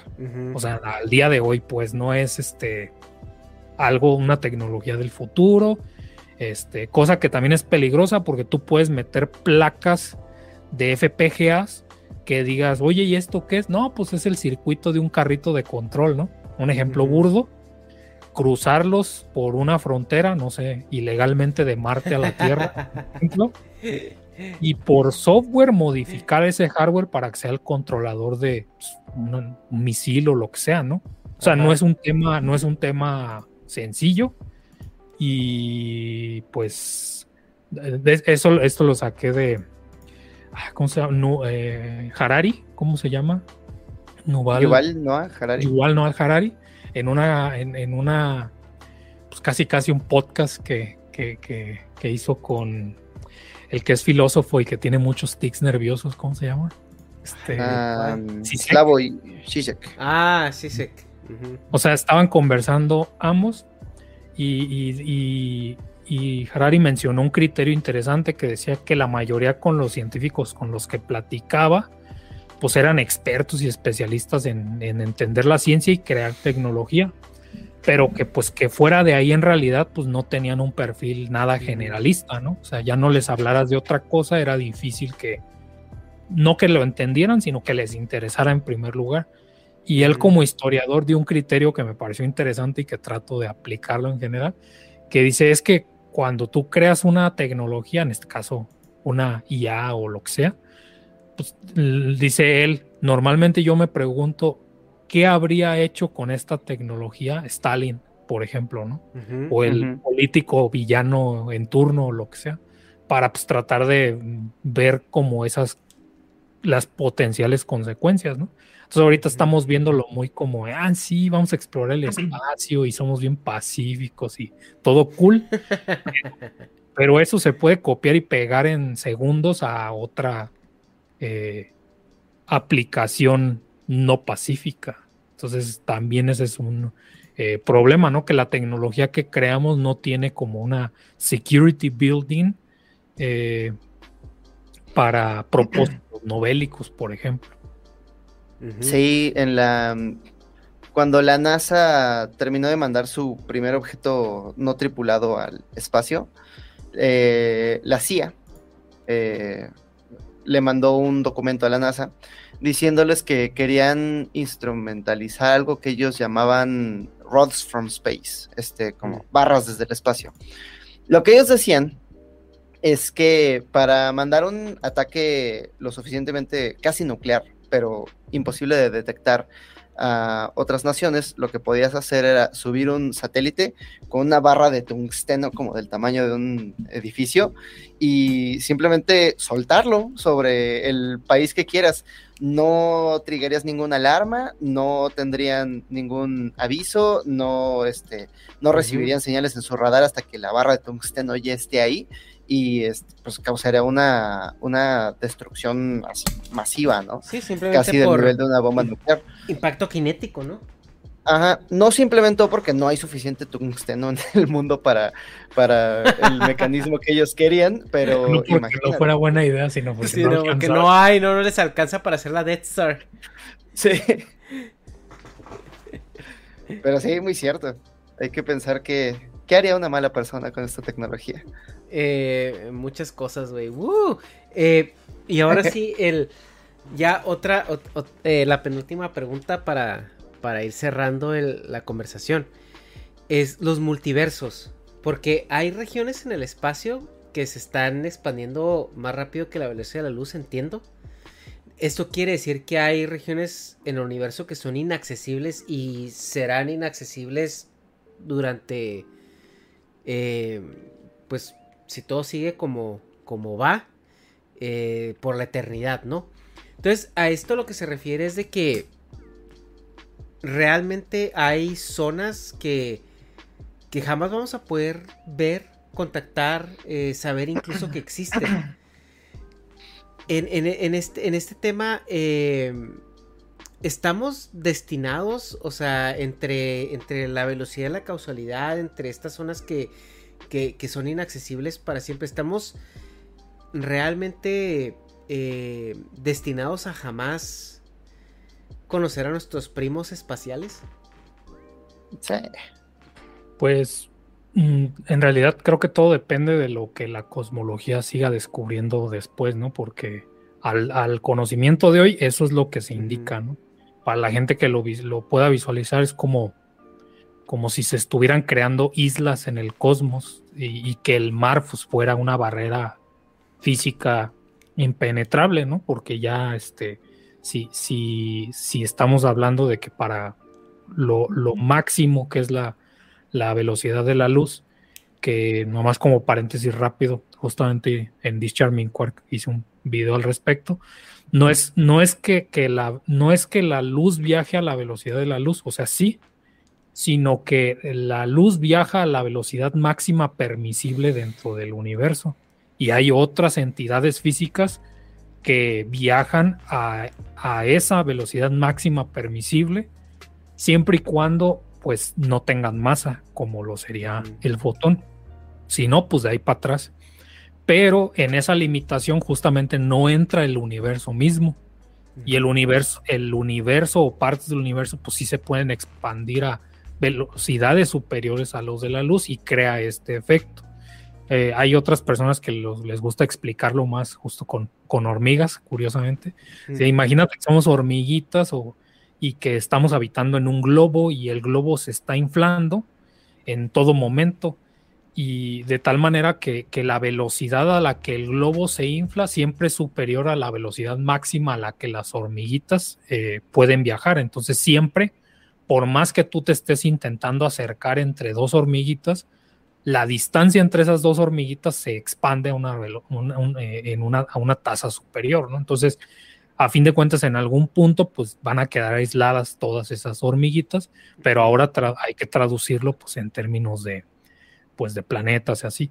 Una consideración en este caso es de que eso es a nivel cosmológico y todo nos invita a pensar que sucede exactamente lo mismo a nivel microscópico eh, pero el problema es que como, como la gravedad pues es una interacción enormemente débil en este caso, pues los experimentos de física de partículas como pues, colisionadores o así, pues por, por, esa dificultad la gravedad no se termina estudiando, ¿no? O sea, el modelo estándar no incluye a la gravedad por eso.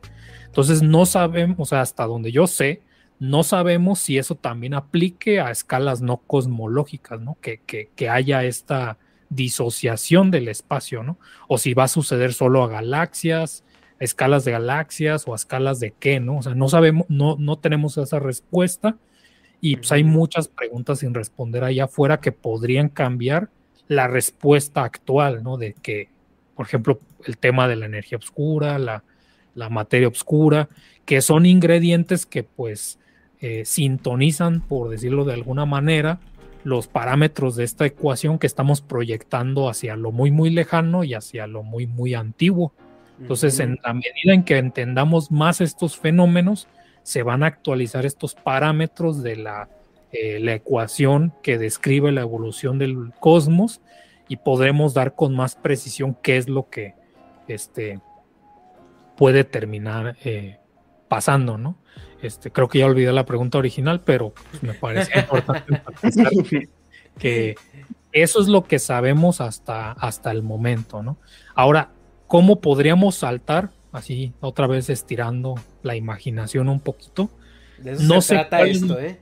No sé cuál es la respuesta actual, pero también pues es complicado hacer el experimento en este momento, pero solamente lo dejo para la imaginación, ¿no? O sea, ¿qué pasa si, si dibujas de manera imaginaria las dos esferas eh, o cuatro esferas, ¿no? En el, en el espacio-tiempo? Eh, de tal manera que, que, quede nada más un punto, ¿no? En donde ya se vayan a desconectar causalmente, que, que un instante de tiempo después ya se perdió todo, ¿no? Pero en ese último punto de conexión causal, pues, podrías tener algo así como un sistema complicado de hacer tecnológicamente, pero de partículas que estén entrelazadas cuánticamente, de tal manera que una se quede de un en una isla de universo y la otra se quede en la otra isla de universo. O sea, sé que tiene que ver con cómo se conserva o no la información y seguramente la gente que estudia cosmología cuántica, porque sí es una especialización que puedes hacer como físico, eh, no es este metafísico ni nada, pero pues este está ahí.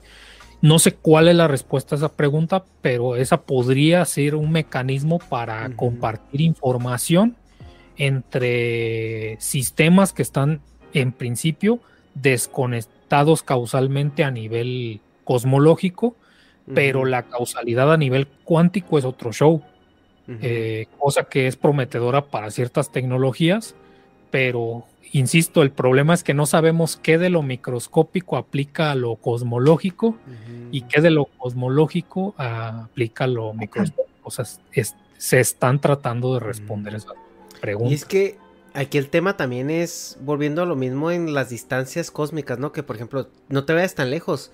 Si tú estás en un planeta que está así, o sea, aquí, aquí a la vuelta, güey, ahí en Andrómeda. ¿Cuántos, ¿Cuántos años luz de lejano está Andrómeda? No, ahí sí te la debo, no sé. Pues suponiendo que tienes un planeta donde hay una vida similar a la que nosotros tenemos en, en el mismo, en la misma etapa tecnológica y lo que tú quieras. Y tú puedes ver por, o sea, tú puedes ver, eh, inspeccionar o revisar esta civilización, suponiendo que está a 300 años luz, que en, escala cósmica estás de acuerdo que eso no es nada. O sea, eh, eh, estás viendo la conquista de América, güey. O sea, estás viendo gente muriéndose por infecciones comunes. Todavía así, coincido, o sea, todavía 300 años luz podría haber la posibilidad de una misión intergeneracional humana, porque no sabemos cómo vivirían los demás, para decir, bueno, pues, ¿qué les vamos a decir? O sea, tenemos eh, que hacer un protocolo, les enviamos información, suponiendo pues que nos pudiéramos comunicar, pero pues tendrías que esperar 300, años. 300, Ajá. No, pues 600 años, Entonces estamos hablando de seis generaciones, más o menos, asumiendo que solo estás intercambiando información. Ajá. Ya pensar en este ir, pues es un poco más complicado, pero pues sí tendrías que. Sí, y este, ahora en, en, 300 años, ¿cuántas veces estuvimos al borde de la autodestrucción, no? Entonces, nada te garantiza que cuando llegues a ese planeta vas a encontrarte a esa civilización evolucionada 300 años en la dirección correcta. Sí, en, en deja tú, o sea, en poquitos años, perdón, mi intención no es politizar, pero pues cambia el régimen político y adiós presupuesto a la ciencia y pues ya 300 años después ya esa misión ya se canceló mil veces, ¿no? Ajá. Y pues ahora imagínate tener que garantizar el presupuesto para 300, perdón, 600 años ¿Cuántos sexenios son? son 100, ¿no? son 100 años, güey. Pues son 600. Este, eh, pero aquí eh, ya para darle la palabra al Hobbit, porque el Hobbit dijo tajantemente no. Y yo por primera vez estoy completamente de acuerdo con el Hobbit, güey. O sea, yo realmente creo que si estamos destinados a jamás contactar con una civilización, este... Eh, intergaláctica o extraterrestre por estas por estas condiciones no sobre todo o sea, por las condiciones de, causalidad, por las condiciones tecnológicas y por las condiciones de que ya cuando tienes una civilización que puede moverse intergalácticamente, ¿qué, nosotros qué les podemos ofrecer, güey? O sea, como más que como un zoológico, más como un... O sea, ¿cuántas más civilizaciones no como las de nosotros han visto, no? Y han de pasar por nosotros y decir, ay, mira, estos idiotas todavía están quemando petróleo. Vamos a volver en mil años a ver A ver si ya aprendieron a hacer algo más. Ay, mira, estos imbéciles todavía están divididos en países. Vamos a volver en otros mil años a ver si ya, si ya agarraron el pedo. Entonces. Es eh, que justo eso estaba pensando. O sea, mis perros se comunican conmigo todo el tiempo, pero jamás tenemos como, como conversaciones muy Ajá. profundas, ¿no? Nunca les he explicado un tema muy complejo porque sé que no me van a entender. Del mismo modo, creo que por más que dominemos la, la tecnología de la radio, pues puede que haya otra inteligencia allá afuera que puede viajar a mayor velocidad de la luz. Este, eh, eh, ¿Qué tendría que aprender de nosotros que no sepa ya? En todo caso nos estudiaría, ¿no? Como para ver cuáles son los elementos en comunes y qué es común de la vida y qué es específico de este planeta que estamos estudiando. Eso estaría interesante, ¿no? A mí más que contactar otras eh, especies, me gustaría justo averiguar qué depende de la vida y qué, depen- qué depende del proceso abstracto de la vida y qué depende del planeta Tierra. Porque entonces, en el punto en el que tengamos otra muestra de otro tipo de vida, ahí ya podemos empezar a sacar un chingo de conclusiones. O empezar a descartar, ah, ok, esto es, esto es solamente de aquí de la Tierra, esto, esto lo comparte toda la vida. Y si fuera así, ¿por qué? Este, hablamos con un señor, ¿no? Que se llama Geoffrey West, que está convencidísimo de que la ciencia del siglo XXI es la ciencia de la complejidad. Y uno de los sistemas complejos que quisieran estudiar, pues es precisamente la vida. Eh, es como un approach más físico a la biología, eh, tratando de hacer de la biología una ciencia más predictiva que, que descriptiva. Este, pero él está en la misma posición. Sería imposible hacerlo hasta que encontremos otra vida que haya surgido en otra parte del universo. De otro modo, solo estamos investigando esta. Pero sobre tu pregunta específica, si está fuera de la galaxia, lo dudo. A menos que podamos viajar más rápido que la velocidad de la luz, ¿no? Y si está en esta galaxia, este, pues tenemos excelentes lingüistas, pero ninguno ha podido hablar del fin, por ejemplo, ¿no? Este, em, entonces no es tanto acerca de si son inteligentes o no, es más bien acerca de cómo está configurado su cerebro y cómo y de qué mecanismos necesitan para la para la comunicación. Este, pues también tendríamos que estar más o menos en el mismo lugar evolutivo, la causalidad, como decía Arnoldo, y pues cuál es la probabilidad de eso. Este, y además tendríamos que percibirlos. Imagínate que este es un tipo de vida hecho de gas. Son cerebros de Boltzmann estables que pueden estar ahí en la superficie de su planeta. Llegas al planeta y nada más ves gases. Y quién sabe, igual en el intercambio químico que está sucediendo hay una comunicación muy abstracta donde están revelando el sentido de la vida, pero pues si solamente ves gases, pues ni nos vamos a enterar, ¿no? Este, quién sabe, son, son muchísimas variables y para que todas converjan en el si llegamos, nos comunicamos y nos entendimos, lo veo bien poco probable. Sí, es que es eso mismo, ¿no? O sea, es, es que 100 años en, en escala social, o sea, entendiendo eh, la dirección social como nosotros la estamos sobrellevando, o sea, imagínate que una sociedad que esté apenas 500 años más adelantada que nosotros nos haya querido contactar hace 100 años.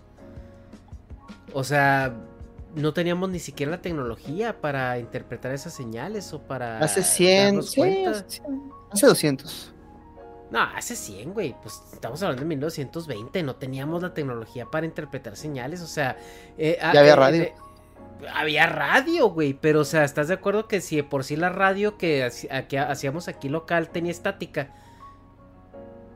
¿Qué tal que esa estática eran mensajes de aliens?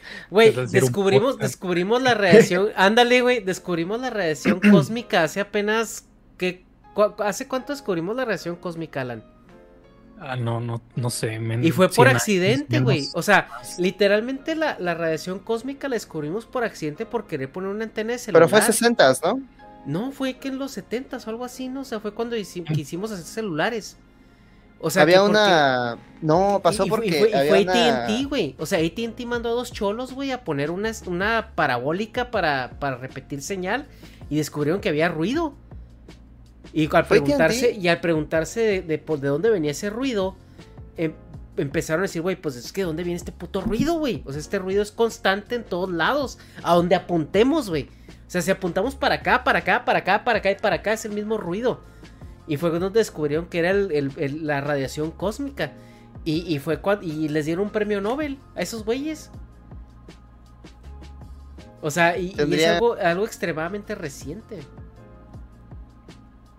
Sobre todo eso, ¿no? O sea, tendríamos que usar la misma tecnología, los mismos métodos de decodificación de mensajes, además el mismo...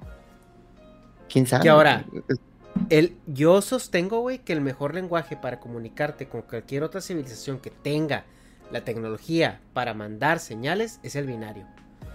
Porque es el, es el más básico de todos, güey. No hay expresión más básica que hay o no hay.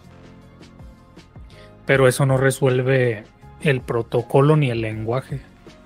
Sí, por eso O tienes sea- que mandar, por eso tienes que mandar eh, decodificadores, ¿no? O sea, por ejemplo, lo que se hizo en la Voyager, según tengo entendido yo, es que eh, eh, mandaron el, como el sistema binario, o sea, que era como la clave Morse en la que se iban a comunicar, y luego mandaron representaciones o mandaron como que ciertas cosas que dijeron, güey, esto es universal, un átomo de hidrógeno, y al átomo de hidrógeno como que le dieron un valor, y luego a, a otro átomo le dieron otro valor porque dijeron, güey, o sea, si es una civilización que ya tiene la tecnología para recibir nuestra señal e interpretarla, pues saben que es, que es el hidrógeno, saben que es el, o sea, los, la tabla periódica, ya saben que es, o sea, porque es algo, es algo universal, güey, o sea, yo tengo entendido que, ¿estás de acuerdo que una civilización que genere cierto tipo de inteligencia a veces científico, la tabla periódica es... es Pues, por ejemplo, ahí tienes limitaciones de que sí, o sea, es muy abundante y seguramente sí.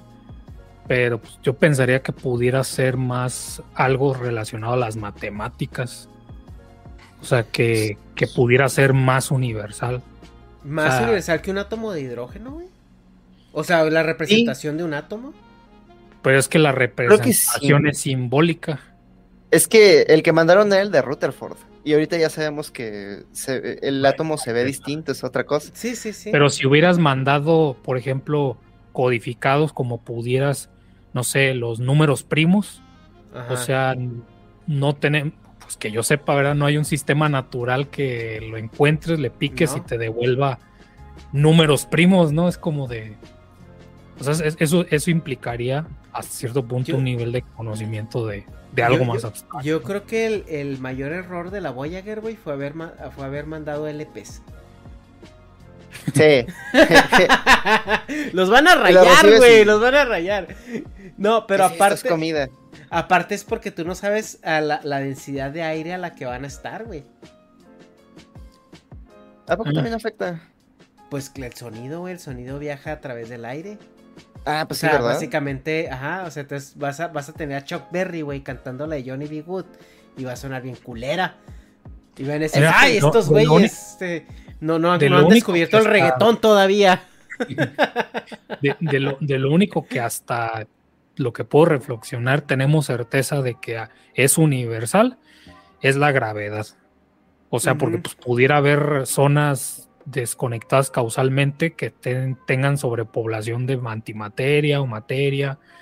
O sea, mm, o, o completa, o, o- o en un estado de mayor vacío. O sea, y coincido que sería el binario, pero pues, eh, ¿qué información? O sea, me, me aventuraría a decir, tendrías que codificarlo, sí, de forma binaria, a través de ondas gravitacionales, enviando alguna información relacionada a las matemáticas, como pues los n primeros números primos, eh, o alguna otra cosa así, pero quedando por resolver porque si dices binario, eso di- resuelve una de las preguntas, ¿no? Pero el qué codificación en binario, pues eso no.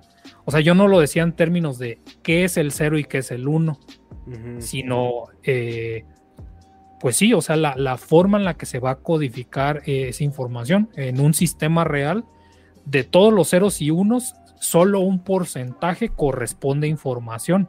El, reto, el resto, si quieres, es metainformación relacionada al contenido mismo.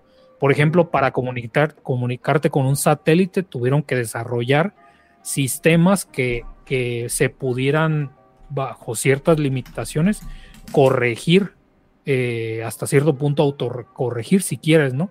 De tal manera que cuando te llegara el- la colección de ceros y unos pudieras aplicarle una regla para verificar si se perdió o no información y cómo recuperarla. Entonces, por eso digo que la codificación que, queda, queda pendiente, ¿no? Incluso puedes imaginar, y la gente que tiene nociones de, sistemas digitales lo, lo, sabrá, no es lo mismo tener un sistema, bueno, la gente que solamente me está viendo y no escuchando no lo va a ver, pero puedes tener un contador como 0, 1, 2, 3, 4, 5, 6, 7, 8, 9, 10, 11, 12, 13, 14, 15 y así, ¿no? En binario. Pero eh, puedes tener otro en donde cada de, de, un número al siguiente solamente cambies un dígito y mm. no pase como el ejemplo que hice, ¿no? El 0, 1, 2, 3, 4, 5, 6, 7. Pero porque se rodarías al hobbit en el 4. Perdón, pero por ejemplo en el número 7 en binario tendrías tres números 1 y un 0 o el resto 0, ¿no? Si yo quiero pasar del 7 al 8, tengo que levantar este dedo y bajar 3 entonces, si te fijas, hay cuatro cambios de bits y eso en términos de energía es un costo altísimo. Así los haces de manera simétrica para que del 1 al 2 solo cambies uno, del 2 al 3 solo cambies uno y eso es otro sistema de codificación orientado a la eficiencia de la energía. Por eso digo, por más que les lleguen en binario, yo, yo no tendría dudas de que ese es el lenguaje mínimo básico, la diferencia mínima básica. No tendríamos manera de saber qué protocolo está codificando esa información. En términos mundanos, a lo mejor tú mandas un MP4 y lo intentan leer como WAV, ¿no? O sea, no tienes manera de entender qué rayos es esa secuencia de ceros. Como punto doc, ¿no? Ahí dicen en el chat de valor de pi pues habrá que ver qué tan universal es y aparte cómo lo representas, porque nosotros simplemente a lo largo de nuestra historia cultural hemos visto culturas que usan el cero, culturas que no usan el cero. Eh, casualmente hemos descubierto que las culturas que cuentan la nada han sido un poco más prósperas en, cuestiones científicas, pero las culturas que no cuentan la nada son un poco más pragmáticas. Entonces, eh, sí es como que, que la... Eh, eh, el, tema ahí y algo que decía justamente, no sé si Carl Sagan, que en la... Eh, creo que en esta película de, Contact, ¿no? Donde decían que a los que van a mandar por delante en caso de algún contacto van a ser los artistas, porque van a ser los que tienen este pensamiento un poco más abstracto para entender o, o identificar qué es lo que estos seres alienígenas quieren decir, ¿no? Eh, porque pues al final de cuentas también el arte es una, es una parte importante del desarrollo como sociedad y creo que parte de la necesidad de expresar eh, de una manera abstracta ¿no? los sentimientos que, que a la cual el lenguaje pone una barrera, ¿no? O sea, nos vamos a comunicar por TikToks bailando, ¿no? Ándale, tin, tin, tin, El baile universal del baile. El, ándale, justo, güey. Así ya vamos a ver, ya es que hay un TikTok con el baile del marciano, güey. Entonces, eh, eh, con ese, con ese mero. El baile universal. Es que ni así, porque el otro día estaba hablando con un señor que sabe mucho de perros. Y fíjate, los dos tienen parientes evolutivos muy cercanos, nacieron en la misma tierra. O sea, el eh, señor y los están hechos del mismo queso. No, o sea, el perro y el gato. Este, y me estaba contando que entre los perros y los gatos hay un grave error de comunicación, porque los perros cuando se emocionan y quieren jugar, echan las orejas para atrás. Y los mm. gatos cuando están agresivos echan las orejas para atrás. Entonces es muy común que el perro interpreta la agresión del gato como que quiere jugar y se pelean. Este, y, como te digo, son muy cercanos evolutivamente, nacieron en la misma tierra, este, coexisten en el mismo espacio todo el tiempo y no se pueden comunicar. Sí. Entonces, pues, incluso si bailamos, incluso si van artistas y les hacen así un TikTok, pues quién sabe si acá el TikTok sexy de la chava es en, en, lenguaje trafalmadoriano es como una agresión. Está, está muy, está, está muy cabrón, güey, y hay muchas otras cosas, pues ya que son más hipotéticas y un poco más filosóficas, como por ejemplo, por qué un Saiyajin se puede casar con una terrícola y tener hijos. Yo y tener documentos de la Tierra. también, güey. Bueno, digamos que no le pidieron permiso a nadie ahí en ese, y eran los ochentas, güey, entonces... Oye, sí, ¿por qué los Saiyajines llegan hablando japonés? sí. Porque, porque Vegeta habla como Hyoga, ¿no? Este. Eh, pero. Sí, hay, hay muchas opciones. imagínate, bueno, yo recuerdo esta película El Quinto Elemento, donde pues es una fiesta de intergaláctica, ¿no? De, de, de, de gente de otros planetas. Y, y bueno, pues obviamente dentro de todo ello, pues ya viene la redefinición de los sentimientos, del amor, de las, lo, permitido, ¿no? O sea, eh, lo ves hasta en Futurama, ¿no? O sea, que mil años bastaron para para que cambiara completamente el paradigma, ¿no? Y, y, y como a mí lo que me gusta mucho de esta serie de Futurama, lástima que la cancelaran, es, es que te muestran a fin como ese puente de conexión de lo que somos nosotros a lo que pudiera ser y cómo reinterpretaríamos lo que en su momento es ya una cotidianidad en el ente de alguien que, que, que no vivió ese proceso de normalización, ¿no? O sea, como cuando Finn va a la luna por primera vez, que el güey se siente soñado y dice, güey, es que esto en mis tiempos era. Eh, eh, fue el logro más grande, ¿no? De la humanidad en mi, en mi tiempo de vida. Y creo que es muy interesante, y creo que todavía, eh, y esto es como un poco más como con conclusión ya, creo que el ser humano ahorita todavía estamos en una etapa muy, muy primitiva, güey. O sea, realmente yo sí todavía el ser humano lo veo muy, no lo veo muy diferente de lo que éramos cuando evolucionamos en la sabana. O sea, creo que sí hemos acelerado nuestra evolución tecnológica por porque descubrimos la política, porque descubrimos la, la sociedad y porque eh, descubrimos que podíamos utilizar los recursos del mundo hasta una, eh, una explotación pues bastante irresponsable, ¿no? Entonces creo que esta aceleración que hemos tenido tecnológica es antinatural y, creo que esto es gracias y pese a, nuestra evolución social. Pero aún así nosotros como, como humanos, animales, como animales, perdón, eh, sí me veo muy, muy, muy primitivos todavía. Entonces creo que al ser humano todavía le faltan unos, unos algunos miles de años, güey, eh, eh, de evolución cultural y también de evolución incluso física, güey. O sea, en el punto donde este exceso de energía que ya no necesitamos nosotros para huir del, tigre que nos está persiguiendo, eh, se enfoque ahora sí en un desarrollo un poco más intelectual y donde pasemos de entender lo pragmático a, a entender lo abstracto, que ese es como que siento yo el, el, paradigma que tenemos ahorita, ¿no? O sea, que estamos muy cableados para entender el mundo natural, pero el mundo abstracto todavía nos causa mucho ruido, ¿no? Porque nos falta todavía muchos años de, de, de, de, crecer y, y, desarrollarnos en ese aspecto, porque antes esto no se premiaba.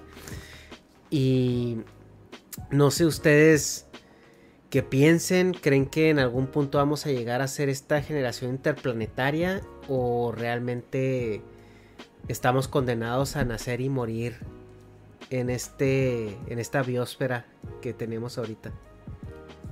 Ahí tengo un futuro distópico. Este, cada vez más le estamos pasando las responsabilidades de la investigación científica a redes neuronales que nos ofrecen muchas veces la respuesta correcta, pero después de pasar por una caja negra que no sabemos cómo funciona. Entonces, eh, pues a veces tenemos la respuesta, pero no tenemos el, desarrollo, ¿no? Como dice el profe de matemáticas, este, muéstrame tu desarrollo. Eh, y, y creo que es una pena porque muchas veces en el proceso de encontrar la respuesta nos encontramos con herramientas y métodos que nos pueden servir para otros problemas, ¿no? Este es el modo en el que se descubre el cálculo, que tenía muchas más aplicaciones que la que le dio originalmente Newton. Entonces, imagínate un futuro donde encontramos la paz, hay comida para todos, hay territorio para todos y nos vamos en este mismo camino de encontrar las respuestas sin el desarrollo, le dejamos toda nuestra nuestras preguntas científicas a las inteligencias artificiales y al cabo de varias generaciones perdemos la capacidad de perdemos la capacidad de, de punto uno de ser matemáticas porque sería como muy extremo pero habitamos en un mundo de respuestas que no sabemos cómo obtuvimos y simplemente vivimos con fe en, los resultados que nos entrega el algoritmo. Es otro tipo de evolución cultural que eh, desde mi perspectiva estaríamos en retroceso, pero pues quién sabe, igual y para esa humanidad es como, ah, ¿para qué te ocupas de esos asuntos tan difíciles si la máquina te lo dice todo? Pues ahí te va un presente distópico en el que un gran porcentaje de la población mete a una caja negra sus preguntas, que esta caja negra se llama comunidad científica, y les devuelve respuestas que no comprenden y dictan su vida de formas que no les interesa saber, ¿no? Lo digo pues en paralelismo de que ese futuro distópico es el presente que tenemos ahora, en mi De la mayoría.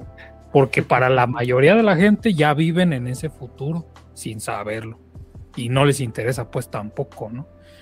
Entonces, pues que ahora un ente no orgánico haga la misma función, pues también no les va, o sea, les va a dar igual en realidad, ¿no? O sea, creo que también ese es uno de los problemas, o sea, no lo digo en un sentido de tendríamos o deberíamos ser una sociedad más científica, o, sea, lo puedo decir a nivel personal que pues, puedo decir me gustaría, no sé cuáles son las consecuencias porque todo es a cambio de algo, pero lo que sí creo es que no estamos en la proporción conveniente para nuestra supervivencia. No voy a usar ni bien, ni mal, ni bueno, ni mejor, ni nada. Solo si nos seguimos manteniendo en la proporción actual de gente que entiende las cosas y gente que no, pues todo parece indicar que nos estamos yendo hacia una este, barranca, ¿no? O sea, que no, que no tenemos un mecanismo de pues hacer algo. Entonces por eso la gente piensa que estamos manifestando, manifestando temblores. Sí. Que por cierto, si quisieras eh, si quisieras el, el, digamos, el experimento perfecto para refutar esta hipótesis de que estamos manifestando temblores, dos días después, mientras todo el mundo estaba dormido, volvió a temblar. Hay que ver que estábamos manifestando, a ver, refutado por completo. Todos estaban dormidos, no puedes manifestar dormido. Sí. Bueno, digo, ¿no? Es que si, que si fuera cierto, tendríamos que hacer así un Día Internacional de las Manifestaciones de Sismos para empezar a terraformar la Tierra, ¿no? O sea, si realmente pudiéramos hacer eso, sería conveniente, pero pues no. Sí, hoy vamos a manifestar que se acaba el CO2 y ya bajan las emisiones. Tan fácil como eso. no sé, yo siento que este pedo de la manifestación es como resultado muy racional pero ignorante de banda confundiendo su medio ambiente con el ambiente social que habitan. Porque entiendo cómo este pedo de las percepciones modifican tu entorno, funciona en un entorno social, ¿no? O sea, si llegas a casa de tus suegros y te caen mal, pues los vas a ver feo y entonces sí lo estás transformando. Pero, o si te caen bien, pues ya llegas y cotorreas y, modificas tu entorno, pero es un entorno social. Eh, siento que es como tratar de pasar esta realidad social al mundo físico, que pues le valen verga nuestras interpretaciones. Sí, pero sería regresar al, animismo, ¿no? A la, idea de que, que, la naturaleza tiene, pues en términos mundanos, la capacidad de socializar, ¿no? O sea, sí, un retroceso. Chale, tienes razón, ya me deprimí. Estaba regresando al pensamiento mágico. Por falta de presupuesto, la ciencia. Sí, vienen justamente las estadísticas, ¿no? De que eh, no, no, no me acuerdo si fue el INEGI o cuál, pero que el porcentaje de cuántas personas creían que, que los científicos eran no solo no benéficos, sino perjudiciales, ¿no? Y que, que directamente, pues, les preguntaban, ¿no? Y era como hasta cuestión de miedo. Eh, pues bueno, pues, en Halloween me voy a disfrazar de yo mismo. para salir a espantar a la gente porque pues es un alto porcentaje. a ver, este, pues bueno, ya como conclusión, bueno, en mi en mi perspectiva, yo creo que si no, yo, yo honestamente sí creo que estamos haciendo un uso muy responsable de nuestros recursos naturales. Eh, creo yo que pudiéramos llevar la misma calidad de vida que tenemos eh, ahorita con ciertos excesos que incluso nos permitimos, ¿no? En este, en este punto. Eh, sin hacer tanto abuso, ¿no? Eh, el, problema, el problema que yo veo ahorita es el abuso que estamos teniendo hacia nuestro, nuestro planeta. Creo yo también que, no hemos... Es que yo, yo, yo creo que también no hemos evolucionado hacia, hacia energías más sustentables precisamente por, por, por, los lobbies económicos, ¿no? Y... Está muy bien documentado. Antes de que el mundo se enterara del calentamiento global, no me acuerdo si Exxon o Shell mandó una investigación para ver cuáles eran los efectos del CO2 en, en el medio ambiente, recibieron los resultados y los ocultaron de la sociedad. No, y sí, o sea, y justo te digo, en los 90 hubo una generación de autos eléctricos que fue censurada. Eh, eh, el mérito, mm, hasta cierto punto, el mérito más grande que yo le veo a Elon Musk es haber, haberles jugado la treta a los, a los eh, petroleros, ¿no? O sea, porque dijeron, mira, a ver, güey, yo voy a hacer autos eléctricos, pero son autos eléctricos de juguetes de ricos. Van a costar un huevo de dinero, así que no te apures porque el mainstream los compre, ¿no? Y cuando, menos, cuando menos pensó, eh, ya, ya se les había metido por la puerta de atrás. Al grado de que eh, Elon Musk, al ser ya una personalidad tan mediática, pues ya era un poco más difícil controlarla, ¿no? Y también, pues, esto, lo que, lo que sea que se ha convertido Elon Musk últimamente, ¿no? Eh, pero al final de cuentas popularizó el auto eléctrico. Ahora hay muchas cosas cuestionables, ¿no? Como dónde van a parar las baterías de litio una vez que que sean inútiles porque el litio no se puede reciclar y, dónde lo vas a dejar, dónde lo vas a tirar. Esa es también otra pregunta muy, muy importante. Pero valdría la pena cuestionarse si una vez que tomas en cuenta las emisiones de carbono de la construcción, de la fabricación del carro, contra las emisiones de carbono que hubiera emitido si fuera yo creo que, de gasolina. No, y sí, y aparte. la, salimos perdiendo. Ajá, y aparte, al final de cuentas, emisiones de carbono son renovables, ¿no? Tiene sistemas eh, ecológicos que, que, que, a eso se dedican, ¿no? A, a, a, procesar este CO2. El problema es el volumen. O sea, como, de, como dijera mi, mi nutriólogo, el, el, problema no es el veneno, sino la cantidad, ¿no? O sea, no es que te comas una, una Big Mac cada dos semanas, sino es que te la tragas cada día, ¿no? Ese es el problema. Entonces, eh, yo creo, yo creo que más bien la dirección sería eh, eh, combustión interna todavía, hacerla la más eficiente posible, que es lo que se ha hecho en los, los autos nuevos, pero también un transporte público que, que, sea eficiente, ¿no? Sobre todo. Pero bueno, ese es otro tema.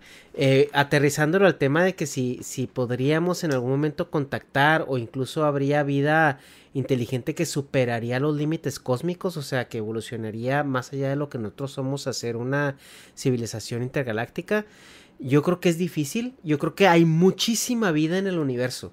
Eso realmente creo que no me cabe duda, o sea, yo creo que hay el universo está plagado de vida e incluso plagado de vida inteligente en la misma dirección en la que estamos nosotros.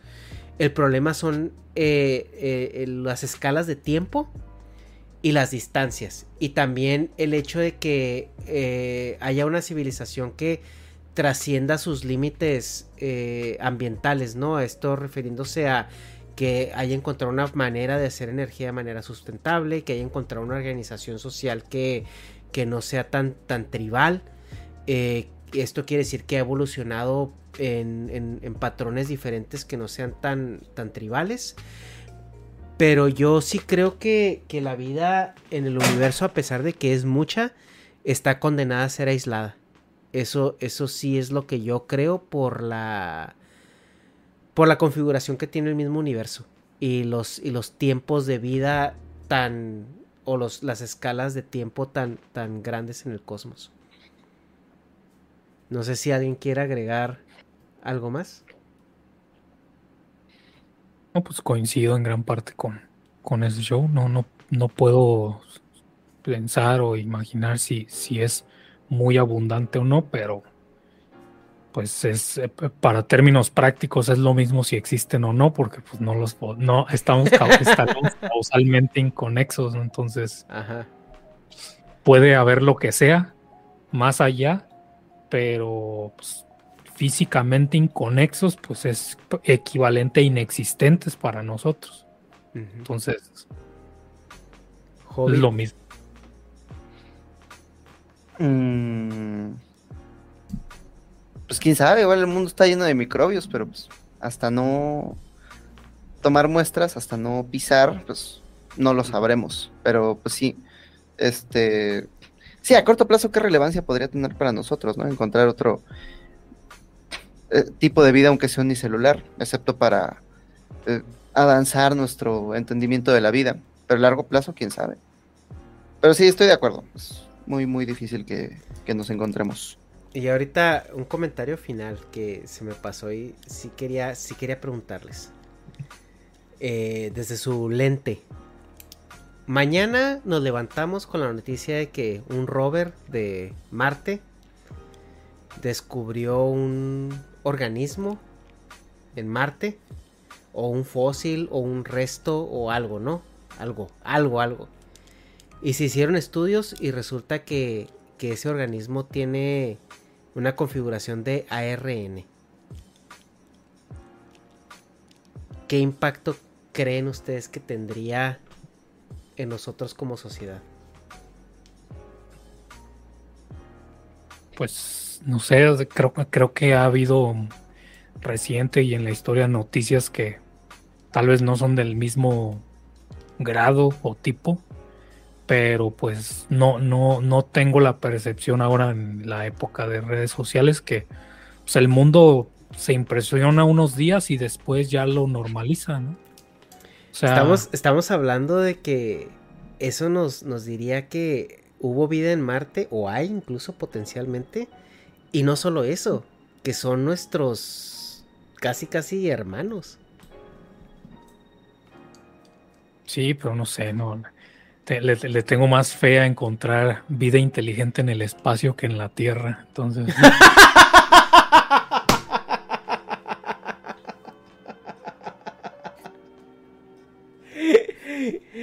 Hobbit. ¿Qué crees Ma, habría que investigar más, ¿no? A, a nivel filosófico, ¿qué crees que sucedería si, si, si eso fuera la noticia con lo que nos despertáramos el día de mañana?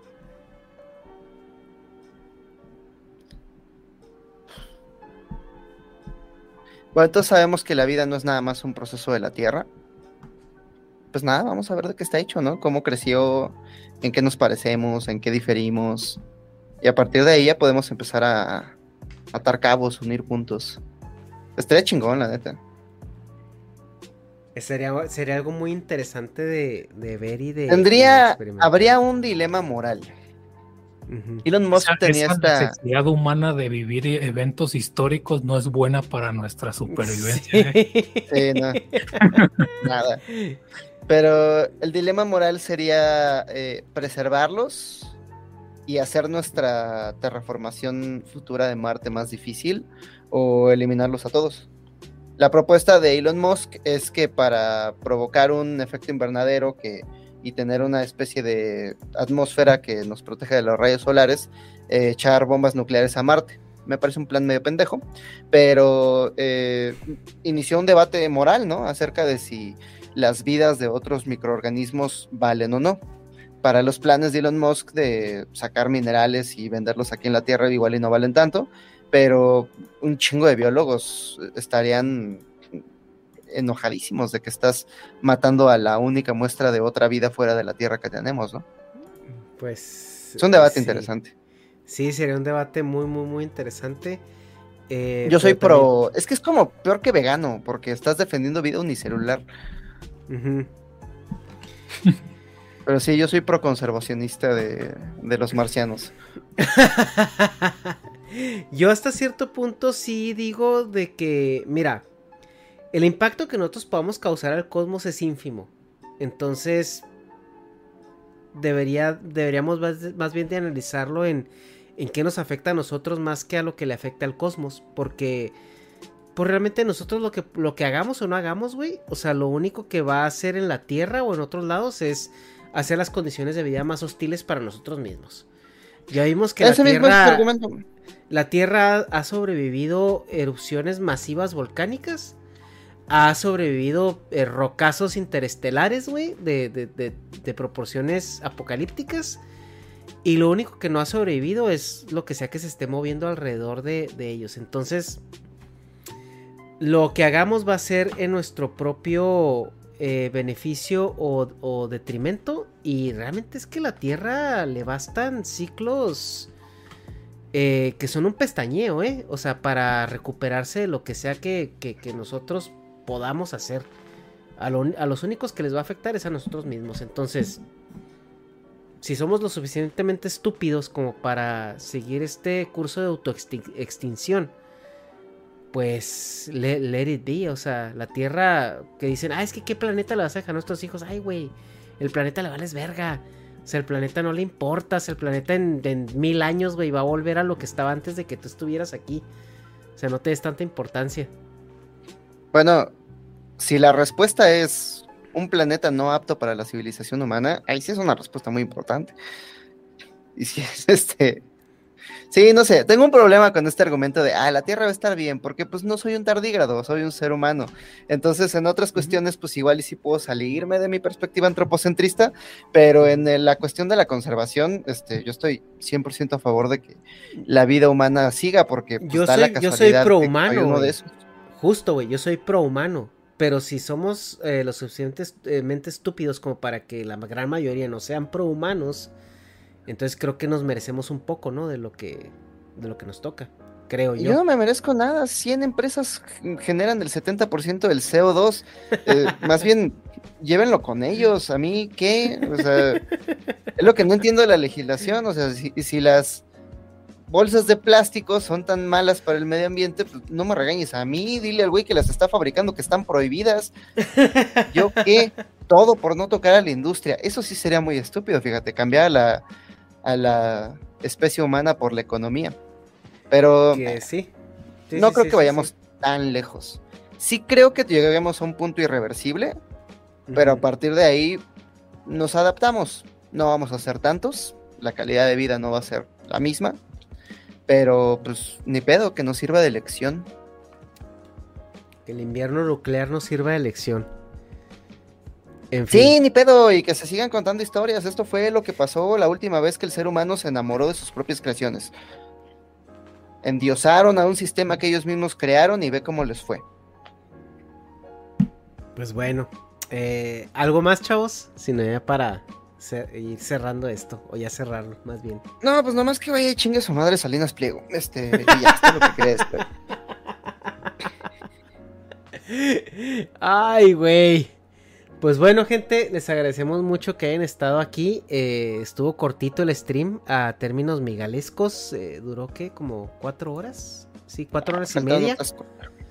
Cuatro horas y media, faltaron otras cuatro, dice, dice el Hobbit, pero eh, ya le daremos una segunda vuelta eventualmente, o no, no sabemos.